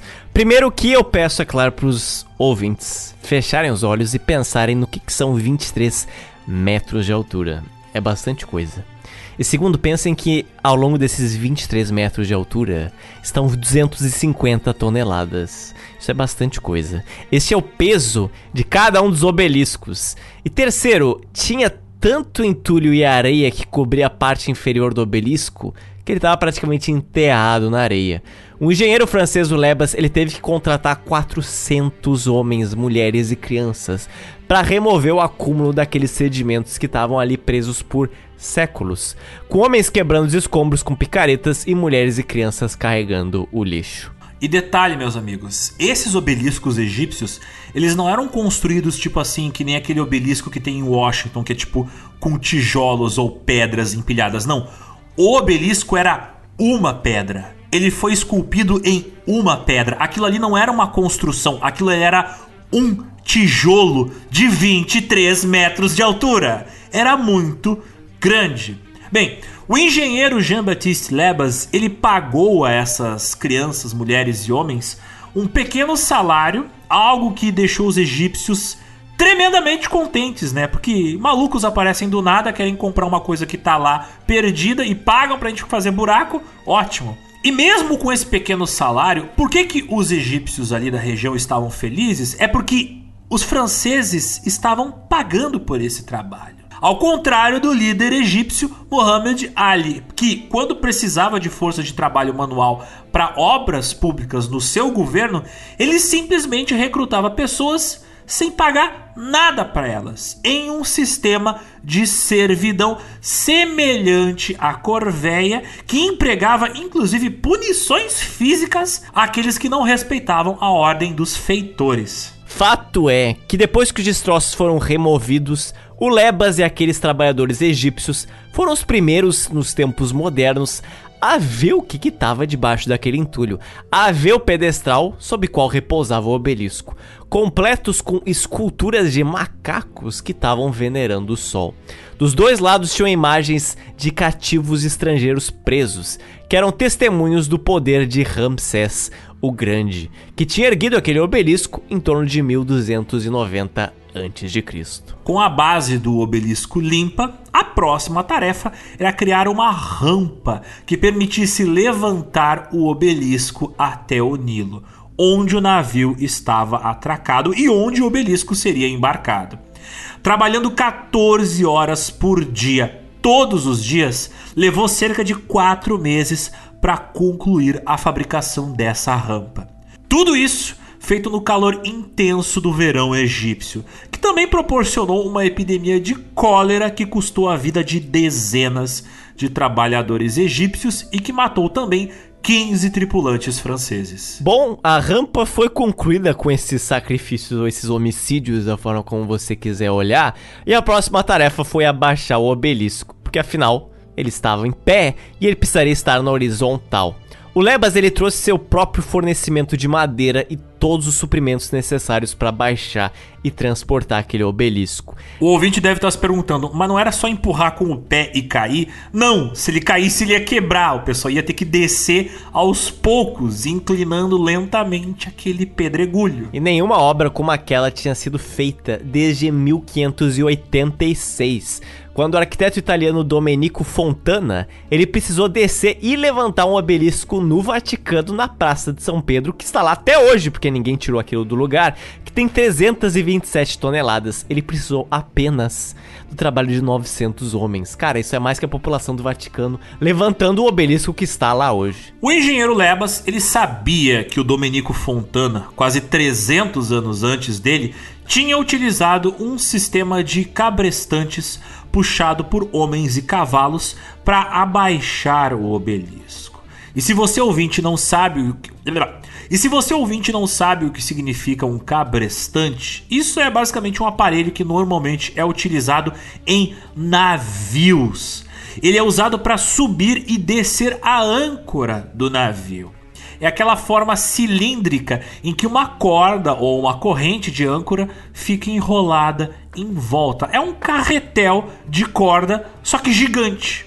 Nesse caso, não seria uma âncora que seria descida, mas sim as cordas amarradas estariam descendo o obelisco e elas estariam ali atreladas a roldanas para que o troço não simplesmente né, se desenrolasse e deixasse o obelisco cair. Não, esse processo teria que ser gradativo e lento, abaixar devagar, inclinando lentamente o obelisco até ele ficar deitado. Mas sendo ágil, colocando a corda no obelisco utilizando a força de centenas de egípcios e cavalos, foram necessários só 25 minutos para descer ele. Os trabalhadores então puxaram o obelisco em rolos pelo caminho preparado para a rampa e com sucesso ele chegou no navio Luxor. Mas agora era preciso esperar antes de mandá-lo para Paris. O Nilo, esse rio, ele sobe e desce uma vez por ano. Com o pesado obelisco a bordo do navio, o engenheiro Lebas ele precisava que o Nilo, o rio Nilo, estivesse com a maré bem alta para que então ele pudesse navegar aquele navio sobrecarregado em direção a Alexandria. Porque, olha só, a cheia, naquela época, ela tinha acabado há quase um mês. Então eles tiveram que esperar quase um ano antes de conseguir fazer com que o navio pudesse flutuar até Alexandria.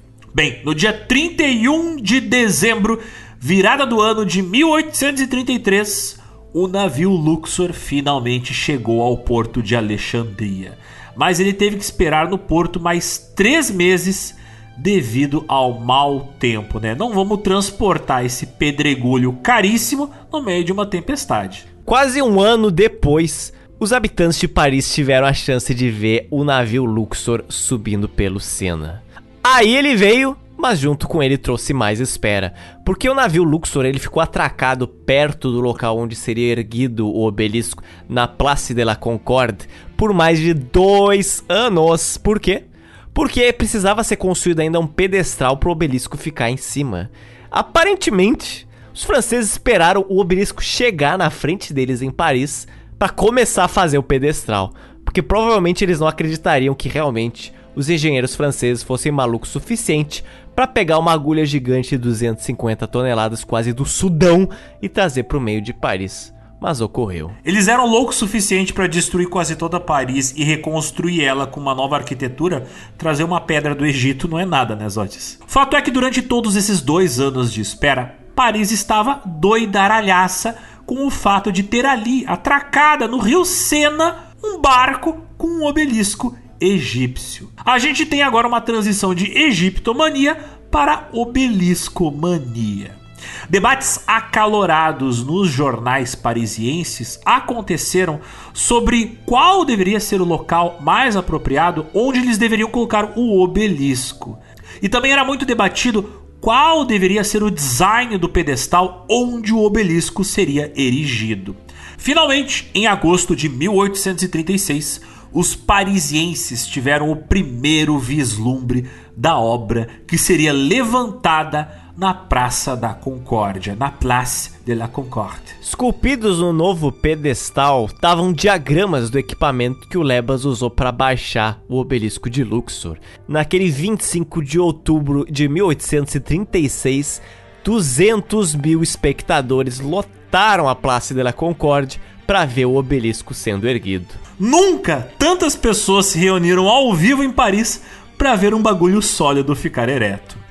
Antes de iniciar a manobra de subir, de levantar o obelisco, uma pequena caixa de cedro contendo moedas francesas de ouro e prata, datadas do ano de 1836, essa caixinha ela foi colocada dentro de um compartimento que ficava dentro do pedestal. Era uma cápsula temporal. Além das moedas, dentro da caixinha foi colocada uma medalha que de um dos lados tinha o retrato do rei da França e do outro lado tinha a seguinte inscrição: Sob o reinado de Luís Felipe I, rei dos franceses, M. de Gasparim, ministro do interior, o obelisco de Luxor é erguido em seu pedestal no dia 25 de outubro de 1836, aos cuidados de Monsieur Apollinaire Lebas, engenheiro marítimo. Muito bem, Lebas. Muito bonito. Pedestal tá pronto, tem até uma cápsula do tempo ali colocada no meio, tudo organizado. O obelisco já tá ali de prontidão para ficar de pé. Todo mundo tá reunido, pronto para assistir o negócio acontecer. Mas e aí?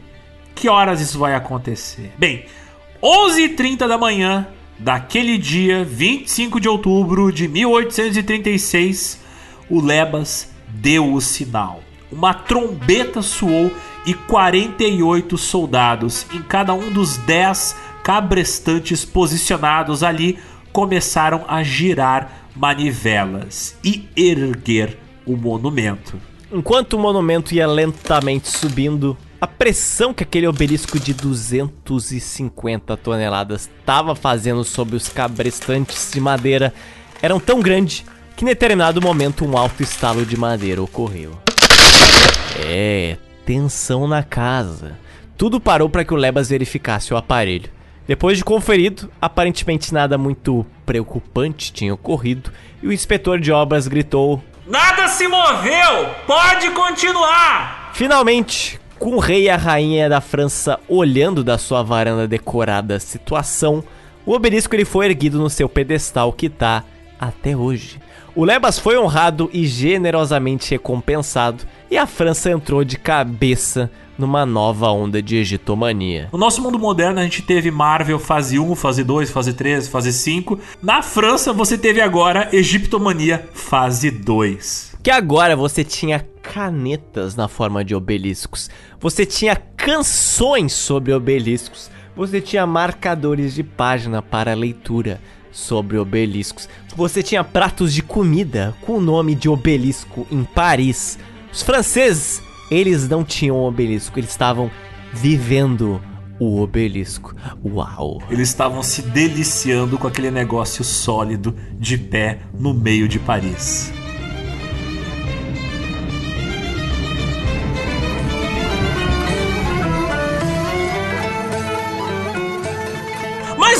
Onde nós estamos? Estamos ali. Ali aonde? No Egito. Com quem? Com Ali. Ali, ali ele. Ali, sim, ele. Porque o Muhammad Ali, como a gente já comentou, ele criou uma dinastia de governantes que agora dominavam o Egito. Foi durante a dinastia Ali que o Egito se tornou o país do Oriente mais próximo a se tornar acessível para aqueles orientalistas europeus.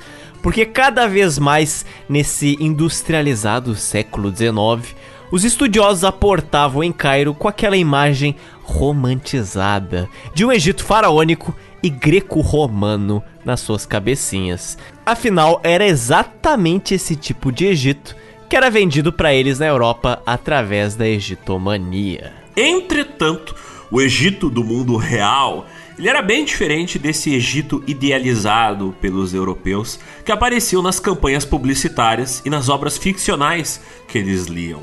Os europeus que tinham grana para viajar para o Egito por lazer ou para trabalho, ao chegar nas cidades de Alexandria ou Cairo, eles tomavam um verdadeiro choque cultural. Porque lá, bem, a higiene era diferente do que eles esperavam, o cheiro da cidade era intenso, o desenho urbano dessas cidades do Cairo era muito incomum para eles.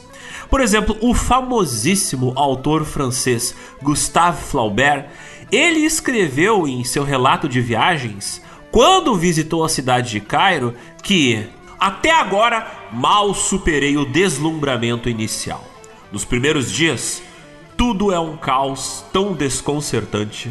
Ele se sentiu praticamente como alguém chegando no nosso grupo de WhatsApp, né, Zotes? Esse mesmo francês, Gustave Flaubert, ele expressou uma opinião que era bastante frequente entre muitos estrangeiros que iam para o Egito pela primeira vez, que coloca Cairo como um turbilhão visual, um local com línguas desconhecidas, com estranhos com roupas incomuns, cores, sons e cheiros não reconhecidos, como se aquela massa de gente que se movesse ao longo das ruas de Cairo nos seus bazares e mesquitas se comportassem como uma massa uniforme, composta de indivíduos sem vontades próprias. E se existia uma coisa sobre o Egito que os europeus gostavam muito de escrever nessa época, era sobre essas enormes multidões que circulavam pelas ruas de Cairo.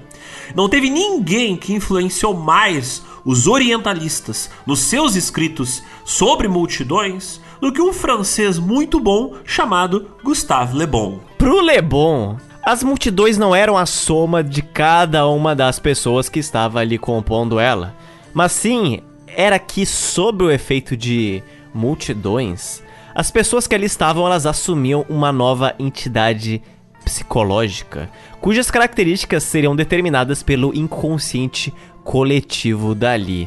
E é claro que isso acontecia de acordo com ele no Egito, o que representava, é claro, um grande problema para o que ele chamava da consciência coletiva do Egito. Como ele dizia: O indivíduo em uma multidão é um grão de areia em meio a outros grãos de areia, que o vento agita à vontade. E em 1884, o Le Bon ele foi contratado pelo governo francês para viajar pelo norte da África, começando pela Argélia, onde ali ele ia estudar e reportar sobre as civilizações que ele encontraria. Os resultados das suas viagens foram impressa em uma série de livros, sendo o primeiro, de 1884, chamado de As Civilizações dos Árabes. E nessa obra, o Le Bon, ele teceu ali uns elogios aos árabes pelas suas contribuições à civilização, mas ele criticou muito o islamismo como um fator de estagnação cultural, que principalmente os árabes os egípcios. Eles estavam sempre convivendo em multidões, o que explicaria o seu atraso não só civilizatório, mas também de intelecto. Agora, o irônico é que esse rapaz, o Le Bon, ele vai para Argélia, descrevendo em sua obra povos que viviam em vários países, do norte da África até o atual Irã. Ele tentou resumir várias regiões completamente diferentes numa única concepção, num único estudo. É como se um Yankee dos Estados Unidos atravessasse a fronteira com o México, ficasse algumas semanas por lá e publicasse um livro sobre as Américas Latinas, dizendo da Argentina ao Brasil até o México, como é que funciona a mente dos latinos americanos.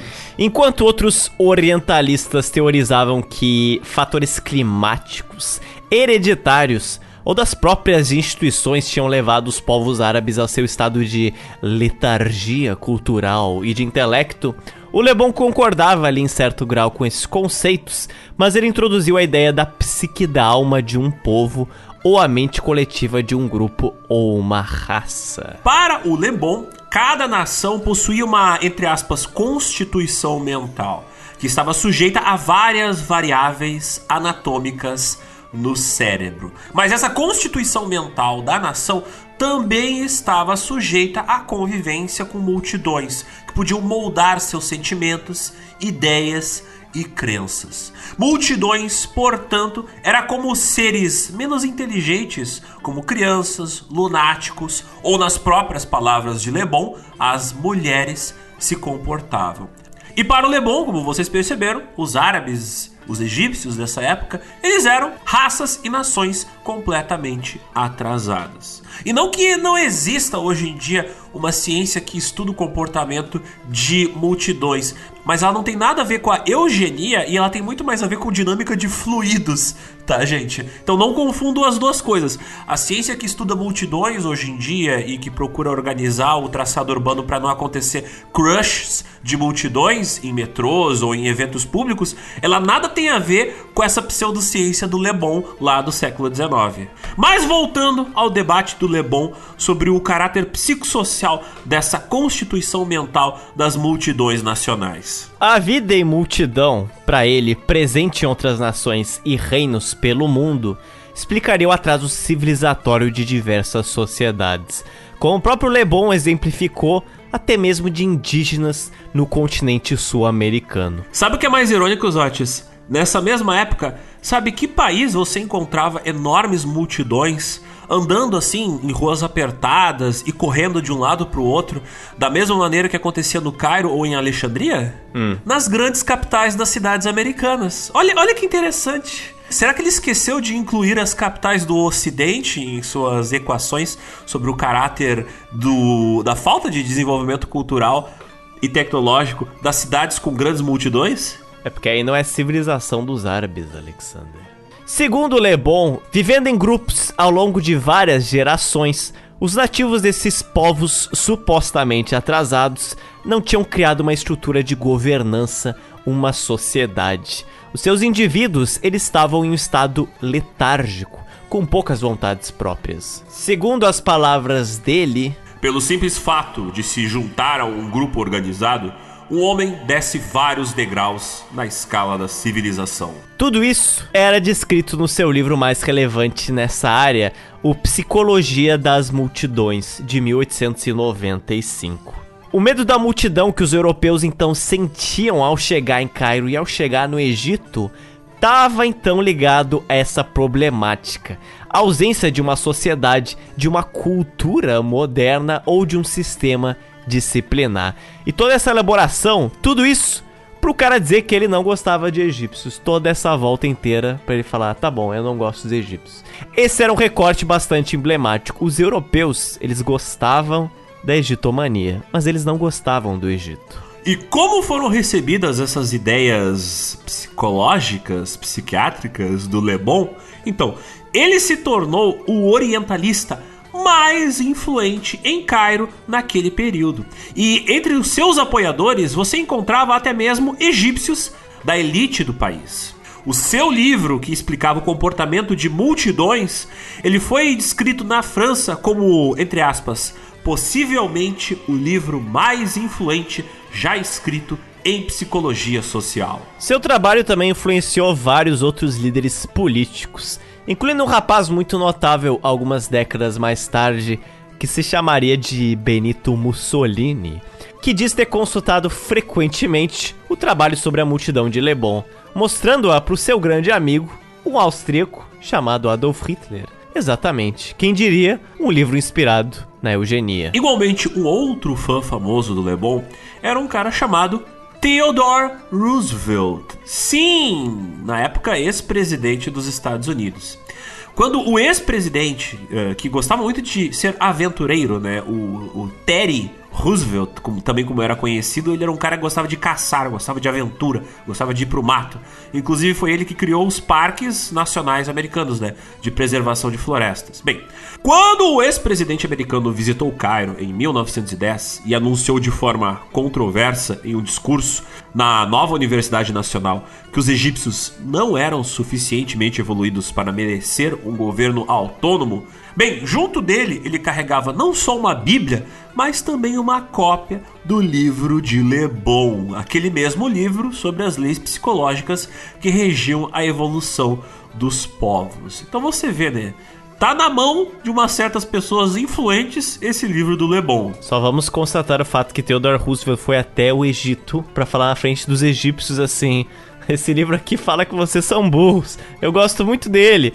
E os egípcios falaram, haha, muito bom, parabéns. Ah, hoje mesmo um cara chegou para mim, você é burro, lê esse livro aqui, Zotes? Então, isso acontece todo dia. E você leu o livro, Alex? Claro que sim, porque é um livro merda e eu queria provar que o cara tava errado.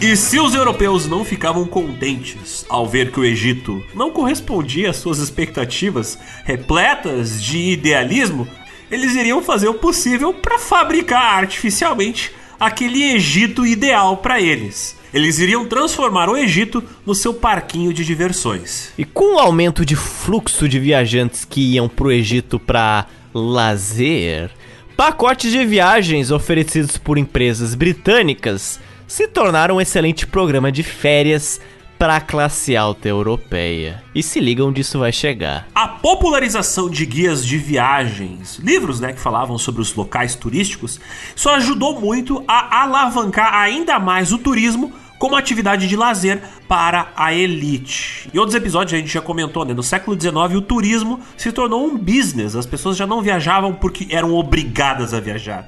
Começaram a viajar simplesmente por motivos de turismo. Mas claro, quem viajava é quem tinha dinheiro, né? O britânico John Murray, conhecido por publicar guias de viagens falando sobre vários países que os europeus consideravam, entre aspas, orientais, ele também publicou, obviamente, um manual que falava sobre o Egito. E nesse livro ele incluía, por exemplo, pontos turísticos, os quais todo o turista deveria visitar, como por exemplo as cidades de Alexandria, Cairo, as pirâmides de Gizé e, claro, as ruínas em Tebas. Entretanto, ao escolher o Egito como um destino turístico, os viajantes lidavam sempre com grandes obstáculos. Primeiro que durante toda a viagem, eles tinham que ser sempre guiados por um intérprete contratado por uma empresa mediadora da sua viagem. E esse intérprete chamado de Dragomano, ele também agia como um guia turístico e em muitos casos também um guia histórico, embora muitas vezes ele não tivesse instrução para isso. Como o próprio nome diz, ele é um intérprete, ele não era um guia turístico e nem um historiador. Entretanto, não é? Dragomanos pressionados por agências de viagem, eles tinham que fazer tudo que era oferecido ali para eles. Era basicamente vida de freelancer, guia de viagem de turismo, tudo. Zotes, calcule na sua cabeça a quantidade de turistas europeus que foram enrolados nessa época por dragomanos, que chegavam e falavam: "Não, isso aqui, isso aqui foi meu pai que fez. Não, eu sou descendente de fulano. Isso aqui é uma ruína lá do tempo dos gregos, não sei o quê. Quantas histórias esses caras não devem ter inventado só pra chamar turista, sabe? Heróis nacionais. E para muitos turistas europeus, o ponto alto da maioria de suas viagens era a viagem de ida e volta pelo Rio Nilo, realizada em um grande barco à vela, chamado de Darrabia. Mas, para viabilizar essa navegação, o trabalho era bem árduo, né? Os dragomanos, eles precisavam selecionar um barco, precisavam selecionar a tripulação do barco e em seguida precisavam equipar esse barco, comprando coisas nos bazares e nas lojas do Cairo, em um processo que poderia levar semanas ou até mesmo meses. Afinal, percorrer toda a parte egípcia do rio Nilo, mais de 500 quilômetros de extensão, em um barco à vela, era uma tarefa bastante trabalhosa, né? E ter um barco equipamentado para isso também dava bastante trabalho. As dificuldades não paravam por aí, porque no final da década de 1850, por exemplo,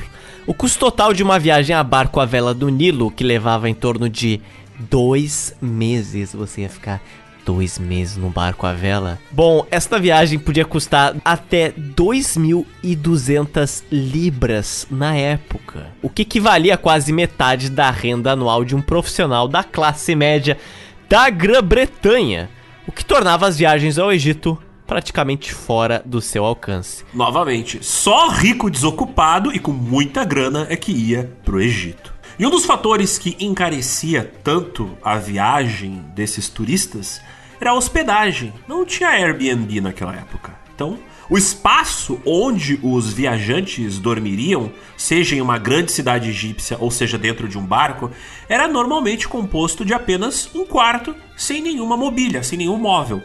Caberia ao viajante trazer junto com ele não apenas os seus pertences pessoais, como roupas e toalhas, mas ele tinha que também trazer cama, mesa, cadeira e até a banheira onde ele iria tomar banho. Imagina você carregar a mala dessa galera. Dragomano faz tudo. E não era de surpreender que a quantidade de turistas que visitavam o Egito era bem escassa, comparada aos comerciantes, funcionários e arqueólogos que precisavam ir para lá por necessidades profissionais. Mas sejam aqueles que viajavam como negócios ou aqueles que viajavam como turistas, ambos passavam por aquilo que eles consideravam um dos maiores aborrecimentos ao viajar no Egito, que era lidar com os egípcios, lidar com os locais. O John Murray, no seu manual para viajantes, escreveu que Viajantes reclamam do tormento que passam quando locais se aglomeram aos seus arredores como um enxame de moscas, forçando-os a seus serviços incômodos ou pedindo gorjetas. É dever do dragomano evitar isso. O cara chamou egípcios de mosca ao vivo. Bem, esse gringo chama brasileiro de macaco até hoje. Mesmo com essas barreiras, o fluxo de viajantes europeus a lazer não parava de crescer. Enquanto na década de 1830, 5 a 6 barcos faziam uma viagem a cada estação no Egito, na década de 1860 esse número subiu para 70 a 120 barcos. E neste mercado de turismo embrionário apareceu um cara chamado Thomas Cook. Sendo um investidor britânico, o Thomas Cook ele havia construído uma carreira profissional nesse novo business que era o turismo. Ele firmou parcerias com vários operadores, vários gerentes de ferrovias. Ele firmou parcerias com proprietários de hotéis e com guias turísticos. Através de cupons de passagens pré-pagas e cheques, o Thomas Cook ele criou vários dos aspectos modernos do turismo e revolucionou a recém-nascida área do turismo inglês. Isso, claro, na Inglaterra, porque ali no seu país, o Thomas Cook ele tinha construído o seu modelo de negócios da seguinte forma: ao você comprar um pacote de viagens da sua firma que se chamava Thomas Cook and Sons, uma empresa que era gerida por ele e seus filhos, exatamente como o nome diz, Cook and Sons, Inclusive, várias empresas britânicas têm o nome Santos por conta disso. Bom, se você comprasse alguns pacotes dele, você teria acesso a uma gama de transportes, incluindo trens, navios e ônibus, assim como diversos hotéis para você fazer a sua viagem em locais que ele pré-determinado. Todos esses transportes e esses hotéis tinham parceria com a empresa Thomas Cook.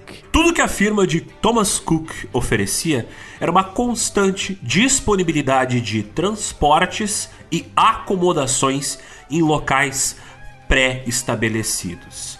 Foi o Thomas Cook quem iniciou essa tradição tão óbvia hoje das agências de viagem que organizam o roteiro do viajante. E aí o viajante chega lá e compra o pacote de viagem que vem com dormitório e transporte incluído no pacote. A Thomas Cook Sons, assim, difundiu a ideia do turismo independente, criando oportunidades para que pequenas empresas como linhas ferroviárias menores e hotéis passassem a fazer parte dos seus circuitos turísticos. Em 1868, a Cook Sons vendeu mais de 200 mil bilhetes de passagem, sendo os transportes a maior fonte de renda da sua firma. Com esse sucesso, foi só questão de tempo até o Thomas Cook conseguir expandir o seu modelo de negócio em outros países da Europa Ocidental, como a França, Suíça, Bélgica, Países Baixos, Áustria, Irlanda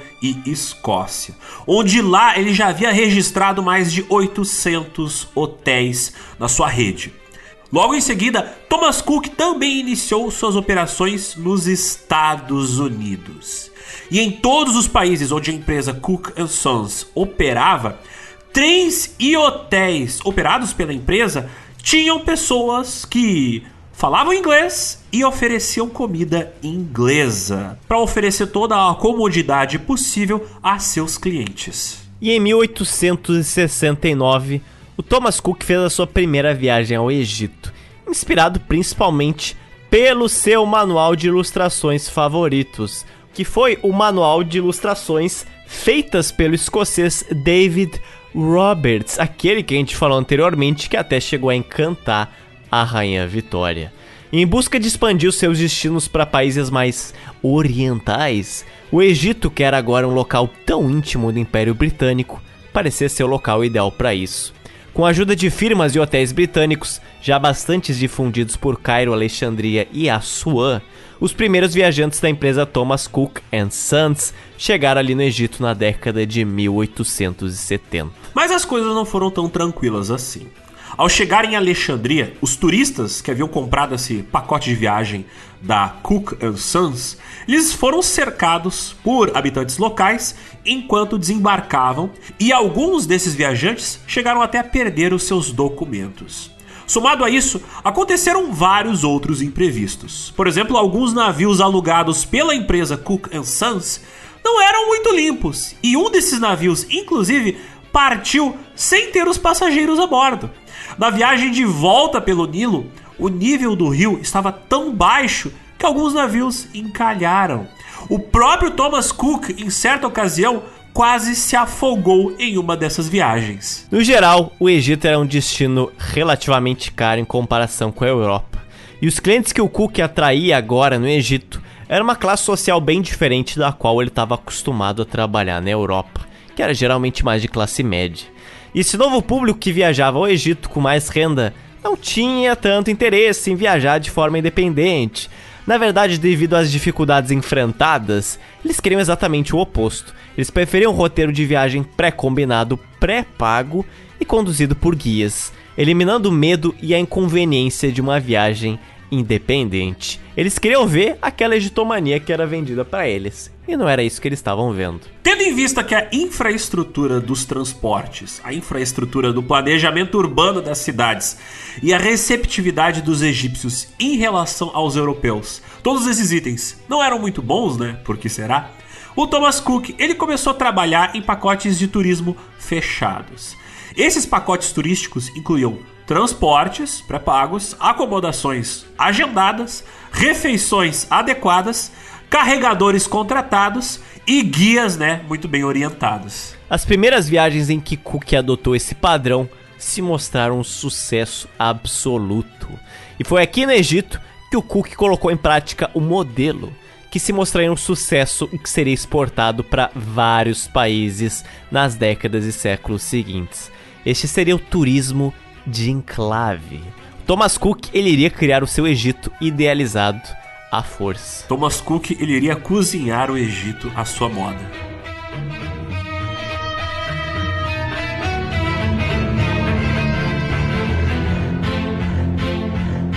Mas, Otis, no nosso capítulo anterior, a gente citou turismo de enclave. E esse nome é um pouco dramático, né?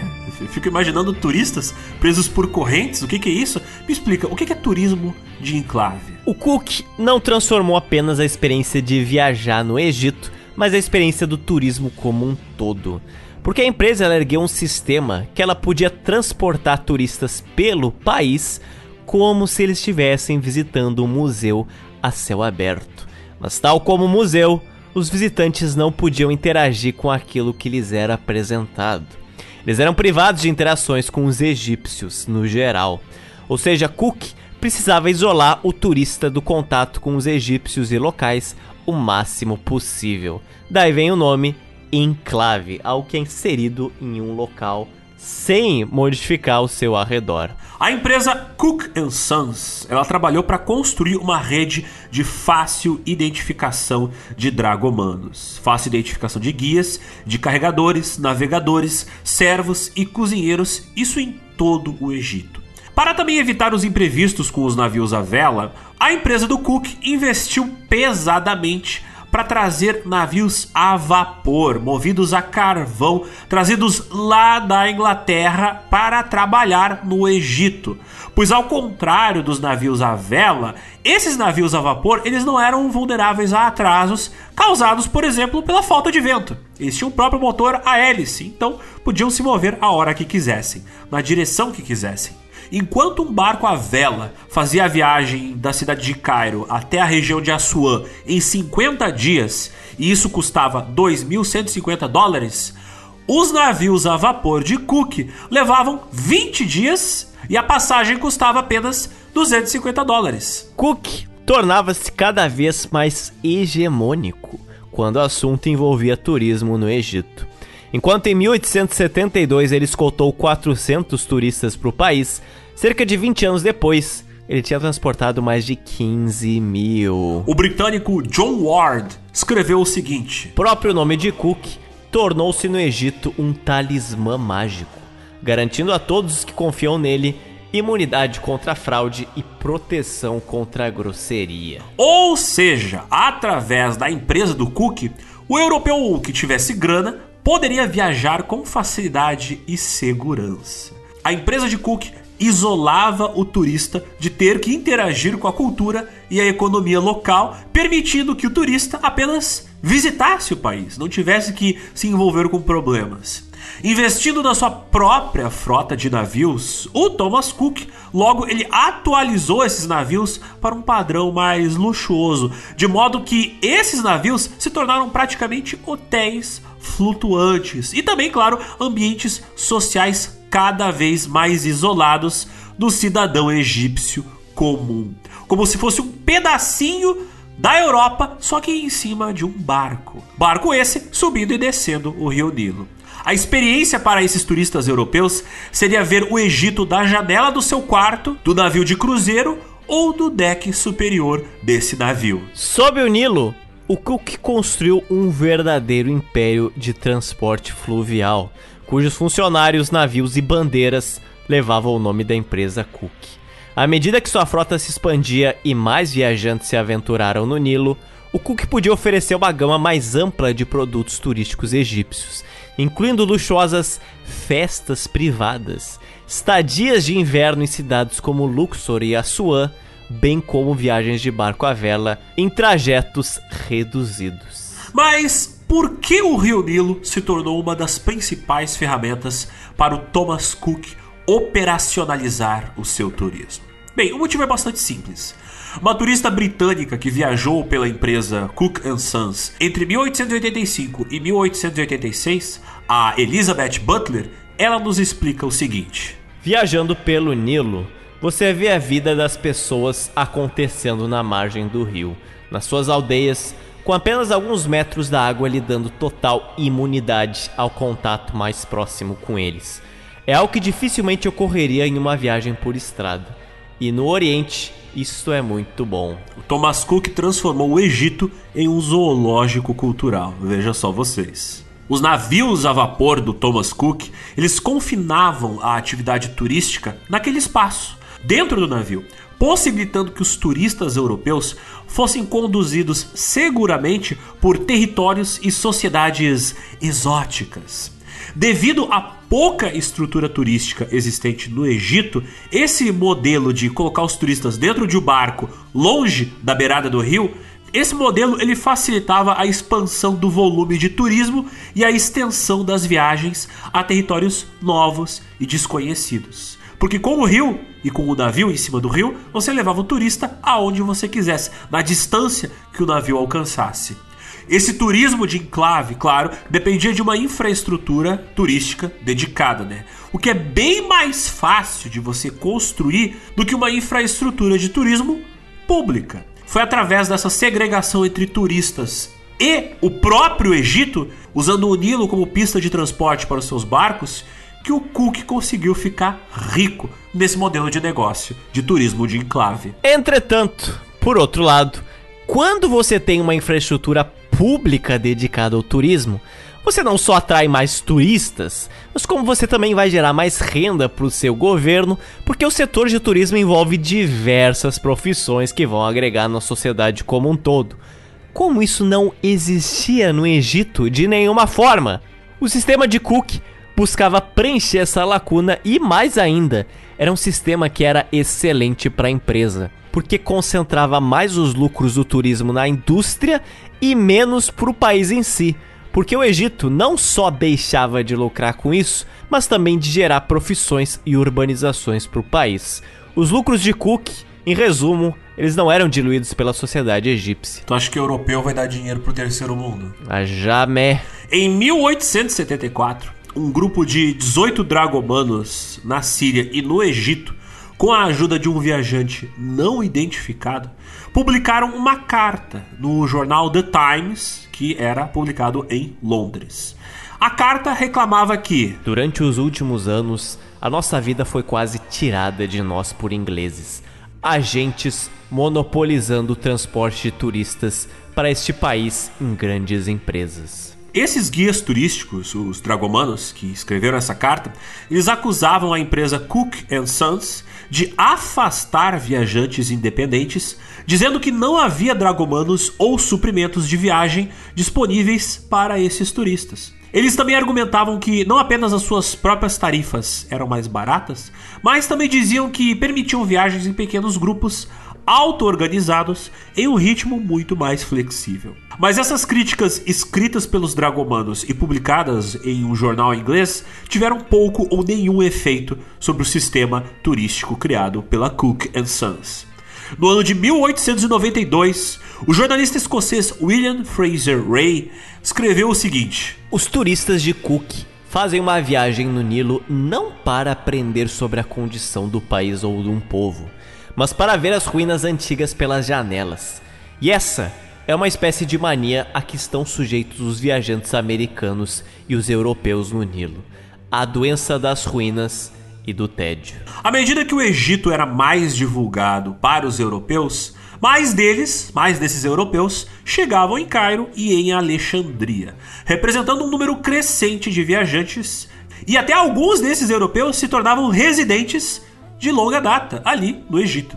Os britânicos agora não queriam mais apenas turistar no Egito, mas eles queriam até mesmo comprar terrenos à beira do Nilo, terrenos, claro, afastados das grandes cidades, para lá construir grandes mansões cercadas e cheias de jardins. Mansões essas que eles habitavam principalmente durante o inverno. E se existia uma coisa que nessa época os britânicos tinham, era claro, dinheiro para comprar propriedades realmente muito grandes. Esses europeus não ergueram só suas casas, mas eles também construíram lojas e escolas para os seus filhos, assim como clube de esportes e clubes de caça, hotéis de luxo e outras instituições de alta sociedade.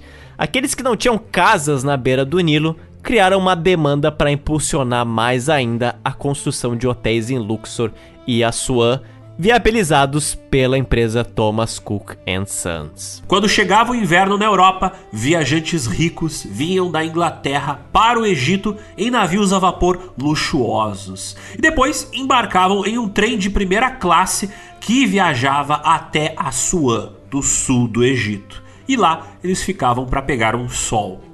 Os espaços criados por esses negócios tornaram-se ainda mais isolados da sociedade egípcia. Era um sistema segregado do resto da população nativa. Em 1897, a Cook Sons ela oferecia, entre aspas, passeios populares de Londres ao Egito. Passeios que tinham a duração de quatro semanas e possuíam preços abaixo de 235 dólares. Com a popularização desse pacote de viagens, logo a empresa também anunciou uma versão do pacote que durava 45 dias de viagem, que incluíam viagens de trem e de vapor expresso em navios que entregavam a correspondência no Nilo por 242 dólares. Em 1890, dos 2.692 funcionários de Cook no mundo, mais de um terço, 978 deles, operava no Egito e também na Palestina. Em 1894, quase metade dos lucros da empresa veio dos seus navios a vapor no Nilo. Quase metade. E além disso, a experiência de Cook no Egito teve implicações globais. O Egito foi o primeiro território fora da Europa e fora da América do Norte a se tornar acessível ao turismo popular. Anunciando o alcance da indústria do turismo internacional para regiões que gerações mais tarde seriam chamadas de mundo em desenvolvimento. Não é à toa que o Thomas Cook foi às vezes chamado de o pai do turismo ou até mesmo apelidado de o rei do Egito. O jornalista George Stevens escreveu em seu diário de viagens, em 1898, o Sr. Cook é uma benção para o Egito. Não é grande apenas a quantidade de dinheiro que ele traz para o país, mas também é grande o número de pessoas que ele emprega diretamente. Além disso, você encontrará nativos por todo o Nilo que praticamente vivem para suprir as empresas Cook. Há regiões onde todos os burros são subsidiados por Cook aves, pés de alface, pertencem tudo a ele. Bom, mas essa é a opinião de um estrangeiro sobre a situação do Egito.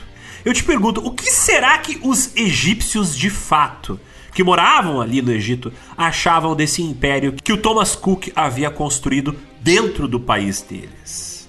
Como a mão de obra egípcia era muito mais barata do que a mão de obra europeia, obviamente o Thomas Cook, ele se sentiu mais à vontade para testar ali uns vínculos empregatícios um pouco diferentes, né? O tipo de vínculo empregatício que ele jamais testaria com europeus, mas ele poderia experimentar com funcionários egípcios. Boa parte dos pilotos dos seus navios a vapor, seus motoristas de carruagem, seus garçons e seus agricultores eram egípcios que estavam empregados no setor informal. Não os contratar como funcionário representava, é claro, uma vantagem para o Cook. Porque além de pagar menos, isso iria evitar que eles se organizassem em sindicatos, em guildas ou em cooperativas, algo que já estava muito bem consolidado no país de Cook, a Inglaterra, tal como vários outros países europeus. Os empregados egípcios que trabalhavam para a empresa Cook Sons, obviamente eles davam alguns agradecimentos a essa empresa por, por ela dar uma oportunidade de trabalho, né? Mas assim, eles não colocavam a Cook Sons em uma posição de nobreza ou admiração como alguns europeus faziam. Porque muitos dos egípcios que trabalhavam para o Cook, eles faziam isso por um salário muito baixo, né? O autor inglês William Charles Malgan, por exemplo, ele relata como é que trabalhavam os egípcios que, por exemplo, forneciam carvão para os navios a vapor que eram de posse da empresa Cook Sons. Era uma operação suja e desagradável. O trabalho executado por vários camponeses pobres, principalmente mulheres e crianças, que foram obrigados a fazê-lo sem nenhuma remuneração por parte das autoridades. Os infelizes carregam as brasas em suas cabeças em pequenos cestos e corriam para cima e para baixo na margem em fila indiana, instigado por um ou dois homens com chicotes que supervisionavam o trabalho. Quando acabou, todos se reuniram na margem e olharam com interesse para o navio e seus passageiros, que, nessas ocasiões, aparecem no convés e ocasionalmente jogavam moedas de cobre e até mesmo laranjas entre a multidão escurecida. Então tá aí, você trabalha praticamente que nem um escravo, é chicoteado, ganha um salário de merda e ainda por cima jogam esmolas na sua direção. Tipo, que bagulho humilhante. O escritor egípcio Muhammad al-Muiwai Lihi, ele descreveu em um de seus escritos uma paisagem frequente que acontecia em Cairo. Um grupo de turistas europeus em uma boate no Nilo. Segundo as palavras dele, eles são turistas de países ocidentais e consideram os orientais com total desprezo. Suas atividades são más e seu conhecimento é pernicioso. Essas são as pessoas que roubam o salário dos outros. Eles são assolados pelas doenças gêmeas de apatia e tédio. Embora as limitações econômicas obviamente limitassem que os egípcios e árabes pudessem viajar como turistas comprando passagens da Cook Sons, olha que interessante, a maioria dos europeus sequer imaginava os egípcios nativos como turistas em potencial. Por exemplo, o egiptólogo britânico A. Willis Budge, ele escreveu o seguinte no seu livro Manual do Egito de Cook um livro publicado em 1906 que dizia o seguinte: Os egípcios, em geral, até bem recentemente, nunca estiveram acostumados a viajar. E eles consideravam aqueles que vagam de país em país como seres possuídos por demônios inquietos, embora inofensivos. Embora o modelo de negócio de Cook fosse isolar os turistas do contato com os locais, a empresa Cook Sons estava claramente produzindo visíveis impactos na sociedade egípcia. O Nilo e as vilas egípcias ao seu redor estavam quase se tornando um panorama, um museu para esses turistas. Ao mesmo tempo, a empresa Cook ela estava se tornando uma autoridade quando o assunto era transportes marítimos. Tamanho foi o seu poder que ela até começou a vender navios a vapor para o governo egípcio que tinha um equipamento e uma infraestrutura muito menor que a empresa tinha. A egiptomania que enchia os bolsos da empresa do Cook estava longe de estar se esgotando. Cerca de uma década adiante, com a entrada do século XX, Novas escavações, descobertas e a identificação de algumas múmias de faraós que viriam a se tornar icônicos na cultura pop iriam colocar o Egito como um dos países mais procurados para turistar entre aqueles que tinham dinheiro para lhe visitar. O resto desta saga faraônica que futuramente irá envolver arqueólogos britânicos, egípcios, vendedores de múmias, saqueadores de tumbas, montanhas no deserto e cabras descobrindo tumbas reais de faraós vai ficar para nossa próxima edição, que para alegria geral dos ouvintes sai daqui a duas semanas e não três. Mazotes, eu escuto charadas vindas do deserto. E essas vozes não gritam em copta, não gritam em demótico, eles não estão falando em grego, nem em francês, nem em britânico. Eles estão gritando em bom e alto português. Eu escuto as vozes do.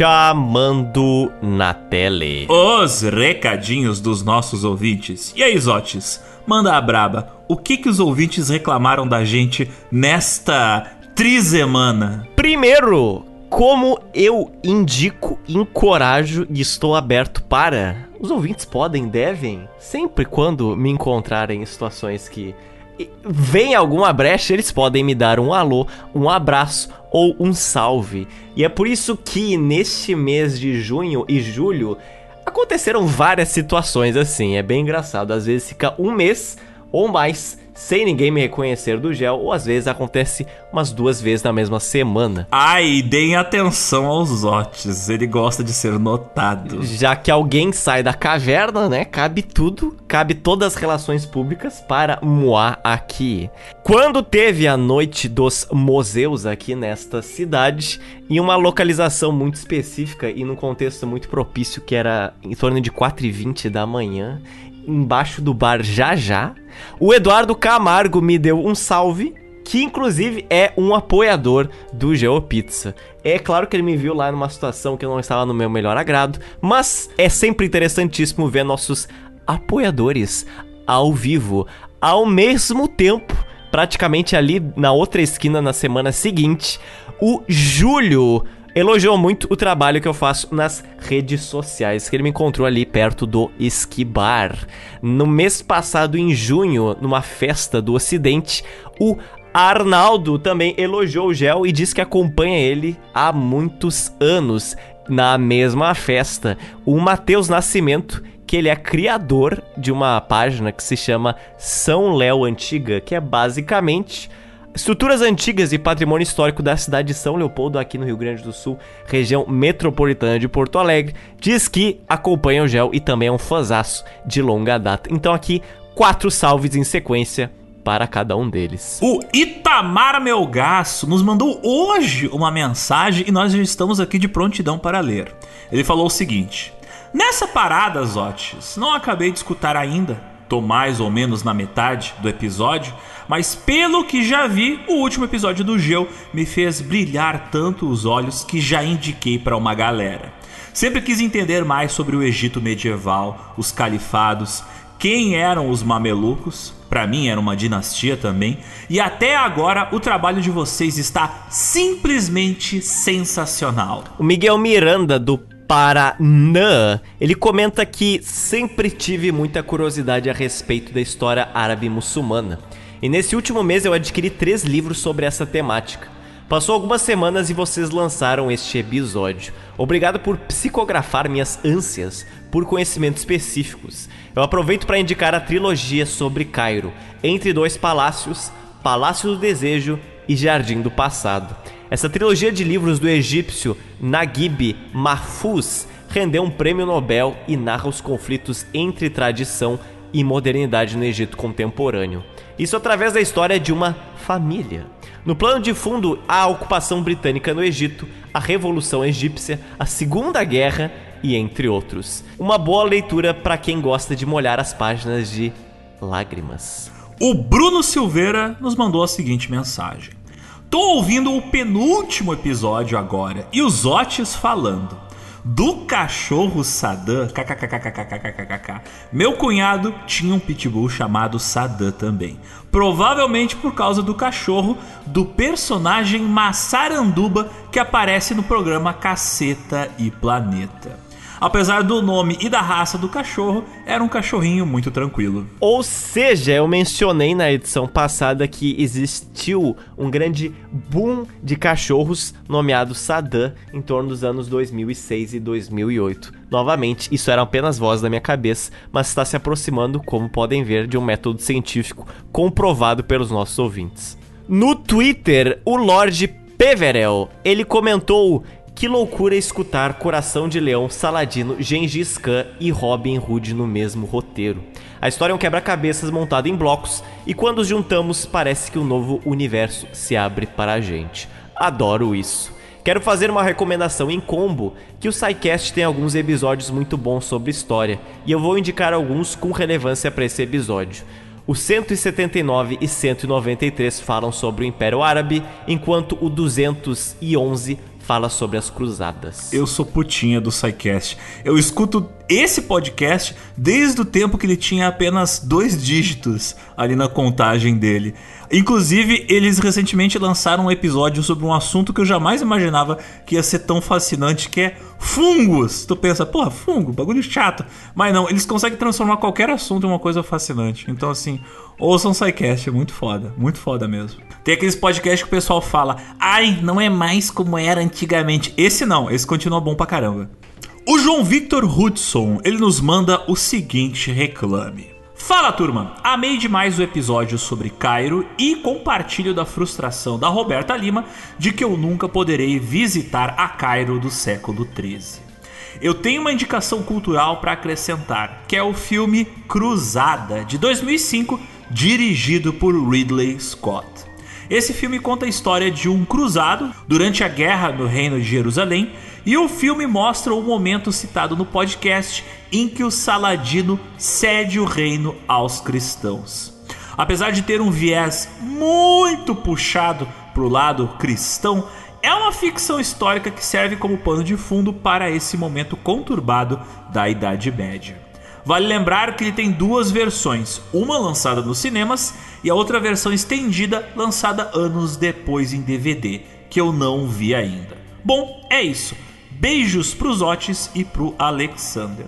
Aliás, outra coisa importante, vários episódios do GeoPizza tem uma trilhazinha ali desse filme, porque eu sou fã desse filme. E eu tenho que dizer, a versão estendida ela vale a pena. Ela é bem mais legal que a versão que saiu no cinema. Em sequência, nossa apoiadora de Barra Mansa, Rio de Janeiro, a Roberta Lima, fala que adorei ouvir sobre esse período do Egito tão pouco mencionado. Eu adorei absorver todo esse conhecimento. Me perdi algumas vezes nas trocas de califados e tive que voltar cinco vezes? Sim, mas eu estou chateada que não poderei visitar Cairo medieval. Até as cenas cortadas no final são engraçadas, porque fiquei rindo sozinha no busão, ouvindo vocês falando de salgadinho e saladino. Beijão para vocês, eu amei este tema e obrigado por isto. Tiago Magnus, nosso apoiador de São José dos Campos, reclama o seguinte: Alexander Isotes concluiu o último episódio sobre Cairo, excelente trabalho. É muito interessante saber sobre esse tema. Não me lembro de ter sido abordado durante as aulas de história, ou se foi, foi muito brevemente. Parece que tem buracos na linha do tempo dessas regiões em minha mente. Chamou-me a atenção o fato do Egito ser um forte produtor de alimentos desde a antiguidade e ainda é até hoje, o que despertou a cobiça de muitos ao longo dos tempos. Normalmente associamos ao estereótipo da região árida e não nos damos conta desse potencial do país.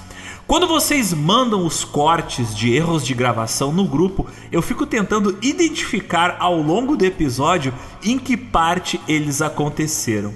E continua divertido ouvir novamente no final do episódio. Então não deixem de nos mandar spoilers. Sim, isso é uma coisa que às vezes a gente não comenta, mas outra vantagem de você apoiar o GeoPizza é que você recebe as cenas cortadas que a gente tira do podcast porque não podem aparecer.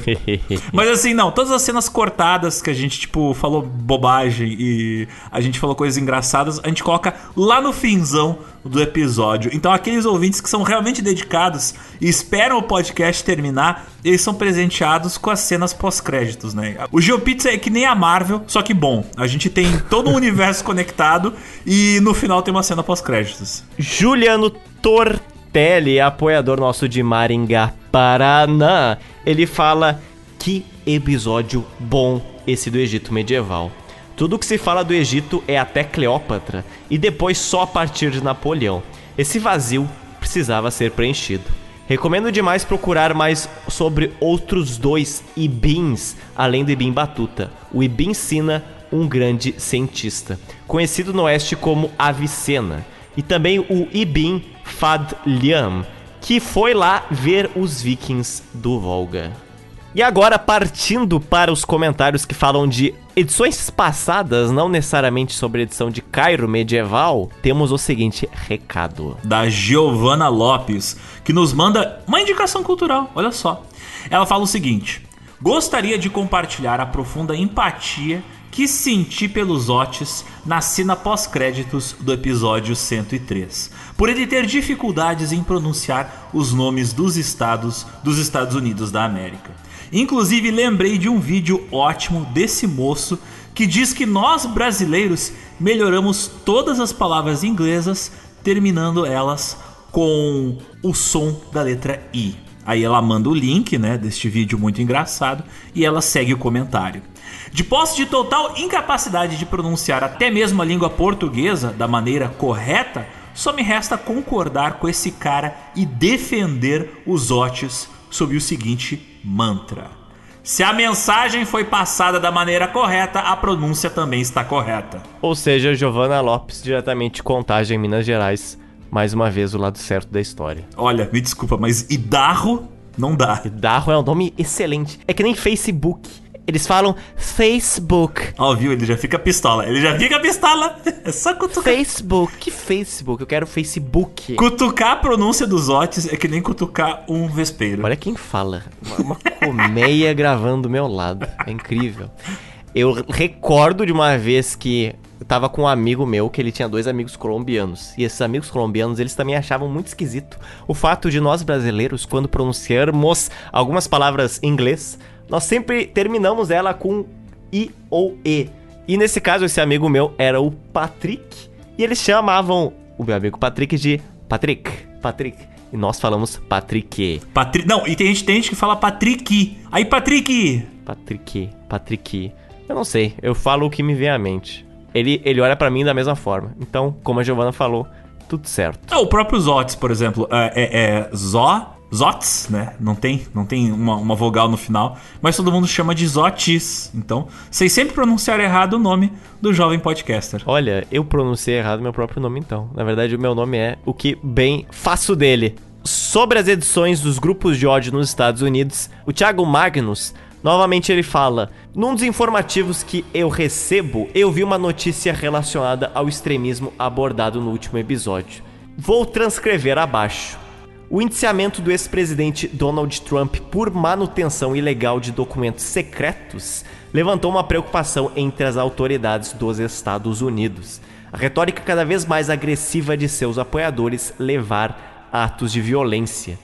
Chegamos à fase da guerra, escreveu o deputado pelo Arizona Andy Biggs, enquanto outro congressista da extrema-direita, a Clay Higgins, da Louisiana, afirmou que o indiciamento era um teste de perímetro dos opressores.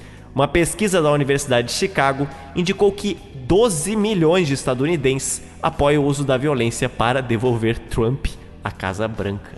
William Weirman, ele nos manda a seguinte mensagem.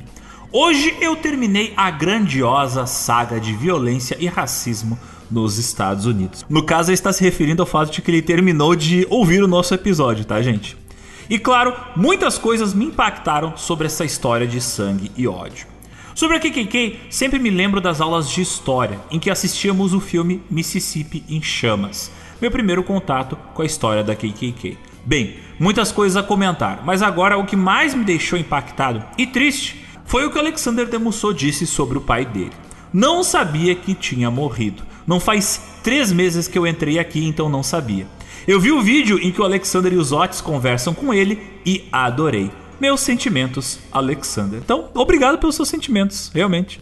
Fico feliz que pelo menos temos um episódio, lembrando do meu falecido, para poder continuar divertindo a gente pelos anos que vierem por aí pela frente. Talvez o episódio antigo mais favorito pelos ouvintes. É inacreditável. Como diz Lilian, é incrível ver o meu rosto diante a experiência dele ao meu lado. É, é como se os Otis estivesse assistindo assim, ó, um incêndio ao lado de quem pôs fogo, sabe? É o é a, Alexander junto com a sua origem. É, é, tipo, é o mal e o criador da maldade. Exatamente. Sabe? Junto com os Otis ali. Ele, os Otis perplexos, incrédulo.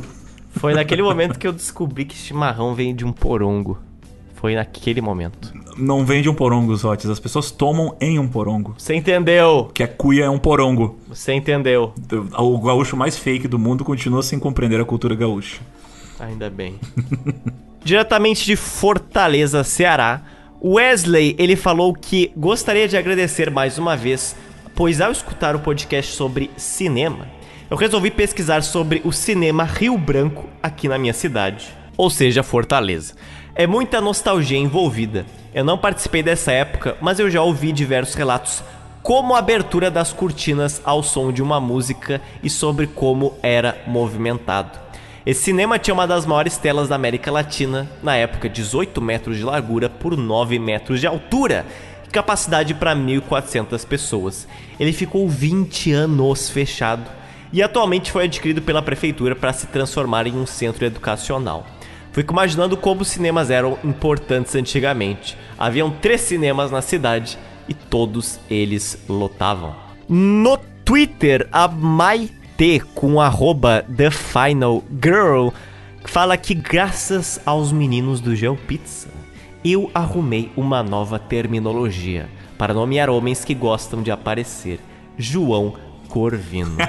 Eu aprovo em cima e embaixo. E como os ouvintes bem sabem, eu já, já tive histórias aí envolvendo o João Corvino em novembro do ano passado.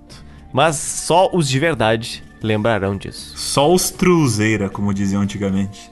O Fernando, um dos nossos apoiadores, mandou um recado bastante interessante, bastante longo, quase um podcast.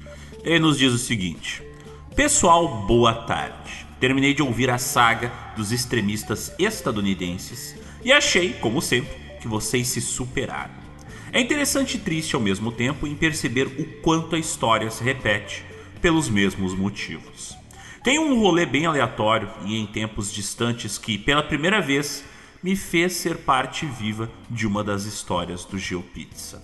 Mais especificamente, envolvendo as milícias de Malheur e o bug do milênio nos Estados Unidos. Sim, na virada do milênio eu morava no leste do Oregon, bem próximo da divisa com o estado do Idaho, na cidade de Unity, quase dentro da reserva Malheur eu era intercambista e vivi na pele o caos e o delírio da galera quando se aproximava aquele que seria o meu Réveillon mais solitário e gelado. Foi mais ou menos assim. Eu fui fazer intercâmbio de high school nessa cidade, na cidade de Unity, no Oregon, que tem cerca de 110 habitantes. Isso mesmo, 110. Cuja principal atividade econômica era a derrubada de árvores e algumas pequenas criações de gado. O lugar tem um clima muito severo, com as temperaturas variando entre 5 e 35 graus no mesmo dia no verão e chegando até abaixo de menos 20 graus no inverno. As principais diversões da galerinha de Unity eram beber e sair em caminhonetes cheias de todo tipo de arma para caçar animais ou simplesmente para atirar aleatoriamente para descarregar a macheza. Havia temporada de caça a tudo. Temporada de caça a cervos, veados, alces, patos, coelhos, o que mais pudesse imaginar. Algumas espécies, como alguns tipos de esquilo, eram exóticas ao local e se transformaram em verdadeiras pragas para as plantações. E para essas, a caça estava liberada o ano todo.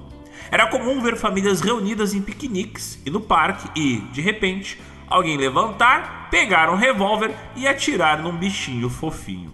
Com crianças em volta e sem alterar a rotina do domingo. O sujeito pregava fogo, gritava aquele Iha! ao ver o bichinho morto e voltava a comer o seu marshmallow. Na pequena escola que eu estudava, a Burnt River High School, haviam diversas plaquinhas no ginásio em que eram homenageados os bravos heróis locais que morreram nas diversas guerras até então. A Segunda Guerra Mundial, Guerra da Coreia, Guerra do Vietnã e Guerra do Golfo. Eram todos jovens de 20 anos que seriam avós, tios ou irmãos dos meus coleguinhas, pois haviam vários sobrenomes conhecidos. Haviam também duas instituições que marcaram presença em qualquer lugar: a FFA, a Future Farmers of America, e ela, óbvio, a NRA. Eu morava num dormitório estudantil onde havia mais vários outros intercambistas de diversas partes do mundo que iam para esse local para que houvesse um número de alunos na high school local suficiente para formar um time de futebol americano e de basquete, já que a cidade era realmente pequena. E assim, poder competir com outras escolas de outras cidades nas ligas esportivas locais. Era legal. Joguei basquete em várias cidadezinhas que apareceram no podcast. Quem tomava conta dessa casa de intercambistas era um casal de adultos locais, o Butch e a Jonda, já falecida. Eles eram umas pessoas de coração muito bom, mas verdadeiros rednecks que nunca haviam saído ali daquele fim de mundo. Enquanto eu morava com eles, eles compraram o seu primeiro computador com acesso à internet.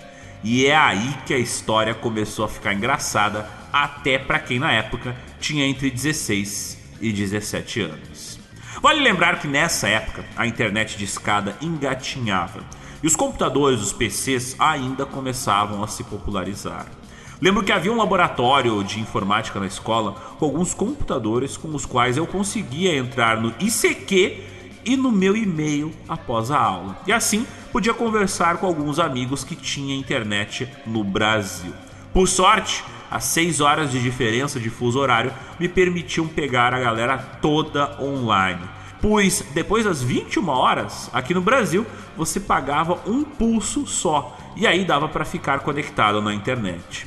Para falar com os meus pais, eu tinha que ligar a cobrar, o que era extremamente caro e só dava para fazer uma vez por semana.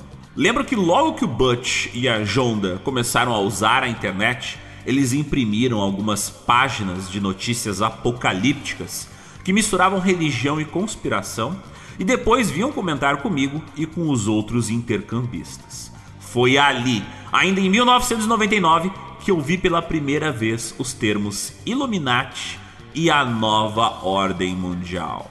Segundo eles, era um grupo de pessoas muito ricas que se reuniam para definir o futuro da humanidade. E sim, essas pessoas já em 1999 queriam implantar chips na população. Mas o mais bravo foi quando o ano novo se aproximava. Lembro que após o Natal, lá para o dia 20 ou 30 de dezembro, fomos todos de vans para uma cidade maior ao lado para fazer compras no Walmart. Sim, sempre o Walmart, como fazemos quase sempre. Mas dessa vez, lembro de chegar e encontrar enormes filas nos caixas com pessoas com três, quatro carrinhos cheios de galões de água, comida enlatada, dezenas de caixas enormes de cornflakes e todo tipo de maluquice. As pessoas estavam se preparando para o apocalipse que aconteceria exatamente à meia-noite do dia 31 de dezembro de 1999. Lembro do Butch, o cara que tomava conta da gente, ao ver meu carrinho quase vazio na enorme fila do caixa, com apenas algumas guloseimas e refrigerante que eu sempre comprava, me perguntou se eu não queria pegar mais nada para a passagem do milênio. E eu respondi que até queria comprar umas cervejas e bebidas alcoólicas, mas que na minha idade ainda era proibido. Para mim, aquilo tudo era muito bizarro. As pessoas acreditavam, entre outras coisas, que as usinas hidrelétricas iriam parar e por isso ficaríamos sem eletricidade a partir do primeiro segundo do ano de 2000. No dia 31 de dezembro, minha atividade foi ir à casa de um casal parente da Jonda, minha host, cuidar da filhinha deles, então com uns 5 anos de idade, no meio da neve e da floresta, enquanto o casal ia ao Community Center, ao centro comunitário, com outros adultos, se reunir para ver quais providências que seriam tomadas para evitar o fim do mundo ou alguma coisa do tipo. Fiquei lá, eu, a criança, e o irmão da criança, que era da minha idade, mas que logo saiu de carro com uma menina para se pegarem. Imaginem só, era menos perigoso para os caras deixarem a criança com um adolescente brasileiro sem carro, sem telefone e sem dinheiro no meio de um metro de neve do que eles ficarem por lá cuidando da pirralha enquanto o mundo acabava. E é lógico que eles foram fortemente armados para esse encontro. No meu caso, a criança dormiu quase o tempo todo. E eu passei a virada do milênio jogando SimCity 2000, sozinho. A ponto de que um pouquinho depois da meia-noite, eu liguei para o número da Embratel nos Estados Unidos e fiquei batendo papo com a coitada da telefonista que, por estar trabalhando, estava tanto na merda quanto eu. Como na época nem tinha celular direito e meus pais deviam estar na praia ou em alguma festa no Brasil, Fiquei conversando com a moça por uns 20 minutos, lamentando sobre a vida, e foi ali que tive a certeza de que aquele negócio de bug do milênio era nada mais do que uma paranoia, de tantas outras que vi nos meus seis meses no interior do Oregon. E por onde anda você, telefonista da Embratel que falou comigo? Eu queria descobrir. Dez anos depois, em 2009, fui morar em Vancouver, no Canadá, para estudar. Aproveitei e visitei Unity por alguns dias. Já adulto e com uma ideia mais madura do mundo, percebi exatamente o que vocês dizem no podcast sobre o ciclo de guerras e como esse ciclo continua. Vários dos meus colegas de escola, ali de 1999 e 2000, foram para o exército e acabaram fazendo carreira militar. Aquele irmão da criança, cuja qual eu tomei conta na virada do milênio, por exemplo, em 2009, morava na Alemanha, numa base norte-americana. E a própria criança, que ficou dormindo ali no dia 31 de dezembro de 1999, tem o contato dela no Facebook. Ela se casou com outro menino da cidade que virou fuzileiro naval. Atualmente, eles moram no Alasca com os filhos. Mas o que mais me impressionou nessa volta ao Oregon em 2009 foi a história de um menino chamado CJ, que entre 1999 e 2000 estudava umas três séries abaixo da minha, ou seja, ele devia ter uns 13 anos de idade. Esse menino, ele tinha alguma condição cognitiva que eu não sei dizer qual era, apenas me lembro de me falarem que a mãe o amamentava sem ter leite e por isso impactou no desenvolvimento do menino. Ele era um fofinho, super sorridente e bonzinho.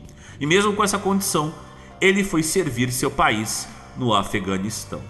Ficou por lá um tempo, voltou totalmente perturbado com o estresse pós-traumático e enfiou um tiro de pistola de pregos no meio da têmpora. Sobreviveu, mas foi morar em alguma instituição que acolhe pessoas em situação como a dele. Se serve de consolo, o menino é tratado como herói na cidade. Sobre a saga da escola de Unity para conseguir estudantes o suficiente para montar times esportivos no interior do Oregon, ela continua e foi feito até um documentário recente sobre o assunto que pode ser visto aqui. Aí ele manda o link deste documentário e ele termina sua saga dizendo o seguinte: Espero que tenham gostado da minha historinha.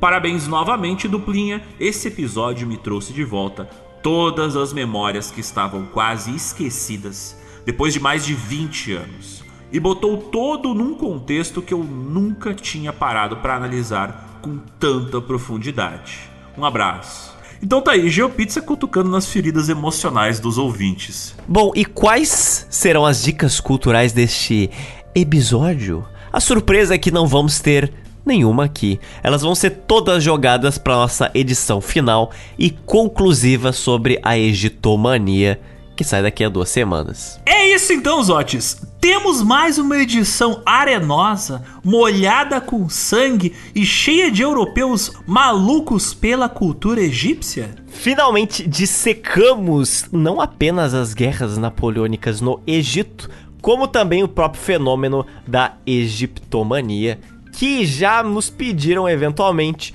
mas eu imagino que ninguém pensaria que chegaria de uma proporção tão colossal assim. Então tá aí uma edição que combina guerras napoleônicas, colonização, Egito, Oriente Médio. Temos metade de uma pizza com três recheios diferentes. Pizza sabor egípcia, francesa e britânica? Temos a metade de uma pizza bueníssima, exposta em um palácio de cristal, transportada em uma salsicha de ferro pelo Mediterrâneo. É isso então. Até a próxima quinzemana. Até logo.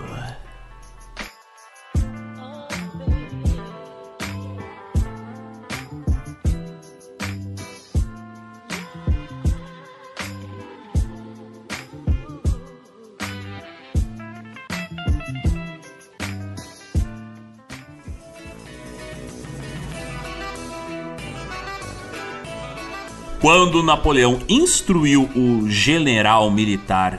Como, é que se fala isso aqui? Dessais? Dessa. Des. The sex? Não sei se é des. Desso. Dessex. sex. Ministro do sexo. O general do sexo. Ministro do sexo. Setor do Inhaco Inhaco. Literatura arte. Inhaco Inhaco. Bem, ah, tu sabe que o Napoleão era comedor de casadas, né? Licença, eu vou ouvir a mulher do Google falando. Dessé. The, the sex. Setor do prazer. O general, quando ele se o general da porra toda. O general The sex. É The sex. Tal como Alexandre, ele chegou e falou: O É negócio. comer o Egito. Ah, é. Quando Napoleão instruiu o general militar DC.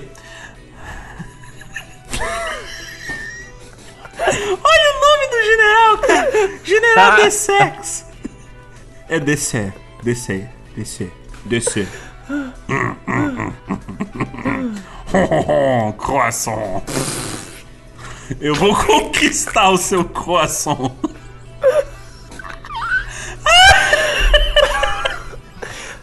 O seu coração. O croissant, vou conquistar o seu croissant. Seu croação. Seu coração.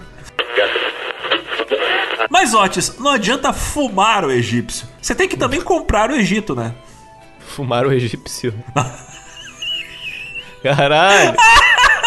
Bem, as múmias não são enroladas. Aquilo ali é um beckzão, Otis. Sim, claro. Nada mais.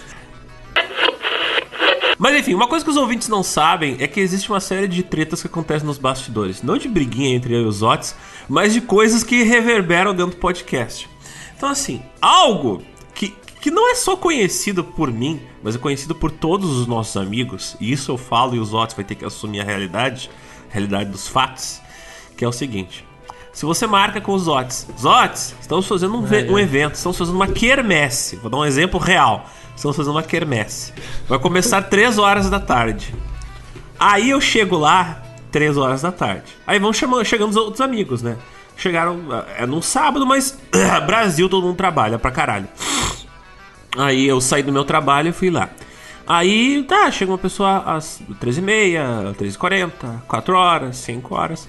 E aí, quando já tinha um certo número de pessoas ali pelas 4h30 da tarde, a gente fez um bolão. A gente fez um bolão, tipo assim, ó, que horas os Otis vai chegar? E todo mundo ah, apostou ali, tipo, que horas os Otis vai chegar? Porque é clássico os Otis se atrasar, mas se atrasar muito. E aí, tipo, eu falei, ah, umas 5 e meia. Aí chegou 4 e meia, 5 e meia. 5 e meia perdi a aposta, tá. Mas tinha mais 6 pessoas no bolão, vamos ver quem vai acertar. Aí, 6 horas, 7 e meia, 8 horas, 9 e meia da noite. 9 e meia da noite o Otis chega. A gente marcou para as 3 horas da tarde. Então, assim, próximo evento que eu for marcar, vai acontecer no dia 10, eu vou marcar no dia 9 com os Otis. Ó, os Otis chega dia 9 às 8 horas da noite. Aí vai me atrasar um pouquinho, não tem problema. E quando na realidade vai estar acontecendo no dia seguinte, sabe? Daí eu vou ter certeza que os Otis vai chegar pontualmente. Você está sendo parcial porque eu falei. que- Não, hoje, hoje, por exemplo, tá? Eu me atrasei pra, pra chegar pra gravar. Eu falei, ah, Zoto, me dá 10 minutinhos só pra gente passar o café. Aí eu cheguei. Não, olha só, é, é- é como se o cara tivesse assim, ó. Fosse obrigatório se atrasar. Porque eu me atrasei, aí os Otis estavam esperando por mim. Aí eu sentei aqui com o café. Eu, ah, desculpa ter atrasado, não sei o que. Os Otis, não, pera um pouquinho. Tu tem como esperar 5 minutinhos? Eu. Tá, mas tu podia ter utilizado os 10 minutos que eu já pedi pra tu esperar. Ele, Não, mas 5 minutinhos. Aí vai lá, ele vai fazer um chá. Aí ele volta e estamos aqui. E agora era pra ter começado às 7 horas a gravação, mas como eu me atrasei e aí os Otis atrasou, já é 8 horas da noite. Você está sendo triplamente parcial, porque uma são 7h37. Dois, eu estava te esperando, só que eu fiquei bebendo chá que eu fiz, né? Então, eu- já que eu bebi, eu fui pegar outro, já que você não apareceu. E três, eu falei que eu ia chegar no final da tarde, início da noite. Eu deixei aberta a janela de oportunidades e eu realmente cheguei naquele horário e me arrependi de não ter chegado mais tarde, porque aparentemente esperaram eu ir embora pra jogar joguinhos de tabuleiro. É inacreditável. Não, aí é que tá. Lá na, na Kermesse é que, tipo assim, tinha os adultos e as crianças. Os adultos, eu quero dizer, as pessoas acima de 40, né? As crianças era a gente. Os, os, ali o pessoal orbitando os 30.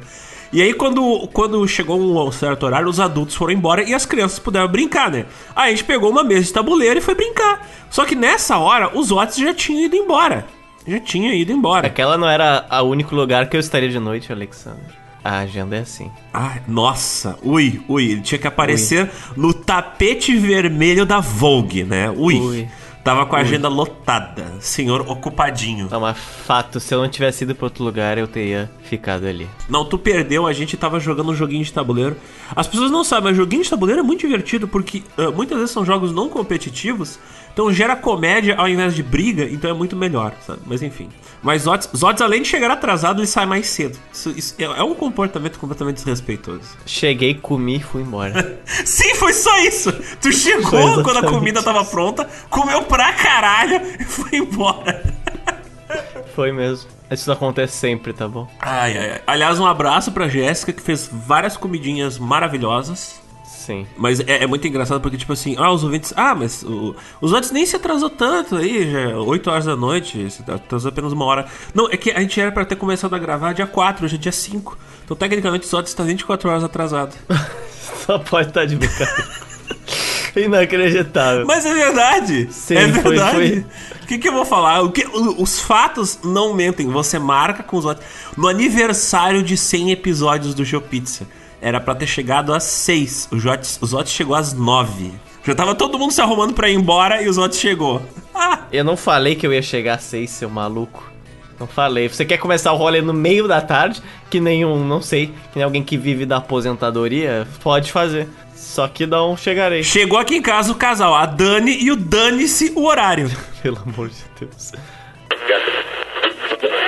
Os Otis, tá mudo. Sim, sim, pera aí que eu tô pensando uma coisa. Oi. No. Pareceu um latim. Au, au.